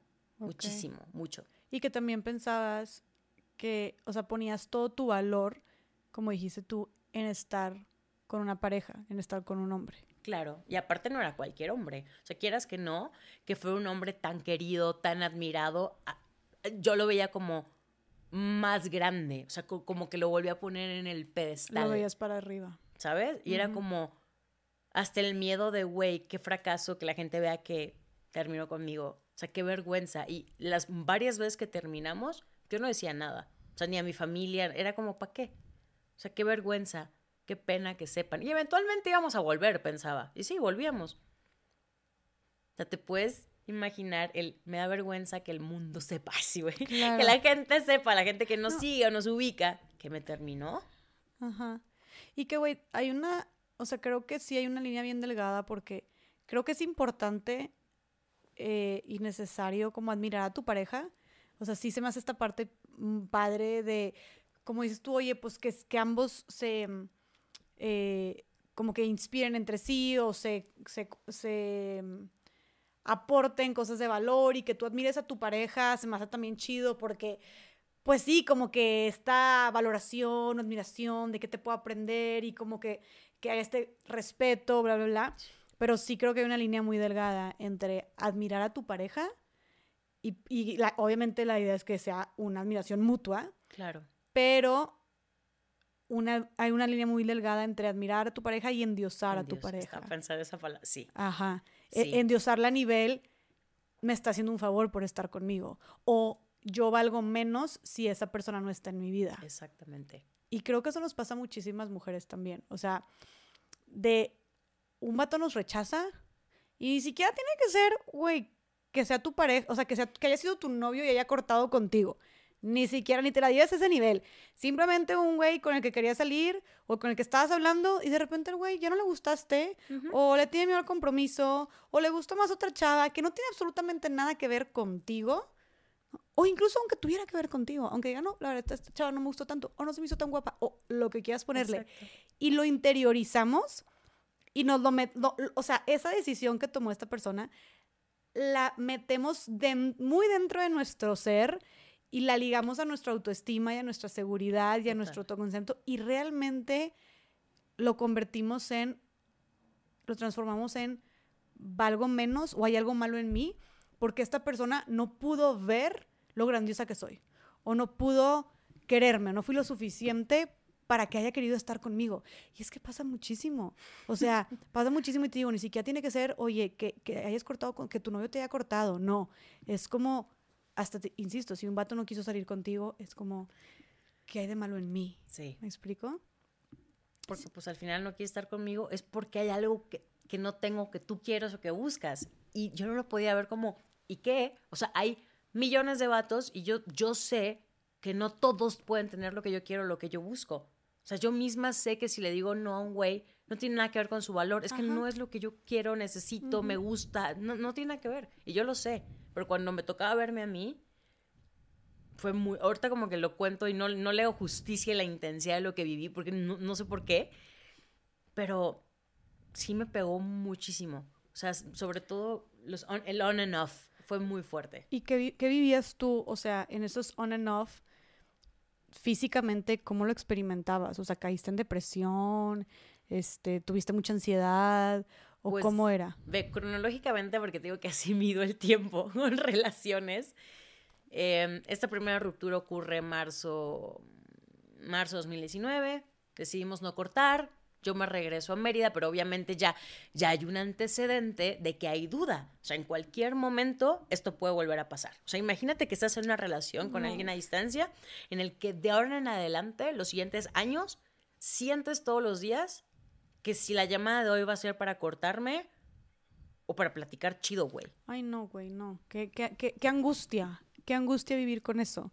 Y, y estabas ok viviendo con esa angustia? Para mí, las cosas iban a cambiar, o sea, siempre tienes que va a mejorar, va a cambiar, un día sí se va a decidir, porque de verdad cuando volvíamos era como, mm, yo lo sentía muy convencido de que, güey, sí, sí, ya vi que, que sí eres tú. Entonces, en esta ocasión no, no cortamos, en verano de 2019 nos volvemos a ver. ¿2019? Sí. Verano del 2019, él va a Mérida por primera vez, fue a Miami y luego yo me fui un mes a Estados Unidos con él. Ese verano, de la nada, o sea, él, él ya estaba maquinando y pensando y teniendo pensamientos, ¿sabes? Él como que ya pensaba, ya dudaba.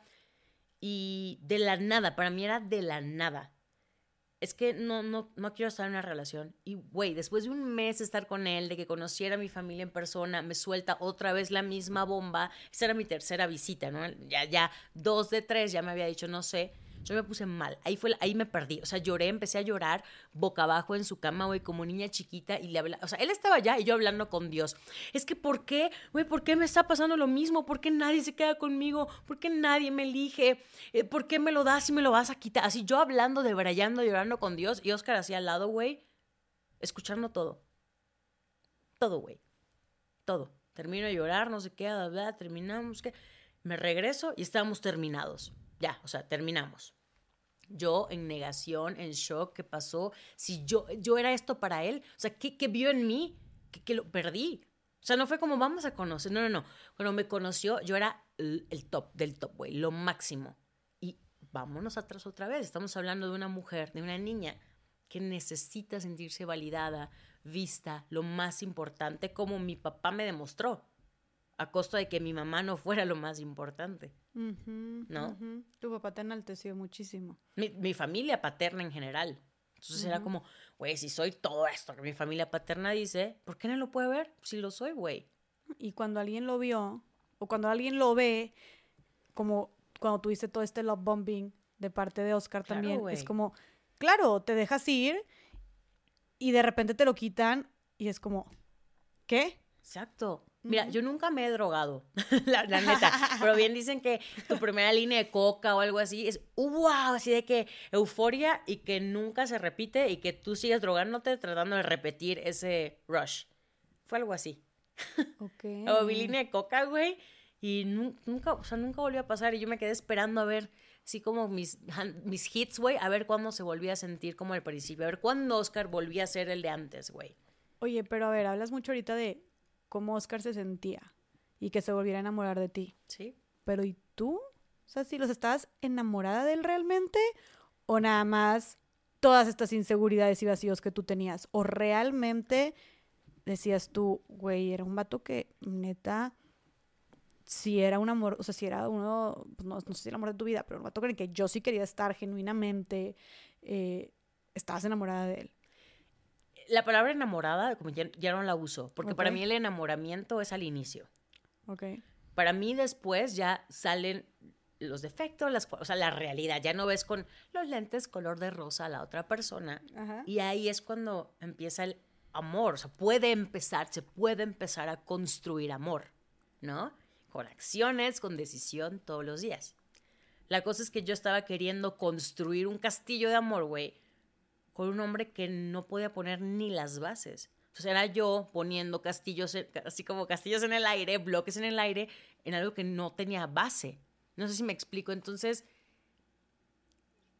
no puedo decir que no sentía amor por él. Sí, o sea, sí sentía amor por él, pero creo que era más la necesidad de estar con él disfrazada de amor a veces. O sea, mi enfoque en sus cualidades. A ver, es un tipo independiente y para mí eso es de que, o sea, otra vez saqué mi lista, ¿no? Mi checklist y como que lo que sí tenía, como te dije de Armando, no fuma, no toma, no sé. Bueno, Oscar era, es un tipo que entiende mi trabajo, apoya mi trabajo, admiro mucho el trabajo que él hace, lo respeto mucho, me aconseja, yo, o sea, éramos como un equipazo en mi mente, ¿no? Es un tipo noble, es un tipo honesto, es cero conflictivo y cero dramático, yo odio el drama, güey, o sea, en las relaciones ya, nunca más. Em, o sea, estaba yo muy enfocada, me atraía físicamente, yo le gustaba físicamente, era como mucho lo bueno y lo bonito que nunca había tenido. Y además, la gente lo, veía, lo ve, ¿no? Como, wow. O sea, otra vez volvemos a la parte de endiosarlo, es como si pierdo esto, pierdo también mi valor. O sea, voy a pasar a ser la ex de Oscar. Mm, y para mí eso era muy doloroso. O sea, porque yo ya me definía a través de él. La novia de Oscar Mesa, güey. En mi mente, porque ni siquiera era pública nuestra relación. Entonces, todo esto estaba pasando en mi mente. Nunca publica, nunca fuimos muy abiertos con nuestra relación, nadie sabe, nadie. O sea, era, nuestro mundo, güey. Y los momentos, naricita, en los momentos buenos eran muy buenos. O sea, yo me la pasaba poca madre con él. Ok. Nunca, en tres años de relación, peleamos. Ah, yo apenas Jamás. apenas te iba a preguntar si fuiste tóxica o algo así. Bueno, tóxica en el sentido de no respetar cuando él ya quería terminar, sí, porque volvemos a lo mismo. Él me dice, por favor, yo quiero estar solo, quiero, o sea, quiero ya separarme de ti. Y no fue que hayamos cortado por falta de amor, por un cuerno, güey, por... no, fue como que la está... Yo así lo describo. Topas cuando estás en el parque, ya ese es un nuevo amiguito, güey, y estás prendidísimo jugando con él. Y de, si tú estás en tu mundo, güey, en, el arenero con Juanito que acabas de conocer, llegan las mamás y les dicen, vámonos. Y tú así como, ¿por? Si la estamos pasando ching, o sea, ¿por? Yo eso sentí. Que yo estaba en una fiestecita de cumpleaños y que mi mamá me sacó, güey, y es como, ¿por qué me sacas de aquí si la estoy pasando chido? Ajá. Así era mi relación con Oscar. O sea, la estamos pasando poca madre y de la nada me dices que no sabes, güey, si quieres estar conmigo. Pero él veía más allá. O sea, él, él veía las incompatibilidades entre nosotros. Él veía que yo necesitaba más de lo que él me podía dar. O sea, él me decía, eres como una plantita que no estoy regando. Y yo trataba de fingir que necesitaba menos agua, güey.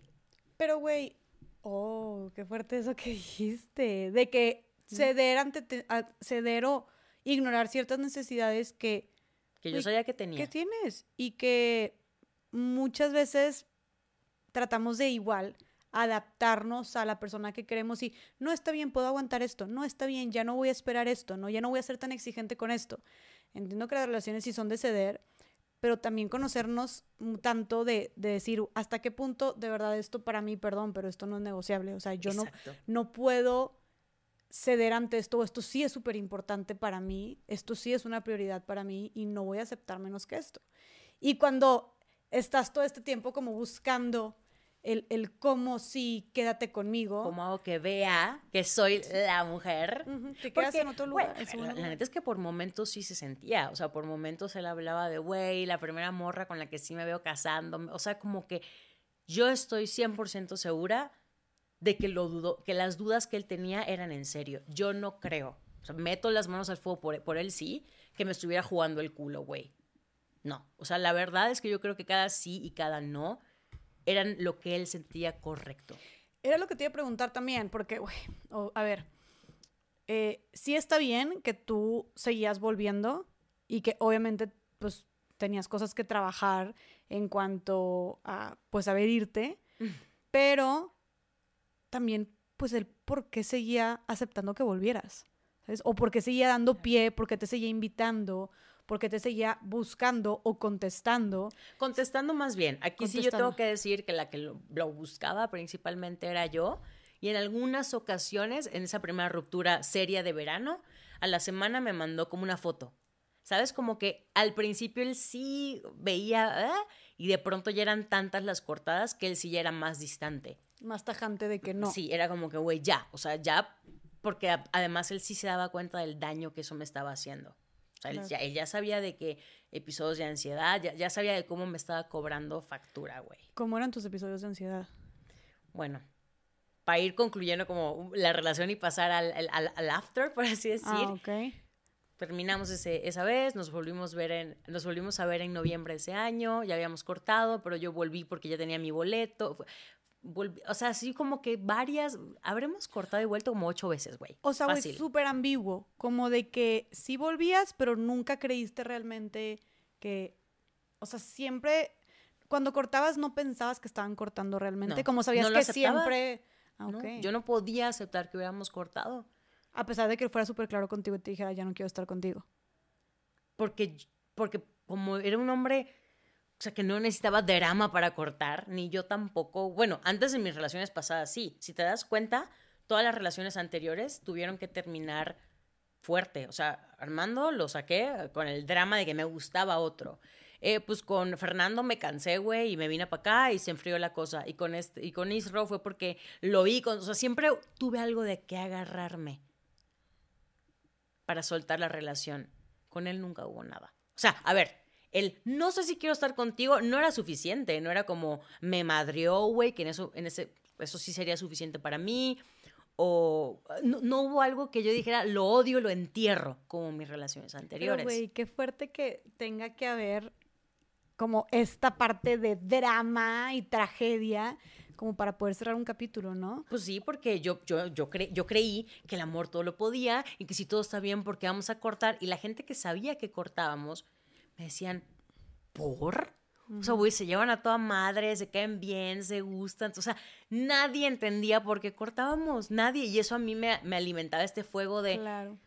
Es más, sus amigos le decían, güey, o sea, ya pensamos que Sassy era con la que te ibas a quedar, ¿eh? O sea, como que todo nuestro entorno, todo lo que el entorno percibiera como por. Ajá. Y es tan simple como que él no estaba seguro.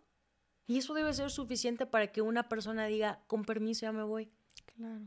Y que muchas veces es bien difícil, creo que son tal vez las rupturas más difíciles de aceptar, esas rupturas como pacíficas, armónicas, donde no hay tal vez estos gritos y estas violencias o infidelidades o cosas de que dramas en general, ¿no? A veces, muchas veces, como cortar por la paz es lo que más duele también. Es como, duele, como, como, no me hiciste nada y estamos bien y hasta te estoy agradeciendo y me estás agradeciendo por, como, no, como que, güey, puta madre, no, ¿sabes? inconcebible, o sea, inconcebible pero tan inconcebible que yo no podía aceptar la ruptura y a veces cortábamos y todo le cuestionaba no estando juntos. Oye, ¿quién es esa morra que sigues? Oye, no es que, y el otro todavía tenía la bondad, güey, porque sabía que yo la estaba pasando mal, de contestarme, de escucharme, de escuchar que le llorara dos horas, güey, de y la gente pues alrededor no lo entendía. Y él decía, es que Sassy y yo tenemos un, aunque no estamos juntos, tenemos un nivel de entendimiento. Es que te lo cuento y, todavía me puede porque mm. sé que ese es un tipo de intimidad que yo soñaba en tener con alguien y pues me, o sea, sabes, como que me ha costado mucho renunciar a ese grado de intimidad a mi mejor amigo, güey. O sea, no es como que hoy no lo quiero, estoy segura de que no, no es momento de estar juntos y a lo mejor nunca lo será, pero no deja de ser una pérdida de mi mejor amigo, de mi cómplice, güey. O sea, no deja de ser un duelo múltiple. ¿Sabes? Qué oso. No, claro, no, güey, claro. Y, y seguramente para él también ha haber sido un duelo, güey. O sea, seguramente para él también le ha de costar o le ha de costado mucho eh, todo lo que tú también significabas para él. A ver, el simple hecho que estuviera atendiendo tu llamada significaba... No estando juntos, sabiendo que estoy en crisis, cuando no tendría ni por qué hacerlo. Eso dice un chorro, Sí, o sea, la verdad es que sí me consta que todos esos nos y esas distancias y, esas actitudes tan frías con las que a veces respondía era porque, güey, me preocupa, así, o sea, me preocupa que esté viviendo este dolor a través de la ruptura, pero, güey, ¿qué tanto tiene alguien que ceder cuando ya tomó la decisión? O sea, porque él tiene que seguir relacionándose conmigo obligadamente cuando él ya no quiere estar conmigo? Y era mi no aceptar lo que también, vuelvo a lo mismo, violentó su decisión. O sea, yo sabiendo que él ya no quería hablar, me valía madre, güey. ¿Por qué? Porque lo que yo siento es más importante que lo que tú quieres. Y claro que digo, verga, decirlo es muy fuerte, pero en, antes de, trabajar con esa terapeuta, el anterior terapeuta sí me hizo ver, es que así, lo que tú sientes no es lo más importante. O sea, yo venía de reprimir lo que sentía y a través de terapia aprendí a sentir, a validar lo que siento. Pero llegó al extremo de me vale pito lo que sienta Oscar o lo que decida Oscar, porque lo que yo estoy sintiendo y este dolor y esta ansiedad y esta locura que siento en mi mente, güey, es más importante que su decisión. Y entonces lo buscabas. Lo buscaba. Pero, o sea, él te decía, por ejemplo, no me busques, o ya no quiero hablar, de que por favor dame mi espacio, ¿y qué hacías? No, llamabas, él, me decía, es que más que dame mi espacio, me decía, como es que lo mejor es ya no hablar, o sea, lo mejor para nosotros es no hablar, hasta que creo que las últimas veces que hablamos fue como, Sácil, ya, o sea, ya, y fue la primera vez que le escuché un tono de firmeza en la voz, y ahí fue como un sacudón, güey, de sacudidón, sacudón, fue como un golpe de decir, güey, ya, o sea, estoy obligando a una persona a relacionarse conmigo cuando ya no quiere, güey. O sea, ¿qué, qué cruel es eso, qué invasivo. Eso, sí. Pues no, volvamos a lo mismo. Un cabrón me estuviera haciendo eso, güey, denunciado. O sea, el men ya estaría denunciadísimo, güey. Claro, güey. Claro. Y también para ti, o sea, y obviamente en ese momento es difícil darte cuenta, y tal vez lo sabes, como tú dices, lo sabes, pero Eh, la teoría la sabes. pero a ver, yo, sabía la teoría de no quiere hablar conmigo, no quiere estar conmigo, esto es lo que se debe de hacer. Pero Jess, en mi mente y en mi cuerpo, la pérdida de esta relación y de todas las anteriores se sentía diferente. Entonces, ya hablando de este on and off, on and off, cuando cortamos definitivamente hace un año y medio, fue en diciembre de 2021, esa fue la pérdida, o sea, la ruptura que me hizo sentir ya la pérdida en serio y el ver que él como que seguía ya con su vida, o sea, ya como que, como que ya seguía, güey, a mí me partió la madre. O sea, ya veníamos de un on and off, de esta incertidumbre, de este no saber cuándo, si volvemos, y no volvemos, que en esa última ruptura yo ya me quebré. O sea, ya. ¿Te quebraste cómo? Empecé a sentir mucha, mucha ansiedad. O sea, vivía todo el tiempo pensando qué hice mal, qué me faltó, si yo fuera suficiente, si cómo vuelvo con él, puta, que me lean el tarot para ver si. O sea, pues yo ya de, o sea, ya de brayar. O sea, una ansiedad de que no podía aceptar la pérdida. O sea, fuera de control. No puedes aceptar, y ya no que ni. Ya no puedes aceptar la pérdida, pero ya ni siquiera que, que lo que lo estuvieras buscando a él, de que forzosamente estar en tu vida en contacto contigo de alguna manera, si no, no la podías aceptar, ¿de qué manera? Aceptar, ni siquiera contar que habíamos cortado, ¿sabes? Como que no, como que yo estaba en negación.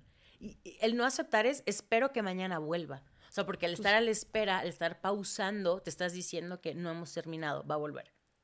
Y tú seguías pensando eso. Sí, o sea, una parte de mí sí, pero al mismo tiempo era, no mames, o sea, aunque yo volviera con él, voy a vivir con el miedo de que mañana me vuelva a terminar. Y ahí dije, ok, una de mis necesidades como mujer es estar con una pareja que, a ver, no va a firmar un, un acta que diga voy a estar contigo para siempre, porque eso nadie lo puede garantizar, güey, pero sí que me haga sentir con acciones, güey, que aquí estoy. O sea, aquí estoy, no voy a ningún lado, aquí estoy construyendo una relación contigo. Y tengo toda la disposición de estar aquí. Exacto. Y que sí, que nadie puede asegurar un futuro pero ahorita, hoy, tengo toda la disposición y la seguridad de estar aquí, güey. Y te mereces eso. Y creo que todas, todas las personas nos merecemos eso, güey. Todas, todos los sistemas nerviosos merecen eso.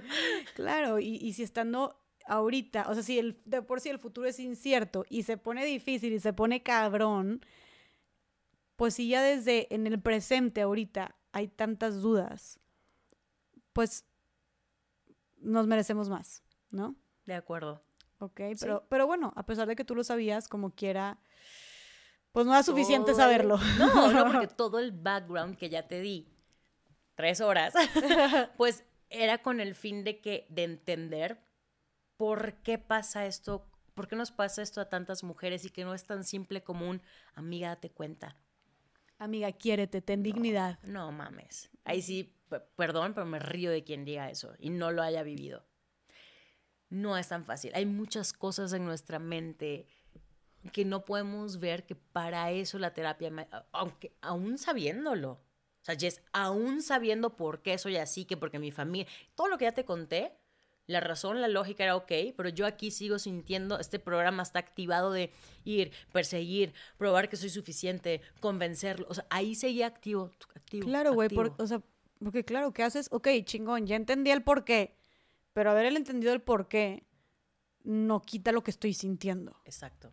¿Y entonces qué sigue?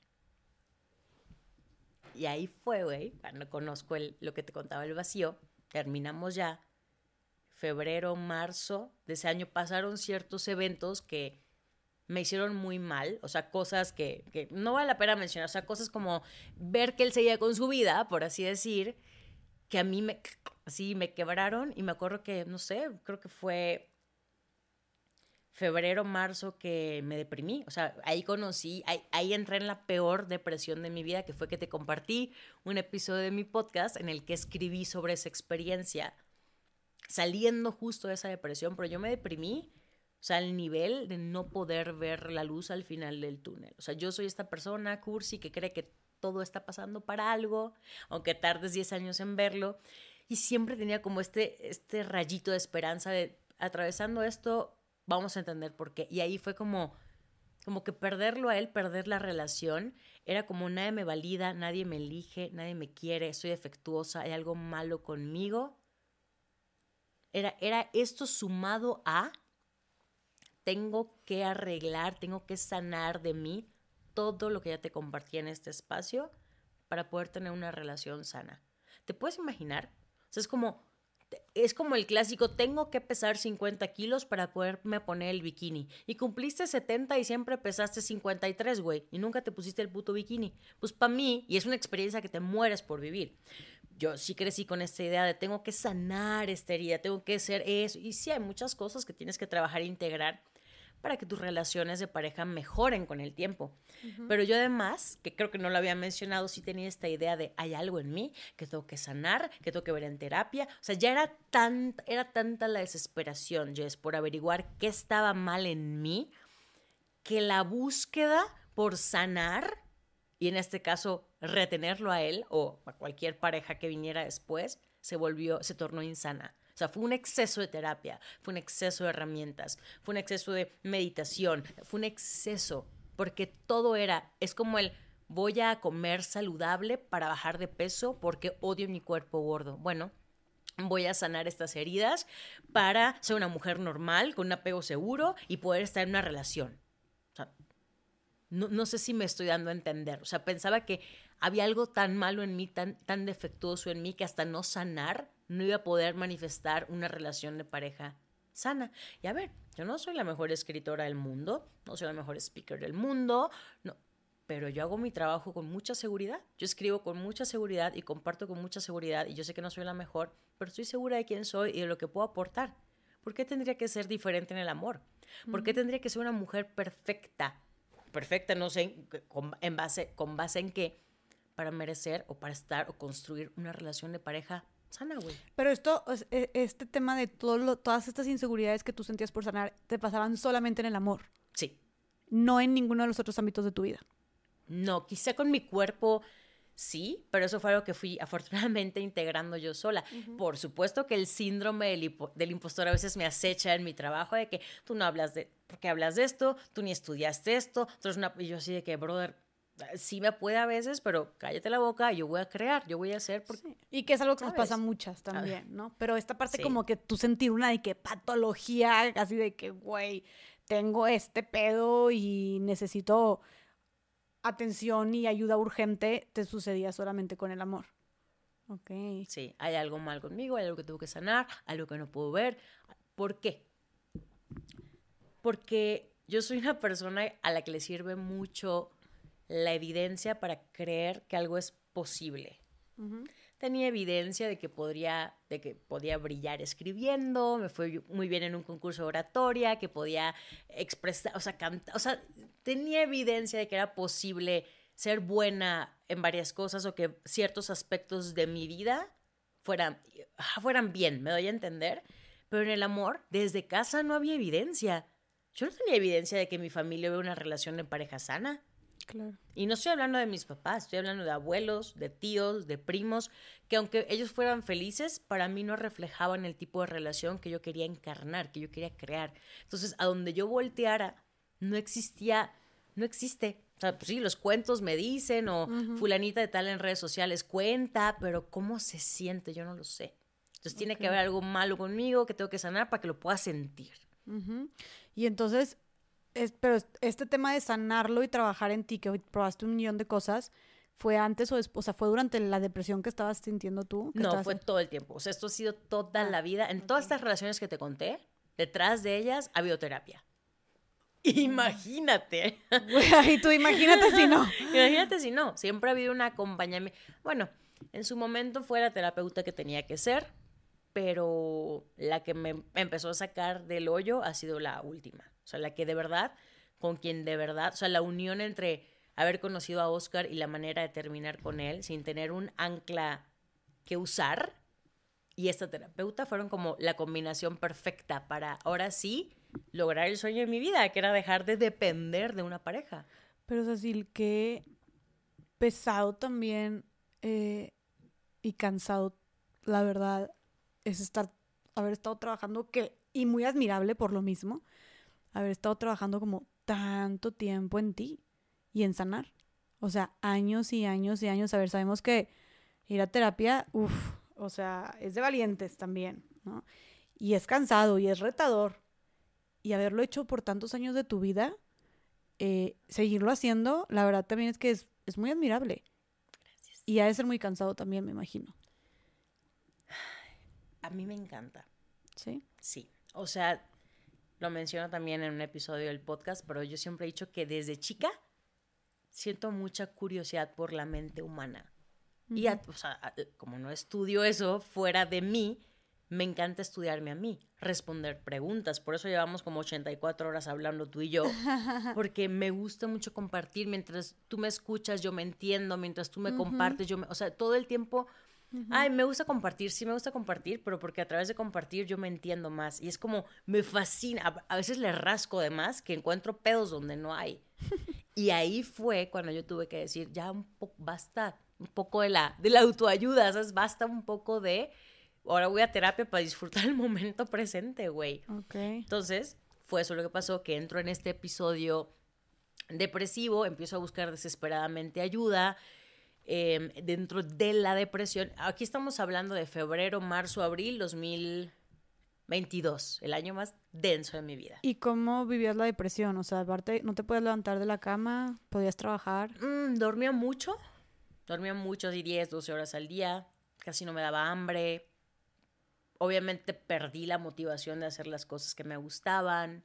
Lo único que hacía era bañarme. O sea, para mí levantarme, poner aceites esenciales, bañarme y vestirme, lavarme los dientes y la cara era como mi, como mi manera de volver a la vida, de decir sigo viva, sigo aquí, o sea, sigo funcionando. No llegó al grado de inhabilitar mis actos básicos, que es mantener mi higiene personal, no llegó ahí, pero ya no quería salir con mi familia porque nada más estaba con mi cara de machete, con mis ataques de ansiedad, güey, estaba triste, o sea, era ya salir con un muerto, güey, o sea, salir con una con un muerto y obviamente me pesaba ver cómo a mi familia le pesaba mi estado, porque no era la primera vez, estos eran estados que yo repetí, estas, estas ansiedades, depresiones, yo llevaba años viviéndolas, o sea, ya era como mi, mira, o sea, Sassy la que está con, con ansiedad, Sassy la que está triste. Sassy la que está superando un güey. Así. O estaba superando un güey, enamorada de un güey, enculada de un güey, cortando con un güey. Así. O sea, siempre estabas haciendo, gastando como tu energía. En un cabrón. En un güey. ya sea manteniéndolo, enamorándolo o superándolo. Güey, ok. Y esto, pues obviamente, pues nadie sabía nada, güey. O sea, nadie en redes sociales, públicamente, porque todo lo que yo compartía también estaba pasando en mi vida, güey. Pero yo trabajaba con una mano amarrada atrás, güey. O sea, nunca con el 100 de mi energía, porque, mm. o sea, ¿qué se merece mi 100 si no me está validando un hombre? ¿Sabes? Es como, ¿para qué me pongo lencería bonita si nadie me la va a quitar? ¿Para qué me maquillo si... Y he tenido que aprender a hacer esas cosas por mí. Y de ahí empieza este discurso de amor propio, güey, de no amarme para nada. Sí. Para nada. Y es irónico que, o sea, wow, y también tal vez por eso hablas de lo que hablas ahorita. Porque atravesaste. Por supuesto. El dolor, Jess, que viví en esa depresión. Y a ver, no era Oscar. Ya con el tiempo es, a ver, no fue que perdí a Oscar, sino que al, todo lo que representaba, el significado que había detrás de la pérdida, para mí se sintió como el dolor más intenso que he experimentado en mi vida. Y me encantaría aclararlo, porque no es como que Oscar me dejó mi vida se acabó, qué dolor. No, no, no, es todas las heridas que salen a la luz, todas esas, todo el rechazo, todo el abandono, toda la insuficiencia, toda la traición, o sea, era todo, toda esa historia familiar de la que hablamos al principio, era, estoy sintiendo el dolor de mi mamá y de mi, estoy sintiendo todos los dolores de todas las mujeres de mi, de mi línea, güey, yo. Así es como se siente. No es, hay que exagerada, todo el mundo, es que era un dolor de, de décadas, de, de, así, así se sentía. Por eso es que al principio te decía, aquí termina, o sea, aquí termina esto conmigo y pues si me toca rifar y tengo que pasar esto, y tengo que trabajar en mí y tengo que compartir mi historia, lo voy a hacer porque aquí termina. No, no es el dolor de perder a Oscar, es lo que representa otra pérdida más. Claro, y también creo que nunca te habías dado el tiempo tal vez de sentir este dolor. Sí, porque allá había otro güey en puerta, claro. Fue una tras otra tras otra. Y ahora he tenido tiempo de sobra. ok, ¿y cómo has utilizado ese tiempo? ¿Cómo te ha servido también que dijiste esta terapeuta que fue la que te ayudó a entender y a poder a entender que no necesitas de un hombre, ¿qué fue lo que has ido aprendiendo y trabajando? Pues bueno, la primera decisión que decidí tomar en este año, porque ya es un año de sanación de esto. Ya sé que hablé de, ya me de sanar. No, no, pero ha sido ya esa sanación que de verdad vas integrando y bajando más. Ya para resumir el último año de vida, eh, me regalé un viaje a Europa. Platicábamos como que dije, güey, yo siempre he soñado con irme a Europa y me encanta viajar sola. Y llevo a mis, a mis papás diciendo, algún día cuando vayamos a Europa, y nunca ha llegado el día en que vayamos a Europa, pues como que decidí romper con, o sea, quiero, quiero vivir esto, güey. Ya no quiero esperar a que me lo den, me lo regalen, ocurra, caiga el cielo. Agarré mi dinerito, güey, como Dios me dio a entender, hice mi itinerario y me largué, güey. Me fui a Europa a celebrar mis 33 años. y me la pasé Me enfermé de COVID, sí, pero me, la pasé chingón. Ah. Y fue como, empecé a, voy a, a volver a sentir emoción por vivir. Ah, estando ahí, hablando de mi salud mental, cortea antes de pasar a esto, porque esto es importante para quienes estén pasando depresión, ansiedad. Yo trabajaba con un terapeuta que creo que estaba un poco bias, creo que es la palabra en inglés, como que... ¿Sesgado? Sesgado, Ajá, sesgado, sesgado. Él seguía a Oscar y me seguía a mí en redes sociales, o sea, nos ubicaba de antes y yo llegué con él después. Uy, güey, eso... Y eso lo hizo muy delicado todo. O sea, no creo, a ver, no estoy hablando mal de él, no estoy diciendo que... Son, no, no, no, pero eso lo tenía un poco apendejado, ¿sabes? Como que... Y dos, recibí un mal diagnóstico. O sea, yo hablaba de depresión y él me decía, salte, construye una vida. o sea, sí, pero ahora digo, güey, a una mujer hundida en depresión no le puedes decir, salte, construye una vida, güey, porque yo era un zombie. Claro. Es el decir. ¿Sabes? Sí. y se me hace muy extraño que un profesional, un, un, terapeuta te esté diciendo eso. Es como decir, échale ganas, güey. Un, poco, sí. O sea, para el estado en el que yo estaba, que pasaba de la cama al sofá, del sofá a la cama, güey, sí. O sea, ahora me doy cuenta que sí. ¿Y qué, qué pasa?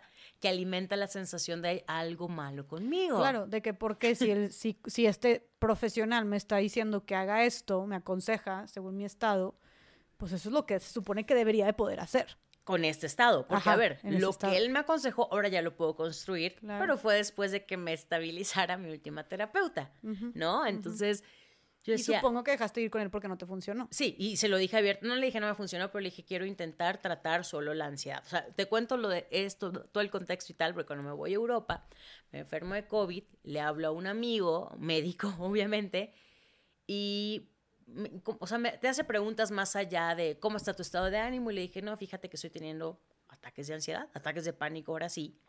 Y me dijo, ¿has probado terapia cognitivo-conductual? Le dije, no, pero lo voy a probar. Dije, va, o sea, ya había probado, mira, todo transgeneracional, imán, estar, o sea, todo lo holístico, místico y científico, ya casi todo lo había probado, ¿no? Y sentía que no podía asentar, no, no podía sanar algo. Ok, y esto fue, o sea, en Europa estabas teniendo estos ataques de pánico y estos ataques de ansiedad. No mames, o sea, el día 3 en Londres, yo eh, así de la nada empezó ataque de pánico, dije, no mames, no puede estar pasándome esto aquí. Ya me habían pasado en Mérida, ¿no? Ya, para todo esto, las idas y venidas ya estaba somatizado en mi cuerpo, diarrea todos los días, garganta cerrada, taquicardia, zumbido en el oído, güey. O sea, aquí no quiero indagar mucho porque ya tengo un episodio donde hablo de eso y porque ya llevamos un montón de tiempo hablando. No, pero, tú dale. Ya los síntomas ya eran graves. Para las personas que quieran escuchar este episodio de cómo viviste tú la peor depresión que has vivido, ¿Cómo se llama el episodio donde podemos encontrar? Mi podcast se llama Mi lugar más seguro. Es el episodio 5. Se llama creo que pérdida, dolor, ansiedad y depresión. En algún orden están esas palabras, pero ahí lo encuentran. Es el último que he subido o el penúltimo, si es que ya subí otro.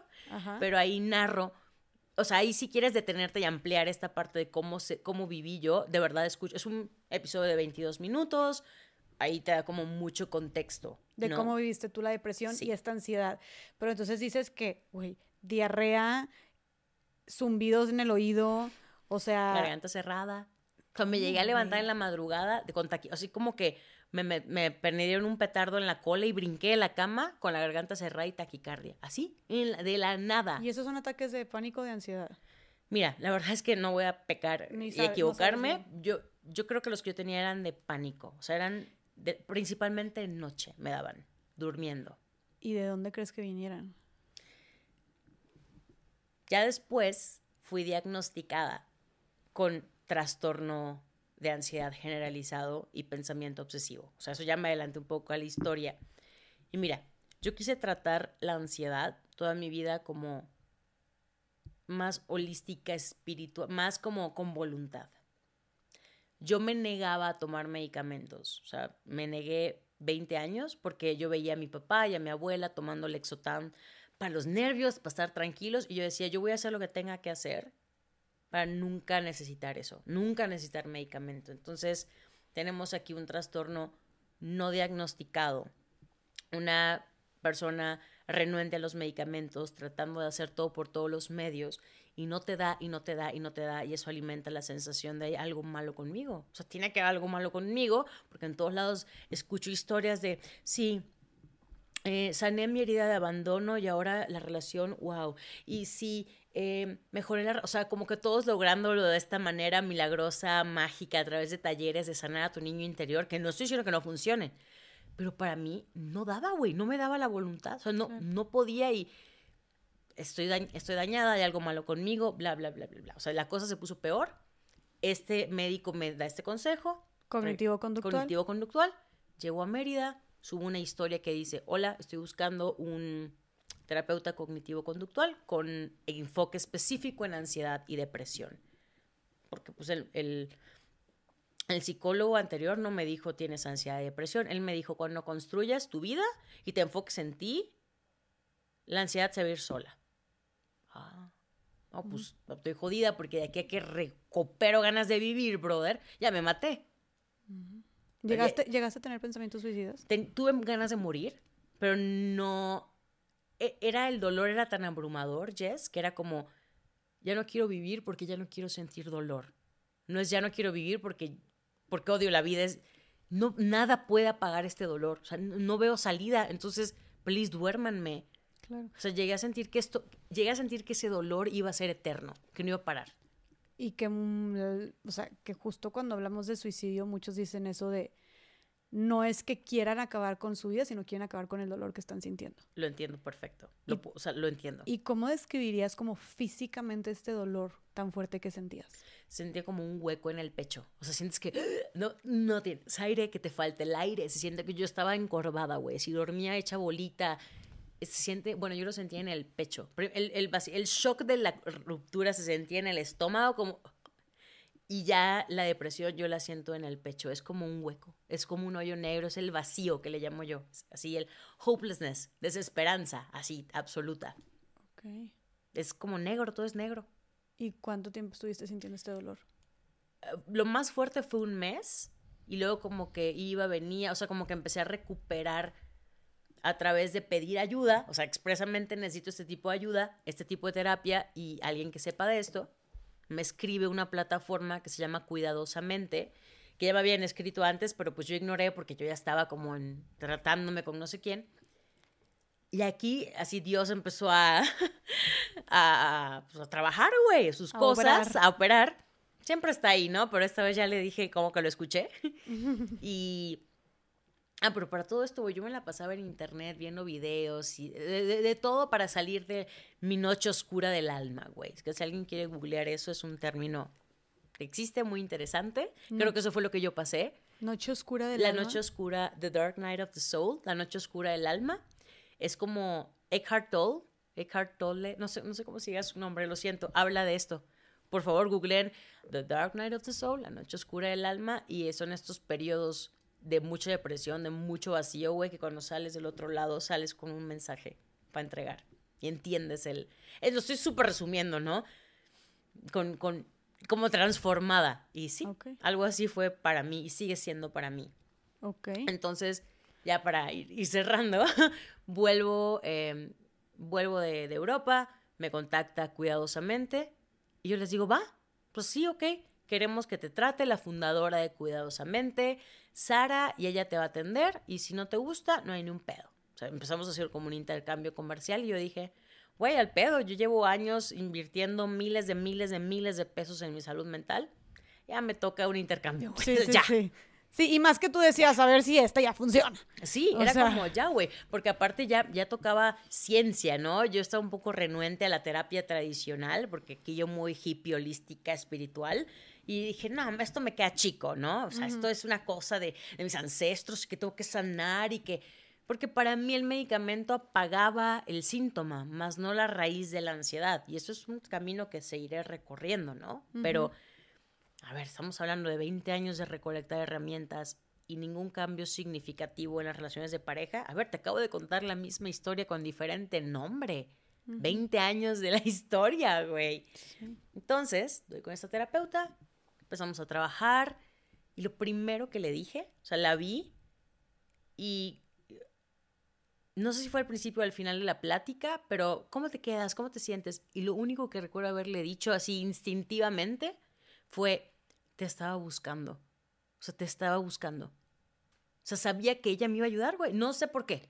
Pero no había pasado ni la sesión ni nada todavía y nada más. a la primera, así como te amo el primer día de conocernos. Lo bombing a la terapeuta. sí, sí, tal cual.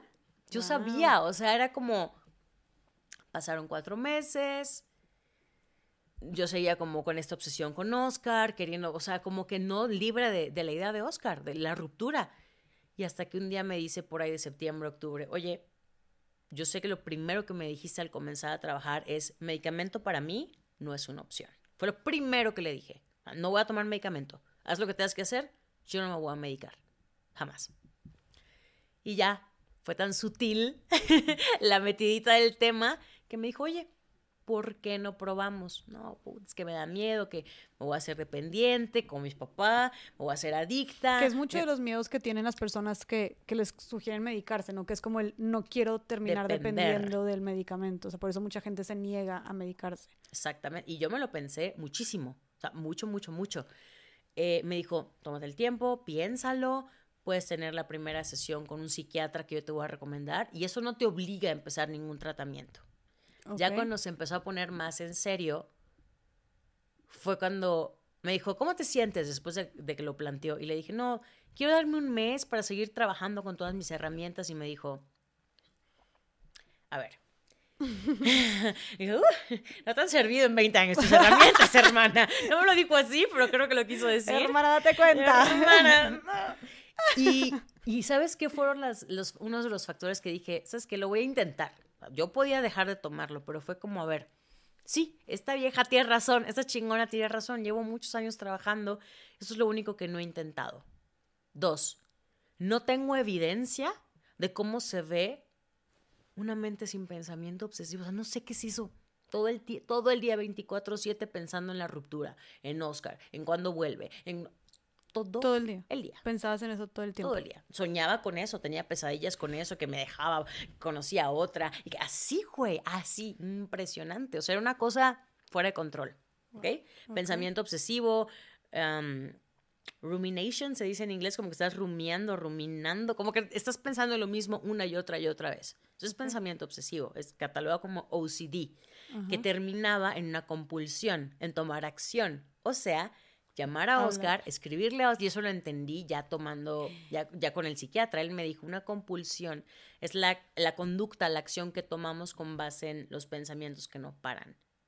Okay. Y yo sabía, yo quería saber qué era vivir sin eso. Como te decía que para mí es importante la evidencia de que algo es posible, yo me, me di cuenta que no sabía lo que era vivir sin ansiedad. O sea, no sabía qué era tener una mente normal me voy a entender, era como, güey, ¿cómo, ¿cómo se sentirá? ¿Qué será? Entonces, mi terapeuta me decía, el medicamento no es que te vaya, vas a, vas a dejar de sentir, simplemente como que en lugar de pensar 100 veces en lo mismo, a lo mejor lo vas a pensar tres. Y yo, ah, o sea, como que la manera que me hablaba del medicamento me traía mucha paz y mucha confianza, porque yo sabía que no una pendeja me lo estaba diciendo, güey. te tranquilizó. Y era una experta en ansiedad y en depresión.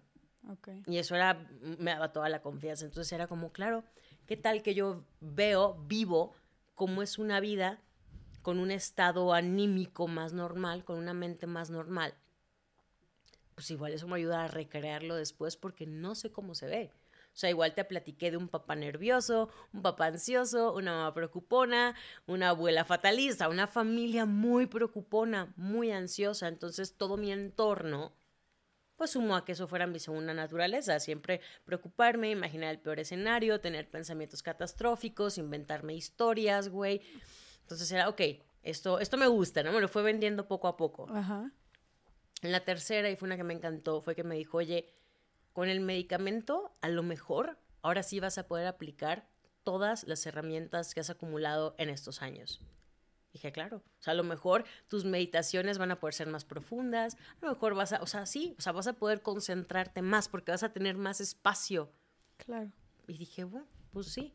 Y seguramente habrán habido más razones, pero la primera de no te va a generar adicción, eh, el ya intenté todo, solo me falta esto y y la idea de yo voy a llegar a donde tenga que llegar por mi salud mental. O sea, yo sí ahí no pongo límites. Si va a ser por mi bien, sin tratar obviamente de obsesionarme, ¿no? Ni de, ni de estar alimentando esta idea de hay algo que tengo que sanar para estar bien. Pero era como, güey, ese compromiso con mi salud mental y también ver cómo este trastorno de ansiedad porque ya fue diagnosticado, o sea, ya unas cuantas preguntitas con ella y el psiquiatra ya fue como, sí, tienes un trastorno de ansiedad y tienes un tipo de OCD, o sea, pensamiento obsesivo. A ver, el OCD, obsesivo compulsivo, no es solo me lavo las manos, que todo esté ordenado, en mi caso era el pensamiento exacerbado, pensar lo mismo una y otra y otra y otra vez, que no me dejaba tranquila, que tenía que terminar hablando eh, con Oscar y preguntándole algo por ejemplo, vi que siguió a Juanita Pérez, güey, y yo todo el tiempo preguntando, ¿y cómo la conoció? ¿Y le gusta? ¿Y quién es ella? ¿Y por qué? Así, sin parar, sin parar, sin parar. Entonces, para calmar esa ansiedad, cortar ese pensamiento, tenía que seguir la compulsión de marcarle, hablarle y preguntarle, güey. ¿Quién es Juanita Pérez? Y él me contestaba, güey. Obviamente así como, Sácil, pero esto cuándo va a terminar, porque pues ya terminamos y siempre va a haber alguien, algún día voy a salir con alguien. Y yo escuchaba eso y mi cerebro hacía cortocircuito, güey. O sea, otra vez la parte de no aceptar lo que es, no aceptar lo que está pasando. Y pues bueno. Pero, güey, que, o sea, que, eh, qué alivio y liberador también ponerle, haberle puesto nombre y darle una explicación también al hecho de que estuvieras así. No era solamente, ay, güey, es que estoy obsesionada con este vato. No. no, o sea, había una condición ahí como químicamente hablando, o sea, que, que también hacía que estuvieras en esa situación, en esa posición, o sea, tenías un trastorno. Vaya, y por eso la importancia de ir con un profesional también para ver, para encontrar respuestas Totalmente. y un mayor entendimiento a nuestros comportamientos. Lo que pasaba conmigo es que yo creía que estaba arriba de un trastorno. O sea, yo, yo sentía que si me ponía la etiqueta de tengo un trastorno de ansiedad, me iba a victimizar. O sea, eso iba a justificar cualquier comportamiento que yo tuviera. Entonces, para mí era como, no, soy una persona ansiosa, solo tengo que meditar más, vivir el momento presente. A ver, todo eso sirve y mucho. Y hay gente, y yo, qué maravilla que todos pudiéramos superar estos desórdenes o trastornos de manera como natural, por así decir. Pero me di cuenta de que, güey, el medicamento no es el enemigo. O sea, yo, como te dije, Dios es mi todo y creo en Dios y es muy mágico y de verdad lo siento, lo escucho todos los días. Y también fue tener como un acto de fe, porque no lo mencioné, pero en, en, el tiempo de la depresión yo sí perdí la fe. No es como, Dios me abandonaste, pero sí perdí la fe, güey, en que a lo mejor pues no hay ninguna razón de ser para este dolor y nada más es y nunca va a acabar.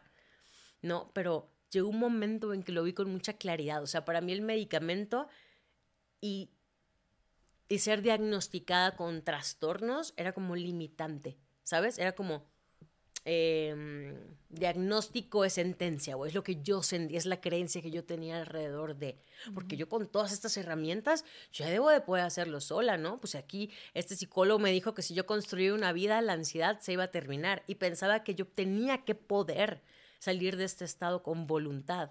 Y puta, a mí me sobraba voluntad, pero no había nada más que hacer. me sobraba. O sea, era, ¿qué más tengo que hacer? Y lo hacía. ¿Lo hacías todo? Entonces, lo único que no era el medicamento. Entonces, bueno. Y por eso también accediste. Sí. Dijiste, ya intenté de todo. Intenté todo, güey. O sea, ya intenté todo. No estoy como, o sea, no, no sé. Y, y habían, así que señales, ¿no? Es un poco raro, pero cuando hablaba con Sara, mi psicóloga, y hablamos el medicamento, muchos pajaritos se paraban en la casa donde yo vivía porque habían árboles, o sea, hacía sentido que hubieran pajaritos. Pero a partir de que empecé a tener terapia con ella y empezamos a tener estas conversaciones, había un pajarito amarillo que siempre tocaba un vidrio. O sea, volaba en, un triángulo y tocaba el vidrio. Y cuando hablaba con ella, tocaba el vidrio. Cuando hablábamos, yo dije, ya era como muy, pues sí, o sea, make sense, hay, lógica que hay árboles, hay, pajaritos, pero era como, como que literal Dios tocando a mi puerta de, please, ve por aquí. O sea, o sea yo soy yo, güey. El medicamento, la ciencia no está separada de mí. Mm. Y es algo bien lindo que he aprendido mm. con el medicamento, güey. O sea, súper lindo que, o sea, ya cuando me animé a tomarlo, adelantándome a ese momento, intencioné las pastillas. Era como, Dios está aquí. O sea, porque quien haya creado esto, güey, quien haya tenido la, o sea, no sé, nos haya brindado la fortuna de que exista algo que momentáneamente me regule el cerebro, güey, la química cerebral para darme calidad de vida. Esto tuvo que ser obra de Dios, ¿me voy a entender? Si todo es Dios, todo está en todas partes, resignifiqué el medicamento. Y esto es, para mí es importante decirlo, para quienes sean más como Dios todo lo puede y espiritual y tú puedes, amiga, voluntad, construir. Y a veces no te alcanza, o es como tengo rota la pierna y quiero vivir cojeando en lugar de agarrar una pinche muleta que allá está. O sea, era, esa era como mi muleta. O sea, sigue andando, pero apóyate de esto un ratito, mija apóyate. Hablé con amigas, le pregunté a amigas que ya habían tomado y todas me dijeron, súper sí. O sea, gente con el mismo estilo de vida, estilo de mentalidad que el mío, y me dijeron, sí, yo lo tomé seis meses, me hizo un paro, lo dejé y chingón. Ah, ok. Y gente chida, güey, en lo que hace, que me conoce, que me entiende y que comparte un estilo de vida y trabajo como el mío. Y pues nada. Eso te dio tranquilidad. Sí, por y supuesto. Y te animaste a tomarlo. ¿Y cuánto tiempo llevas tomando medicamento?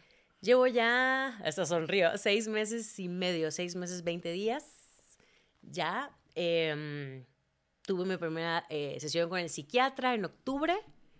Y nada, o sea, me dijo, lo vas a tomar así. Me hizo, platicó conmigo una hora, muy buen psiquiatra. Esto fue en línea. A ver, mi terapia y todo, todo esto ha sido siempre en línea. Creo que está cool animarnos un poco. Lo presencial es distinto, ¿no? Pero animarnos un poco a tener este tipo de terapias porque pues a veces es limitado, ¿no? La oferta en tu ciudad o alguna vez tomé terapia con alguien en España, o sea, la maravilla que tenemos como al alcance de la mano ser ayudados por gente de todo el mundo, güey. Claro, güey. Entonces, agradezco mucho haber llegado a ese punto con esa terapeuta, esa plataforma, con ese psiquiatra, porque ahora sí que, que me permití ser llevada. ¿Sabes? Yo como que soy mucho de escucha tu cuerpo, o sea, incluso bajo tratamiento médico, si me da una tos o me da algo, yo como que escucho mi cuerpo, aparte del medicamento, complemento con y cosas, pero aquí sí fue como, voy a confiar en los expertos, güey, o sea, voy a confiar porque ya, o sea, ya. ¿Y cómo ha sido desde que estás tomando el medicamento? Pues mira, partiendo de todo el background que ya te conté de decir, o sea, lo vi como como algo muy positivo, no como un fracaso, eso fue muy importante para mí. O sea, no pensar que el estar medicada era fallé, güey, fracasé, ahora me toqué medicar. No, porque Jessica me constaba que a mí solo me faltaba venderle mi alma al diablo, brother. Yo había intentado, trabajado, hecho todo menos esto y era como, güey, yo no me rendí. O sea, ¿yo qué? Para nada. O sea, de mí nadie, nadie puede decir que me rendí. Era como voy a profundizar este proceso de que mi salud mental esté bien, esté estable. Y pues al principio me dio nerviosito, ¿no? Me daban una dosis menor al principio, me dijeron, obviamente no voy a compartir el medicamento ni nada, porque pues no quiero que nadie se automedique, pero el, como el protocolo fue, vas a tomar la mitad, los primeros seis días, y luego la dosis completa, y al principio a lo mejor vas a sentir sueño, un poco de náuseas, Em, vas a soñar mucho, eso fue instantáneo. Yo empecé a tener sueños, así, no sé si fue efecto placebo o qué, pero yo empecé a tener sueños como que metieras mi subconsciente una licuadora, y ahí saliera un sueño. O sea, he tenido los sueños más bizarros y yo sueño mucho de toda la vida. Ese sí ha sido como un gran con, pero bueno, em, pues nada, empecé a tomarla. Yo me empecé a mentalizar desde la primera toma. O sea, yo ya estaba bien, porque yo estaba mentalizada, o sea, yo intencioné que esto me iba a ayudar. Y me dice mi terapeuta, ves, o sea, el poder de la mente. esto no empezó a tener efecto, hija. Estos son 21 días en adelante. Sí, sí, tengo entendido que se tarda, ¿no? Sí, Incluso hasta a veces tres meses o así en... Yo sí sentí el kick-in del mes y luego a los tres, cuatro meses volví a sentir como otro ajuste en mi cerebro. ¿Y qué, la neta. ¿Qué fue ese cambio que sentiste? O sea... El primero, no tengo, no sé, te voy a decir algo, es algo que no es sobreanalizado. Yo decía, voy a llevar un journal, un diario, o sea, siempre como en mi estudiarme, en mi documentar todo lo que me pasa, por eso llevamos horas aquí, porque todo esto pues lo tengo muy presente, lo escribo mucho, lo platico mucho en terapia. Em, ha sido vivir el momento presente, güey, o sea, no he pensado mucho el medicamento. ¿Qué te puedo decir que noté? Pasaban cosas como, no sé, Oscar siguió a Pepita. Así es, es como que se activa el, celo, la inseguridad y al minuto cede, pasa y sigo con otra actividad. O sea, en pequeños comportamientos, cambios así de, de persona normal. Okay. O el decirse es que ya no voy a estoquear porque me hace daño. Mm. Ya poder decidir con la cabeza más fría, más normal, más equilibrada. Porque del resto, pues así que digas, ay, cambié hábitos alimenticios, de que pues, yo ya venía comiendo de esta manera, haciendo actividad física, saliendo acá, o sea, tenían un estilo de vida sano que no me alcanzaba para acabar con los ataques de pánico. O sea, no, no, me daba. Y te, o sea, ya no te sucedía lo de que no te puedes levantar de la cama, los que se te, este, que mucha taquicardia, o que el zumbido, que la diarrea, todo eso ya no, ya no te sucedía.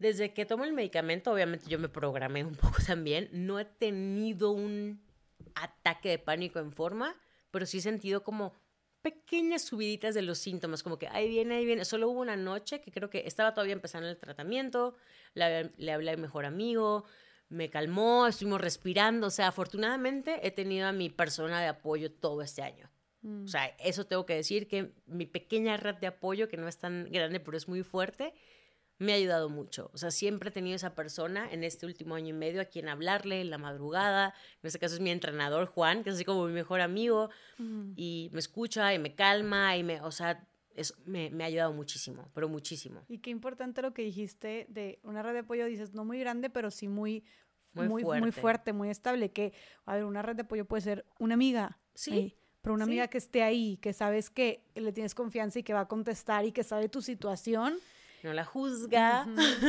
sí. Y que por ende está también disponible o dispuesta a escucharte las veces que tenga que escucharte.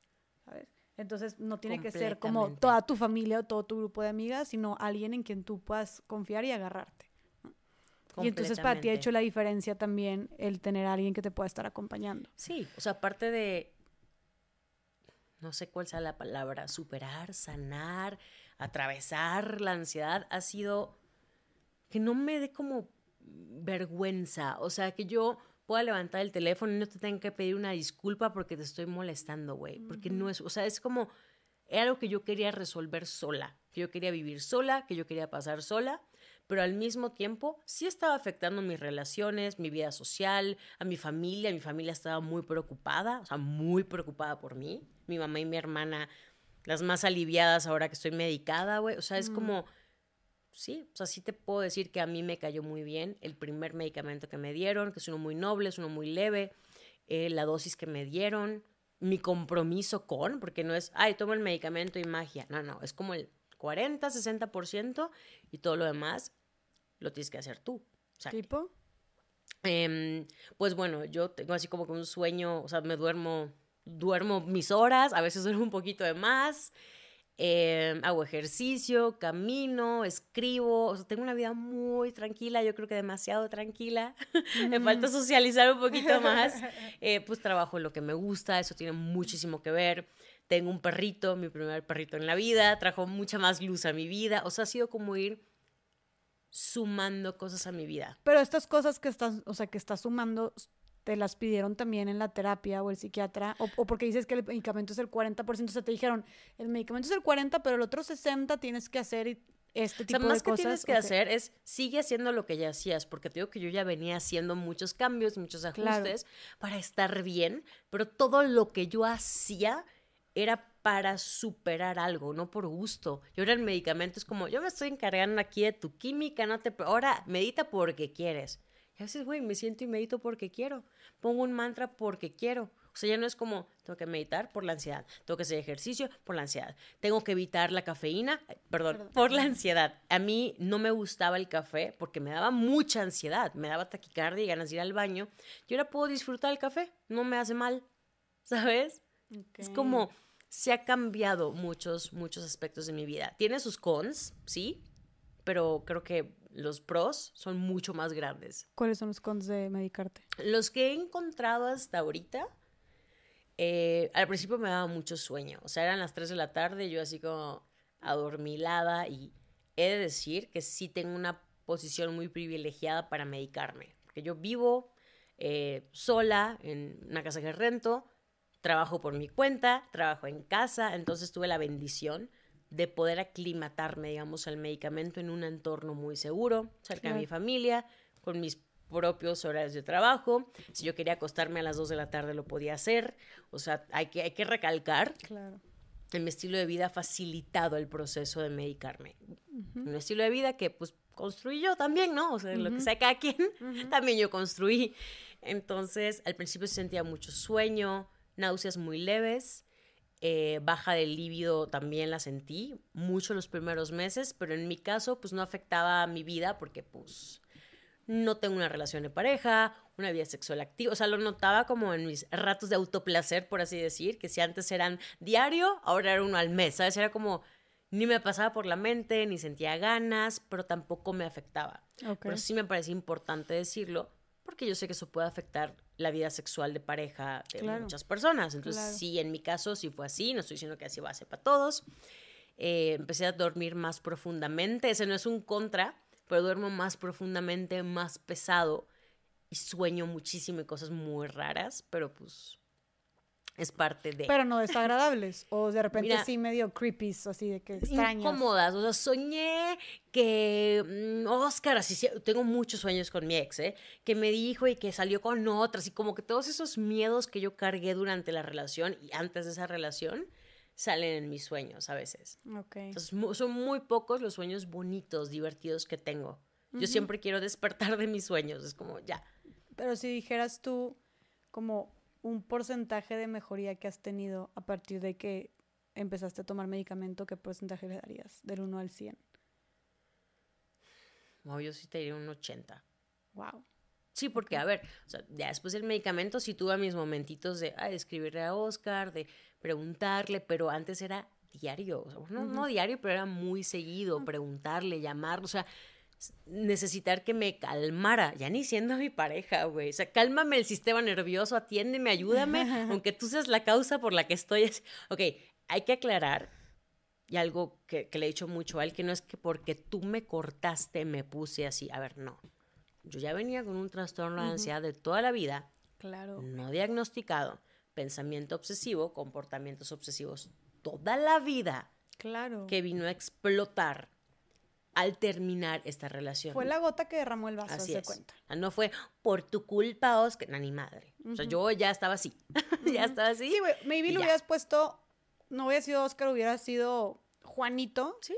Y, y claro, hubo o sea, cosas de la personalidad de Oscar que significaron mucho en tu relación que hicieron que te doliera más o que te pesara más. Claro, todo el contexto que te doy de la relación, que no tuve dónde agarrarme, que era una relación muy bonita, que yo valoraba mucho lo significativo, que íbamos y veníamos, que yo claro que notaba, güey, no se trata de endiosar, vuelvo a lo mismo, pero había una comparación, o sea, mucha diferencia diferencia significativa, perdón, acomodo mis ideas, entre el vato pasado y él. O sea, una calidad humana muy contrastante, güey. O sea, no sé quién es la otra persona el día de hoy, no sé en dónde esté, no sé nada de él. Yo te estoy hablando de la versión que yo conocí hace años. no lo sé. Pero era como una diferencia muy, muy grande y era muy difícil para mí decir, pues, la pasamos chido, la pasamos bien, nos llevamos bien. O sea, ¿por qué tenemos que irnos de la fiesta, güey? O sea, ¿por qué me tienes que sacar de la fiesta si la estamos pasando chido, güey? Claro. ¿Y cómo sientes que ha ido desde que te medicaste como este proceso de superación de Oscar? ha ayudado muchísimo. O sea, muchísimo porque ahora puedo poner la mente en construir otras cosas para mí. La intención siempre ha estado ahí. Construir mi propia vida, mis propios... A ver, siempre he tenido mi propia vida, mis propios proyectos, pero yo tendía a pausarlos por otra persona y dejar de crecerlos. Entonces, cuando yo volví a Mérida de visitarlo, el vacío era terrible porque es como, ya no tengo pareja otra vez, no tengo una vida aquí, muy sólida, no me encanta mi casa, quiero vivir en otro lado, pero estoy a la espera de que no se compromete conmigo. O sea, yo no quería como asentar raíces en Mérida, ni siquiera en México, porque la vida que yo tenía con él era en otro país. Entonces yo ya me visualizaba en otro lugar, con otro estilo de vida. Entonces volver a Mérida sola, para mí era como fracasé, güey. O sea, ahora vengo a vivir una peor vida porque obviamente estar con alguien suma a tu vida. Yo, lo, yo lo percibía todo como una pérdida. O sea, el ya no estar con él era la pérdida del sueño que yo me inventé en mi mente, del estilo de vida, de, todo lo que yo fabriqué en mi mente y nunca hubo evidencia palpable que fuera a suceder.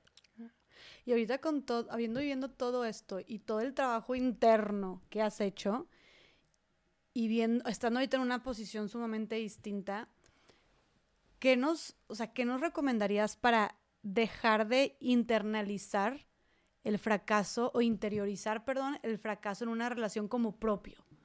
O sea, como si el que no haya funcionado X relación o X vato me haya cortado, no, no haya querido ir conmigo, significa que yo fracasé o que hay algo malo en mí.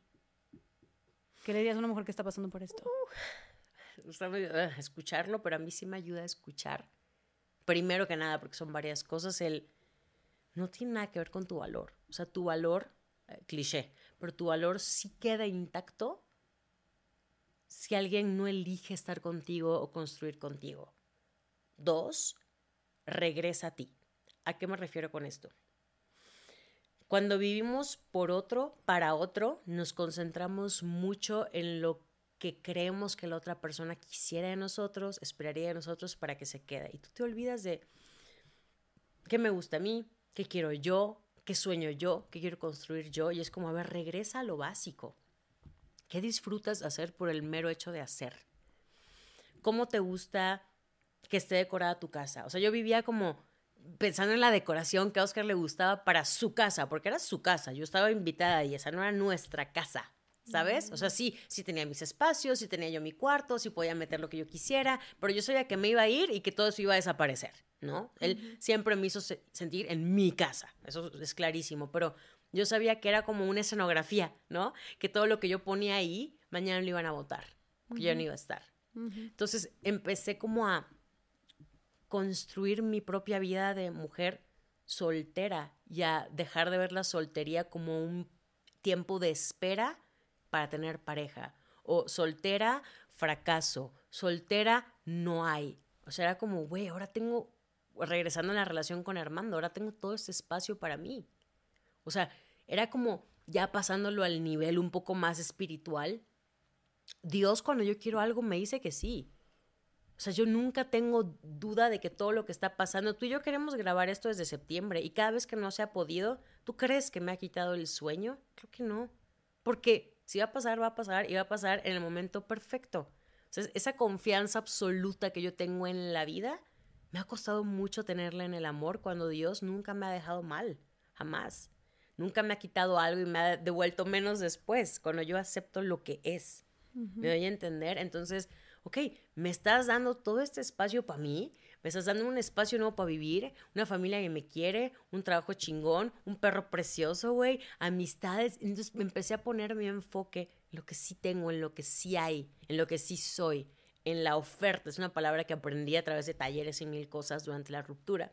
En la oferta que soy. O sea, empecé a poner los ojos en lo que sí tengo, lo que sí me gusta de mí y no lo que no tuve para que alguien me eligiera. ahora sí, cliché, un cambio de perspectiva. Sumado de red de apoyo, de acciones, me cambio una mejor casa. O sea, yo, yo al perder a Oscar dije, güey, perdí más que una pareja. O sea, pausé toda mi vida aquí porque yo estaba tratando de construir una casa ahí que ni era mi casa, güey. Entonces volví a una casa en Mérida que no me gustaba. Ok, me voy a empezar a dar todo lo que yo registro que perdí con él. Toda la vida que yo visualicé con él, me la voy a empezar a dar. Entonces ahí estás tan segura de quién eres, de que tú puedes construir la vida que tú quieres por ti misma, que si un cabrón mañana me dice, güey, no, no quiero nada contigo, chingón, güey, porque aquí tengo toda esta vida poca madre sucediendo atrás de mí que yo construí. Es lo que yo diría, me tomó mucho tiempo entender. Pero cuatro meses para acá, que tengo que me mudé a un mejor lugar, es como, brother, ahora sí, si estoy contigo es porque quiero, ¿eh? No porque te necesite. Y estoy, de verdad, empezando a entenderlo. Y creo que lo bonito de este episodio, y creo que, no sé si te lo platicaba, es que no te estoy hablando de, ay, ¿cómo sané la relación con mi cuerpo? ¿Cómo, cómo trascendí esto? Es cómo estoy literalmente todavía limpiando la herida. Sigues en eso. Claro. Sigues o sea, por eso es algo que yo no me animaba a hablar, porque está sucediendo ahorita. Exacto. Sí, no lo cuentas desde un espacio donde, definitivamente desde un espacio mejor, pero un espacio todavía en construcción y, en trabajo. Que falta, o sea, si hablamos como grados de la escuela, estoy en tercero de primaria. ¿Sabes? Estoy saliendo del kinder, tercero de primaria y falta la primaria, la segunda y la prepa y a lo mejor la carrera, o sea, no lo sé, pero es como, ah, estoy saliendo de aquí. ¿Y sabes qué es lo más bonito de todo? Que cuando, cuando termino de contar esta historia, pienso en aquel día que volví con Oscar y estaba yo caminando por su cocina y pensé, es que más que estar con Oscar, yo quiero ser libre. Quiero ser libre de necesitarlo, de llorarle, de estar al pendiente de cuándo me va a dejar, de cómo convencerlo para que regrese. Quiero ser libre. Porque yo me jacto de ser una mujer muy libre, ¿eh? Yo hago lo que quiero con mi vida, trabajo en lo que quiero, voy, vengo, hago, deshago. Güey, pero prisionera del amor, falsísimo amor. Quiero ser libre. Dios te lo pido y se lo pedí con, con tanta convicción que me lo mandó, pero me lo mandó quitándome. Si me explico, es no quieres necesitar a este cabrón, pues se lo voy a quitar. Para que veas cómo no lo necesitas. Y te voy a quitar a él y a todos los que te hay que quitar hasta que tú te pongas tus calzoncitos de niña grande, güey, y te hagas responsable de ti. Wow. Increíble lección. Oye, ¿y eso? ¿Cómo? ¿Cómo hacerte responsable de ti? ¿Cómo volver a sentirte completa también? O sea, tú habiéndote sentido tan como entre necesitada, entre dependiente, entre insegura, y por eso es tener que rodearte de específicamente hombres, en este caso, parejas sentimentales. Sí. ¿Cómo entonces, quitándolas, es que te vuelves a sentir completa, estando sola? Qué bueno que lo preguntas. ya te había platicado que, no sé si te dije que meses, pero hace meses empecé a escribir este guion para otro episodio del podcast que se habla cómo volver a sentirte completa después de una ruptura. Y lo empecé a escribir cuando empezaba a contemplar la idea del medicamento. Y antes de pasar a cómo superar una ruptura. Para mí no es superar una ruptura. Porque si supero esta ruptura, mañana a lo mejor hay otra. ¿Y cómo? ¿Y me voy a volver a sentir vacía? ¿Me voy a volver a deprimir? ¿Me voy a volver a medicar en tres años? Entonces aquí empecé como yo a desarrollar mi propio método con base en mi experiencia, súper autodidacta, como basándome en terapia, en, así muy empírico el asunto, pero también con el apoyo de muchos terapeutas por 20 años, empecé a ver el vacío como una oportunidad. O sea, lo que deja el vacío cuando se ve esa pareja es la oportunidad de saber qué es lo que necesitas y no te estás dando tú y estás esperando que te lo dé alguien más sí me voy a tomar el atrevimiento de como leer aquí el guion step by step de, esos pasos puntuales, porque no es como, qué bonito, qué fantasioso, cree en ti, regresa a ti y dónde están los pasos puntuales. Y sabes que para mí era muy importante traerlos. Aunque no he grabado el episodio, voy a hacer como el breve resumen. Y básicamente yo le diría a alguien que está atravesando una ruptura, ya sea reciente o no, porque a veces el tiempo no tiene nada que ver. O sea, hay gente que sigue en duelo tres años después y de verdad le mando un abrazo a quien esté pasando por algo así, porque aunque la ruptura oficial fue hace año y medio, yo vengo cargando como el corazón roto hace cuatro. Mm. Es la primera vez que terminamos, terminó Oscar conmigo. Entonces ha sido un duelo que no he podido Cuatro años. Sí. Cuatro años desde la primera vez que me dijo, no sé si quiero una relación. Y ahí era cómo me lo, puedo, cómo me lo gano otra vez. Claro, y un constante trabajo, esfuerzo eh, y no parar de probar, probar, probar, intentar convencer, ¿no? Exactamente. Claro, qué cansado. Muy. Y de ahí me di cuenta. Y duelo, perdón, ¿eh? No, sí. o sea, es un duelo, es una pérdida. desde ahí un duelo de, pues duelo también por, por, estoy intentando y tal vez no me voy del todo, pero ya se estaba yendo al mismo tiempo. Exactamente. Sí. Y pues de ahí me inspiró, ya, ya como sanando más, probando algo nuevo, me inspiró en como analizar cómo puedo ayudar a la gente con este episodio, o sea, este que estamos grabando tú y yo y el que escribí para mi podcast. Y básicamente escribí em, estos puntos. Obviamente en este episodio, cuando lo suba, hay más contexto detrás de, ¿no? Porque sí había que dar un intro. Pero lo primero que puse es darte tiempo y espacio de sentir el dolor o lo que sea que estés sintiendo. Y eso es lo que yo me aplaudí mucho porque nunca lo evité. O sea, fue tan así que acabé deprimida, que no es la idea. Pero fue como, a ver, voy a llorar, voy a sacarlo, voy a encerrarme, voy a comer lo que quiera comer. O sea, quiero sentir, porque sé que mucha gente por evitar el dolor brinca en otra relación, como fue mi caso. Brinqué a otra relación o puta, empecé a putear, güey. Y no están, o sea, si ya sabes, si tú quieres salirle a putear, sexo casual chingón, pero que no sea por evadir lo que estás sintiendo porque la herida no se va a ir a ningún lado. La vas a tapar, vas a distraerte de, pero el dolor sigue ahí y para mí la importancia de sentir el dolor es no volver a repetirlo, porque si el dolor sigue ahí, va a llegar otra pareja que te va a reactivar ese dolor porque no está sanado, sigues herida. Entonces tiene que venir alguien más a seguir chingándote esa herida. Que en mi caso ha sido el creer que dependo de un hombre para valer en el mundo, güey, para ser suficiente no tener un hombre porque, no, a ver, no estar con un hombre en una relación para que sume a mi vida todo lo bueno que yo ya me doy. No, es ven y sálvame, güey. Ven y dame la vida que yo no me puedo dar. En todo nivel, ¿eh? O sea, en la vida que, la vida en general que no me puedo dar. Entonces, lo primero que yo diría es, date chance de sentir eh, lo que estés sintiendo. Llorar, llorar a mí me libera un montón. Escribir, hablarlo, güey, sacarlo permitirte estar como estás, no querer huir del dolor, que es lo que todos los seres humanos queremos por naturaleza, huir de lo que duele. Sí, distraernos, eh, hablar de otra cosa, eh, salir de fiesta. Exactamente. Claro, ¿Sí? Sí, y eso es como que el step Y que, güey, aparte, como dices tú, a ver, si puedes salir de fiesta y puedes meterte con alguien más, pero si lo haces para evadir el dolor, vas a sentir un doble o triple vacío, vacío. horrible. sí. Te quieres, lo quieres evadir con alcohol, vas a estar en la peda malacopeando o, o, llorando, ¿sabes? O sea, como siempre de alguna manera sale. Sí, siempre. Eso es súper importante. Y qué mejor que, los, que salga como tú recibiéndolo, aceptándolo y poniéndote en un ambiente donde está bien, lo voy a sentir. Conteniéndote. Pues, Ajá, exacto.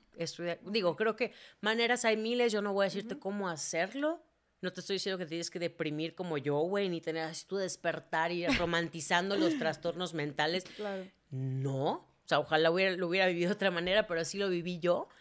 Y fue lo justo. O sea, fue hasta aquí llegó mi dolor.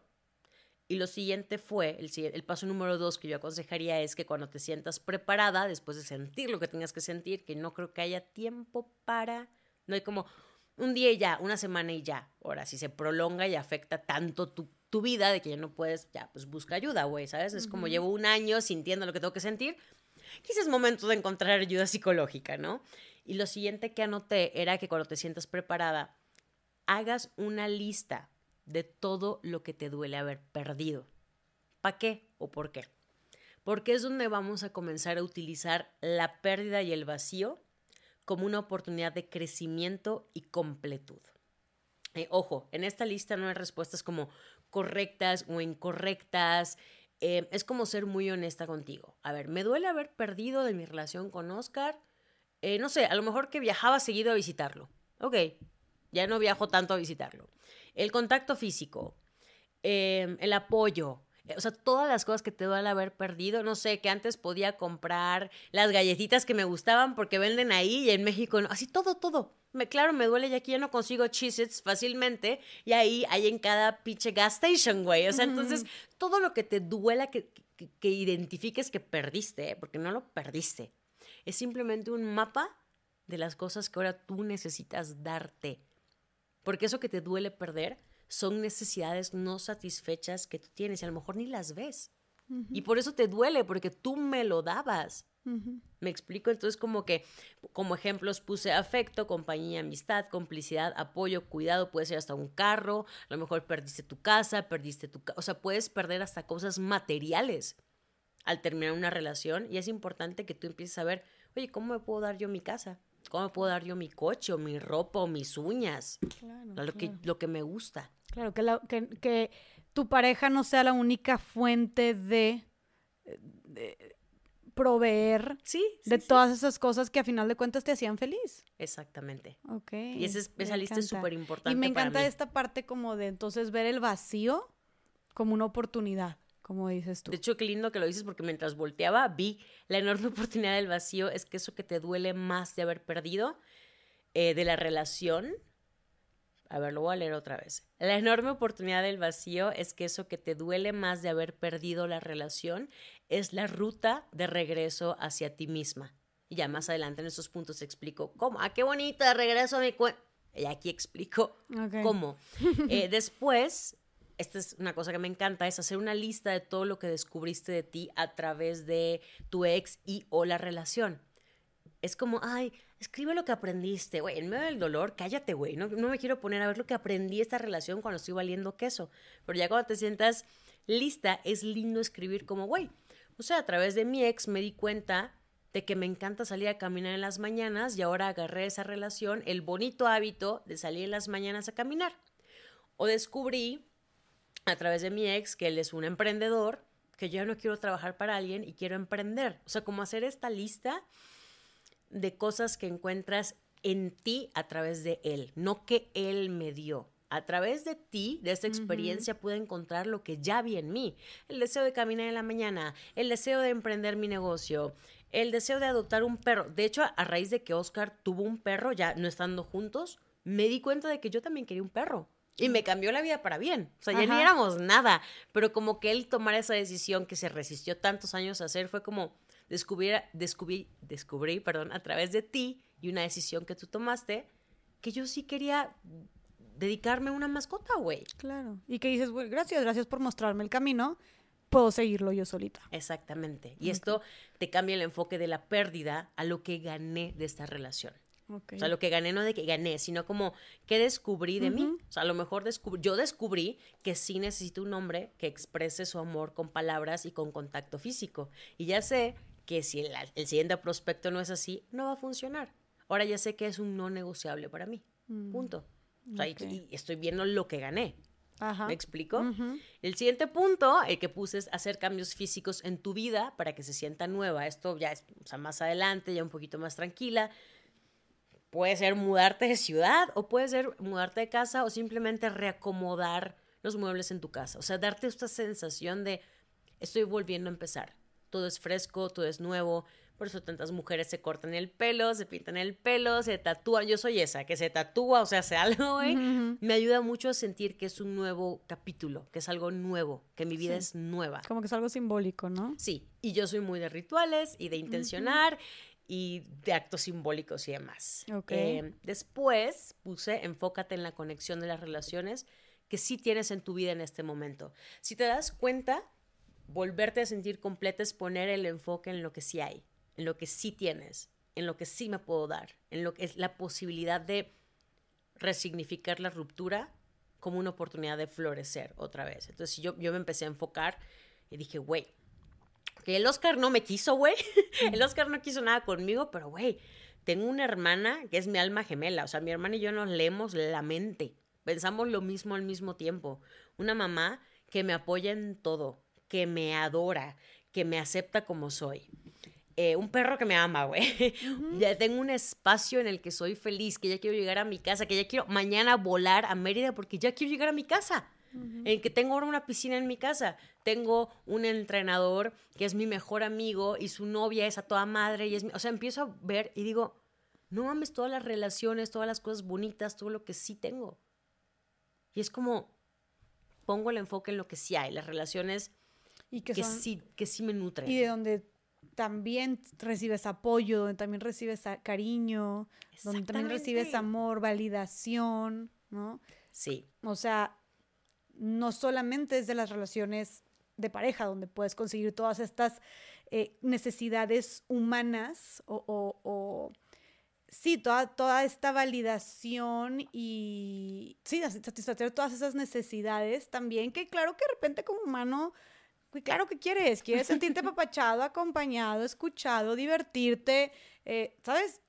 Y es bien bonito hacerlo en pareja, pero no es la única manera de recibirlo. Exacto, son maneras distintas, ¿no? Pero si yo sé que ahorita no estoy pudiendo recibirlo de una pareja porque tengo todos estos temas que estoy como avanzando, que estoy trabajando, güey, puedo aprender de conexión, de amor incondicional desde otro tipo de relaciones. O sea, yo no sé quién me enseñó, quién nos enseñó que el amor romántico es el top tipo de relación. Ver, gente que mataría por tener la relación que yo tengo con mamá y mi hermana no mames. O sea, de verdad, yo me considero muy afortunada.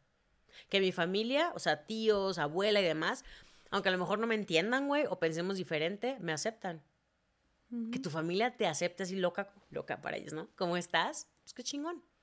De tener em, un equipo de, bueno, equipo de trabajo porque trabajo sola, pero topar con gente interesada en mi trabajo, que respeta mi trabajo. O sea, tantas relaciones de las que me puedo nutrir y después de una, de una pérdida de conexión, necesitas enfocarte en la conexión, o sea, conectar con otras personas, además de conectar contigo, que para eso está todo lo que ya dije antes, pero es enfocarte en las conexiones humanas que sí hay, que sí tienes en este momento. Ok. Ese sería como... Nutrirlas. Exactamente. Y nutrir, las que ya tienes, nutrirlas y abrirte a hacer nuevas amistades, que es como mi tarea del año según mi terapeuta y esto me cuesta bastante abrirme a hacer nuevas amistades y así, aunque no lo creas, soy como extrovertida, abierta, social, pero mantener una relación a mí me demanda. O sea, yo me vuelvo, me vuelvo evitativa. Mm, ¿Sabes? Como tengo sed, tengo ganas de tener relaciones de amistad íntimas, pero al mismo tiempo es, ay, me gusta mucho estar conmigo, me gusta mucho mi soledad, me gusta mucho. Y creo que es bonito porque así entiendes a Oscar, entiendo a mi expareja, notando que no tiene absolutamente nada que ver conmigo. Que yo sea así no tiene nada que ver con mis amistades. Claro. O sea, nada, es, soy yo. Pero ya me desvié. el caso es que, bueno, ya, terminando esto de la, de la relación de enfocarte en conexiones humanas, el punto número seis es escribir en tu diario de gratitud o diario de aspectos positivos. Si no tienes uno, comiénzalo hoy. A ver, ya, güey, todo el mundo habla del famoso diario de gratitud, Nada más enfocarte en lo que está bien. Te, levantas en la mañana y pones, güey, agradezco porque puta, el cielo está nublado y me encanta el cielo nublado. En la noche, agradezco porque hoy, güey, estoy sana. O sea, uno no se da cuenta de eso hasta que te da una pinche, un pinche catarro horrible, güey, que no te puedes parar de la cama y dices, güey, gracias porque hoy estoy sana. O es como poner el enfoque en todo lo chido, todo lo bueno, todo lo bonito, porque tu mente está enfocada en la pérdida, el vacío, lo perdí, lo que no. Y fíjate cómo estamos usando todo lo que es, pero visto del otro lado. Sí, sí, sí. El vacío como oportunidad fue como algo que se me ocurrió después de vivir ese vacío. Es como, mira, ahora tengo un mapa de todo lo que me puedo dar yo y no volver a repetir este patrón de apego en pareja. Claro. Y bueno, eso fue lo que puse, escribir cada mañana y cada noche. Eh, agradecer, no lo que crees que deberías agradecer.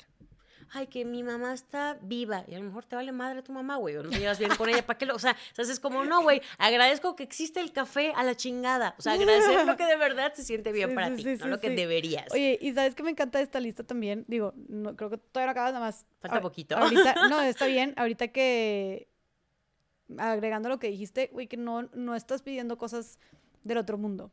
O sea, ¿sabes? O sea, son cosas, son acciones, como dices tú, es nada más como un cambio de perspectiva y son cosas que podemos hacer, muy sencillas que podemos hacer y que no se necesita eh, el gran esfuerzo heroico como para simplemente tal vez nada más eh, velo de esta otra manera, cuestionate esto o empieza a hacer esto otro que ya tienes o que ya estás viviendo o que ya te, te rodea. Ajá. Sí. Ajá. Pero date cuenta de que lo tienes.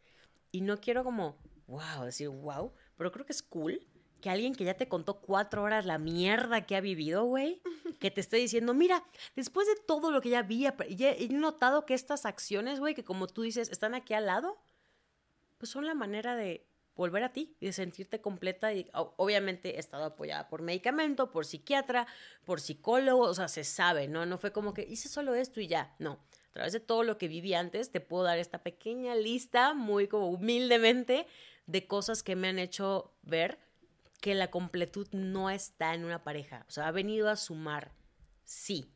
Pero como dices, no son cosas, inviértele a tu retiro holístico en Bali, güey. No, brother, son cosas que no te va a costar hacer, las que te estoy diciendo. Según yo, creo que ninguna cuesta. Claro. Eh, Finalmente puse, cuando te sientas lista, ábrete a conocer nuevas personas. Esto no es algo que yo haya experimentado, pero como ejercicio de que baje Bumble en algún punto, nada más para abrirme a la idea, aparte Bumble en otro país, porque para mí es muy invasivo todavía en Mérida. O sea, sabes como que siento que no estoy lista para una relación, no quiero, no me interesa hoy una relación, pero era como imaginarme o visualizarme con otra persona. ¿Sabes? No porque quiera estar con otra persona, sino para que tu mente amplíe las posibilidades de que esa persona que se fue no es la única persona con la que te puedes exacto, ver. Exacto. ¿Me explico? Sí, porque de repente en esta terrible desesperación y depresión pensamos que, güey, el mundo empieza y se acaba en esa persona y nos cegamos a todo lo demás. Totalmente. Claro digo, en mi caso fue muy sutil de que Bumble de Londres, güey, así como a ver qué. Em, pues hay gente, no sé, mi terapeuta me dice, cuando estés lista, güey, salte con tus amigas y conoce gente. O sea, no, no tiene que ser plan pareja. Haz amigos, güey, conoce hombres, conoce gente. Entonces, yo sí te diría como que ampliar tu perspectiva de qué es posible, qué existe tratando de no tener la expectativa de mi futuro esposo. Claro. Que obviamente pasa, güey. A muchos morras nos pasa que te dan like y tú ya estás viendo anillos en Tiffany, güey. Es como, relájate un chingo, sí, sí. He pecado eso antes, pero es algo que sí, que sí anoté. El, el octavo punto, ya creo que es el penúltimo, sino, no, antepenúltimo es nada más un recordatorio que creo que ya dije y es ten presente que tu valor no se fue a ninguna parte. O sea, siento que que alguien haya decidido que ya no te quiere, o sea, abiertamente, en mi caso no fue así. Fue te quiero, te adoro, pero quiero ver qué más hay. Pero que alguien diga no te quiero, te puso el cuerno, quiera conocer a otras personas o no quiera estar en una relación como es mi caso, no habla de tu valor. Y sé que es difícil entenderlo, porque si yo fuera suficiente, tú no te hubieras ido. Es lo que la mente ansiosa, la mente apegada suele pensar. Es que dos más dos es cuatro yo soy esta, tú no quieres estar, hay algo malo conmigo. O sea, esa es la lógica que mi mente tendía a seguir, ¿no? Entonces, es como, vales, ¿sabes? Incluso si no, si no estás en esa relación, y aunque esté de huevo escucharlo, yo nunca, a mí nunca me ha sobrado que una Jessica, una amiga me diga, güey, eres una chingona, vales, no pasa nada. Jamás, jamás he despreciado ese recordatorio y también lo, lo anoté aquí, por supuesto. Claro, em, obviamente, vales independientemente de si alguien quiere estar en una relación contigo o no. Y eso es no solamente de pareja, sino cualquier tipo de relación. Amigas, papás, mamás. Qué, bonito que lo mencionas porque esto pienso mucho y se me hace raro no haberlo dicho. Que a mí el rechazo en otros aspectos de mi vida no me pega para nada, sí la cantidad de campañas que no se han logrado, que he perdido, que no, que no se armó, que no se hizo. Es como, ay, ching, güey, no me renovaron contrato. Ay, ¿será que cinco minutos me agüito, güey? Y luego se me pasa y no, y sigo haciendo mi trabajo. O sea, es como tratar de traducir esta sensación de suficiencia, güey, de valor, y no valor mayor o menor, de que valgo, güey, porque soy quien soy. He estado trabajando en traducirla al amor, güey, de que quien soy, soy perfecta como soy y alguien valorará eso y, o sea, ¿sabes? Yo como que así soy, así estoy bien, valgo, güey. Porque X marca no me renovó contrato, no habla de la calidad de mi trabajo, porque yo sí estoy segura del trabajo que ofrezco. Pero ahora es trabajar en, estoy segura de quién soy como mujer, como un ser valioso, como un prospecto de pareja incluso. Claro. Ese recordatorio que así como, vales, siempre, siempre, vales. en neón, siempre. Eh, finalmente o casi finalmente puse, eh, usa tu mapa o tu plano para poner tu enfoque en construir tu propia vida. Se acuerdan que el punto número dos era, haz una lista de todo lo que te duele haber perdido. Es, vas a cambiar el título y vas a poner cosas que necesito comenzar a darme. Si apunté contacto físico, y no eres, eres más bien como yo, de que no te encanta el contacto, el sexo casual, bueno, no es lo mismo, pero tengo un perrito para que puedo besuquear todo el día, no se harta de mí, o abrazo más a mi mamá, abrazo más a mi hermana, soy más apapachadora con amigos que lo puedan recibir. O sea, es como, ¿cómo puedo darme yo esto? O darme un masaje, o a lo mejor estar más en contacto con mi cuerpo. O sea, ver lo que perdí o lo que el otro no me pudo dar, también es un reflejo de lo que yo no me estoy dando. ¿Sabes? Es como, es que yo decía, Oscar no se quiere comprometer conmigo, hasta que una amiga me dijo, ¿y tú cómo no te comprometes contigo? ah, chinga, dije, no, pues mucho. Y vi que, claro, que alguien no se puede comprometer conmigo porque yo lo que reflejo es no compromiso conmigo. Claro. Dije, por supuesto. Entonces, aquí es donde vas a comenzar a tomar acciones, ¿no? Vamos a, aquí tengo un ejemplo. Me duele haber perdido a mi mejor amigo. Esto es real. A mí me dolió haber perdido a Oscar, que también era mi mejor amigo. Ese es el como que el ejemplo, ¿no? La necesidad detrás de esto es amistades cercanas con las que pueda ser 100% auténtica. Oscar no era solo mi pareja, era mi mejor amigo, con quien podía ser yo, o sea, reírme como realmente me río, güey, o sea, de, de que esas cosas que nada más puedes hacer con tu gente muy cercana. Y dije, bueno, realmente lo que necesito es más amistades con quienes pueda ser yo. Y luego, mm. siguiente punto, em, formas de satisfacerla haces una lluvia de ideas y puse salir una vez cada dos semanas con algunas amistades existentes, tomar talleres de temas que me interesen para conectar con nuevas personas y permitirme pedir ayuda a mis amigos más cercanos. Son ideas, ¿no? Hice mi lista de qué me duele haber perdido. Tal cosa. ¿Cuál es la necesidad no satisfecha y cómo puedo comenzar a satisfacerla? Y eso literalmente te está completando, te está llenando el vacío. ¿Me doy a entender? Sí, sí, y sí. puede ser es increíble. ¿Sí? ¿Sí? es padrísimo, es padrísimo. Y es, güey, vuelvo a lo mismo, no, esto no te requiere el gran esfuerzo. O sea, dijiste tú, pues son amistades que ya tengo, entonces las recurro más. O pues salgo, me inscribo a estas cosas, salgo un poquito más, pues porque también de repente cuando estás en pareja, pues creas ya más una rutina, tal vez ya no eres tan social, no, sale, no sales tanto en plan de conocer gente. Claro. Y, y es, estás como a un paso de decidir si hacerlo y conocer como otro mundo completamente nuevo. Tal cual. O sea, puede ser un gesto tan... Me, gusta el, un plan de acción también. Ay, a mí también, porque, hermana, estás completa, regresa a ti, güey, la morra así deprimida, güey, en bata comiéndole esta pendeja. Pero, ¿cómo voy a regresar a mí? Bueno, pues aquí tengo un...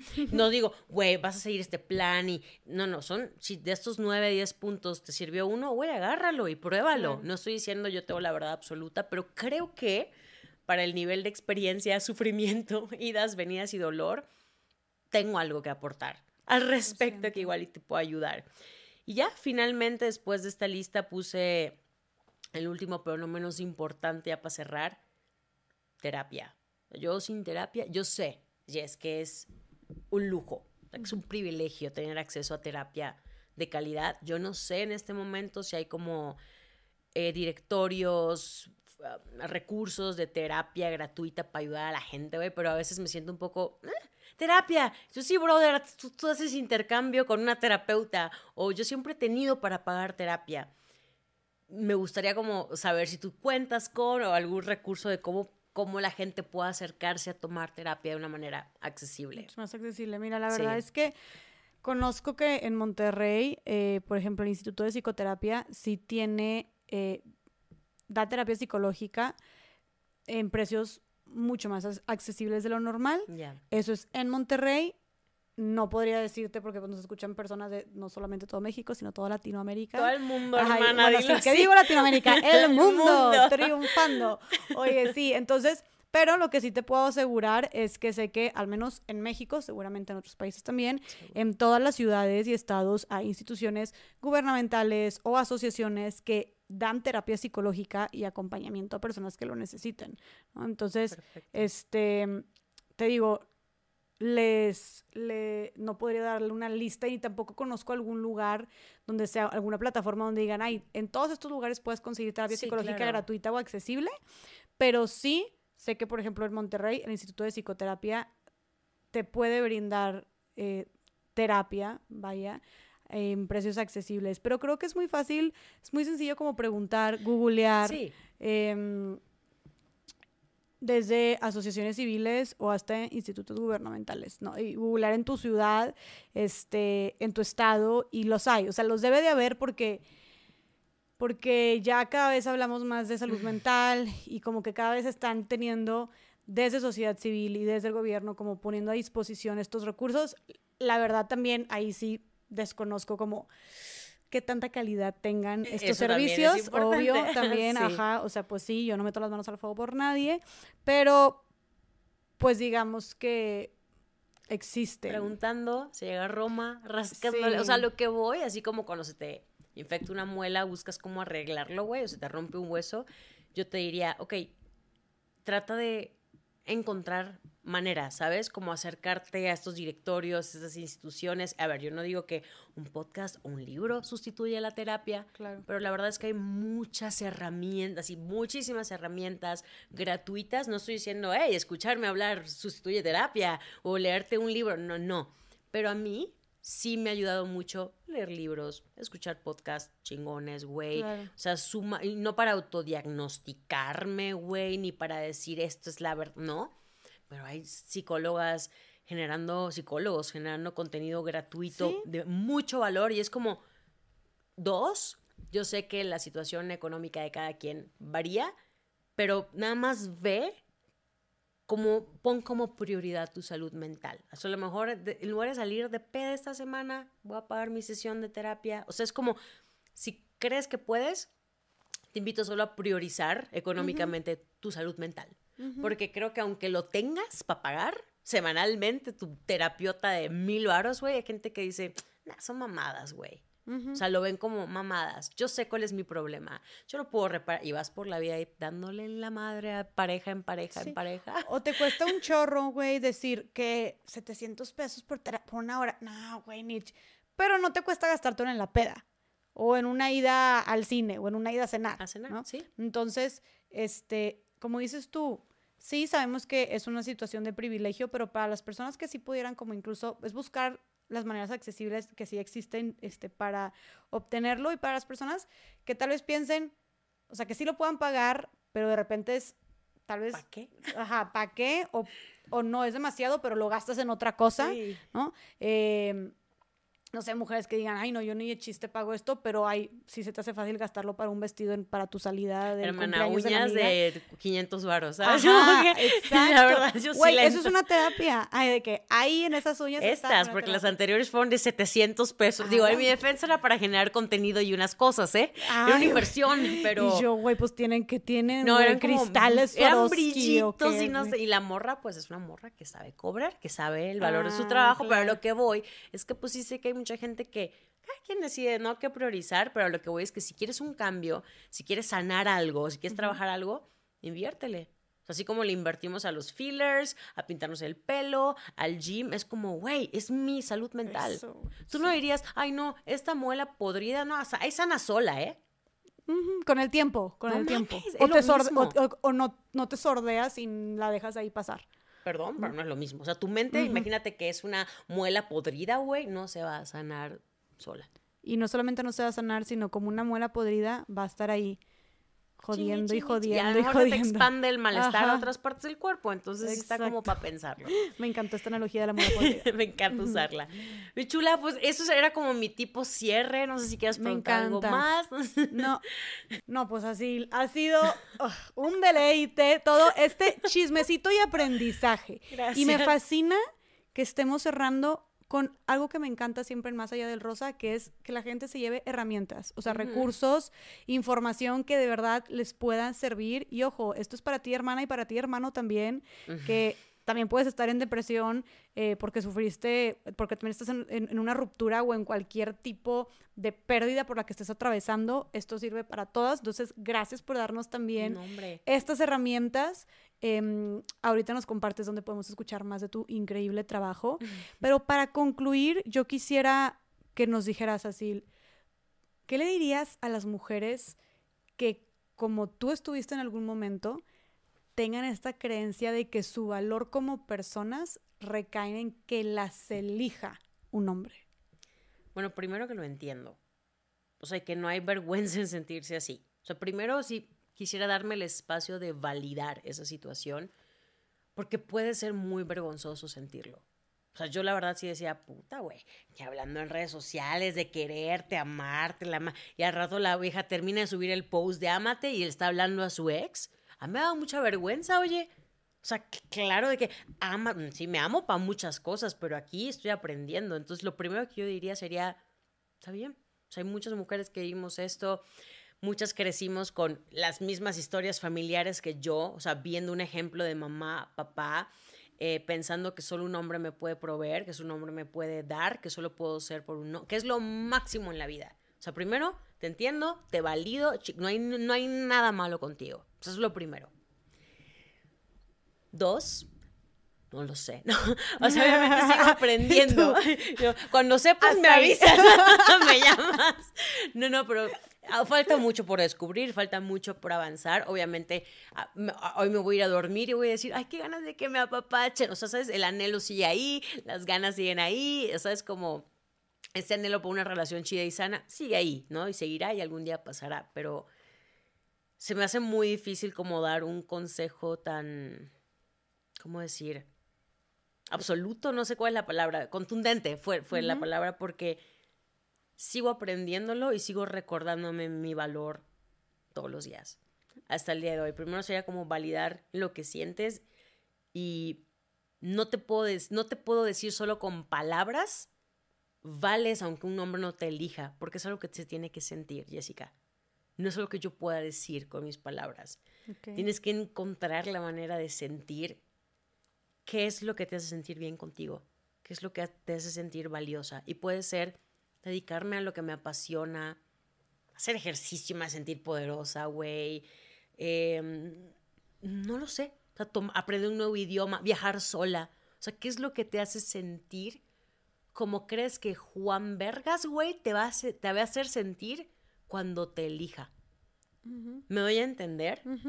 Y me encanta porque entonces es un desde, y te lo agradezco y lo reconozco mucho, tu honestidad del, sí, mujeres, sabemos que valemos no por estar con un hombre, que vales más allá de estar, de que te elija o no un hombre, pero me gusta la tarea de, y descubre por qué sí, o sea, descubre cómo es que sí, reafírmate a ti misma. No te puedo decir yo.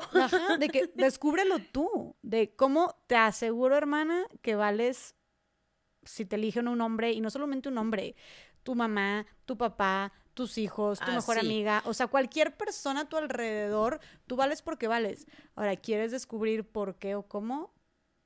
Pues trabaja en ti, ¿no? Y es esta, es esta invitación a demuéstrate cómo es que sí vales y vales un chingo y puedes brillar y puedes darte todo ese amor y puedes ser una chingona, todo lo que estás, estarías esperando que alguien más te diera, demuéstrate cómo si es que vales e importas, estés con quien estés o con quien no estés. Entonces, es una, es una, tarea que nos llevamos. Sí, porque aparte es muy personal.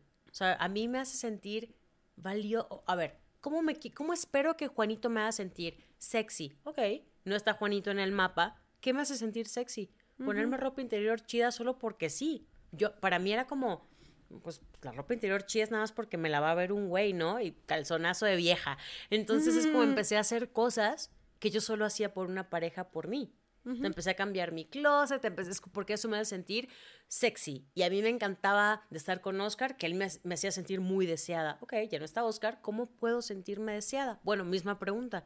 ¿Cómo puedo sentirme tan valiosa como me siento cuando solo estoy con un hombre por mí misma? No te puedo decir cómo, Solo tú lo puedes saber. Exactamente, exactamente. Es un trabajo interno que ahora sí que cada quien.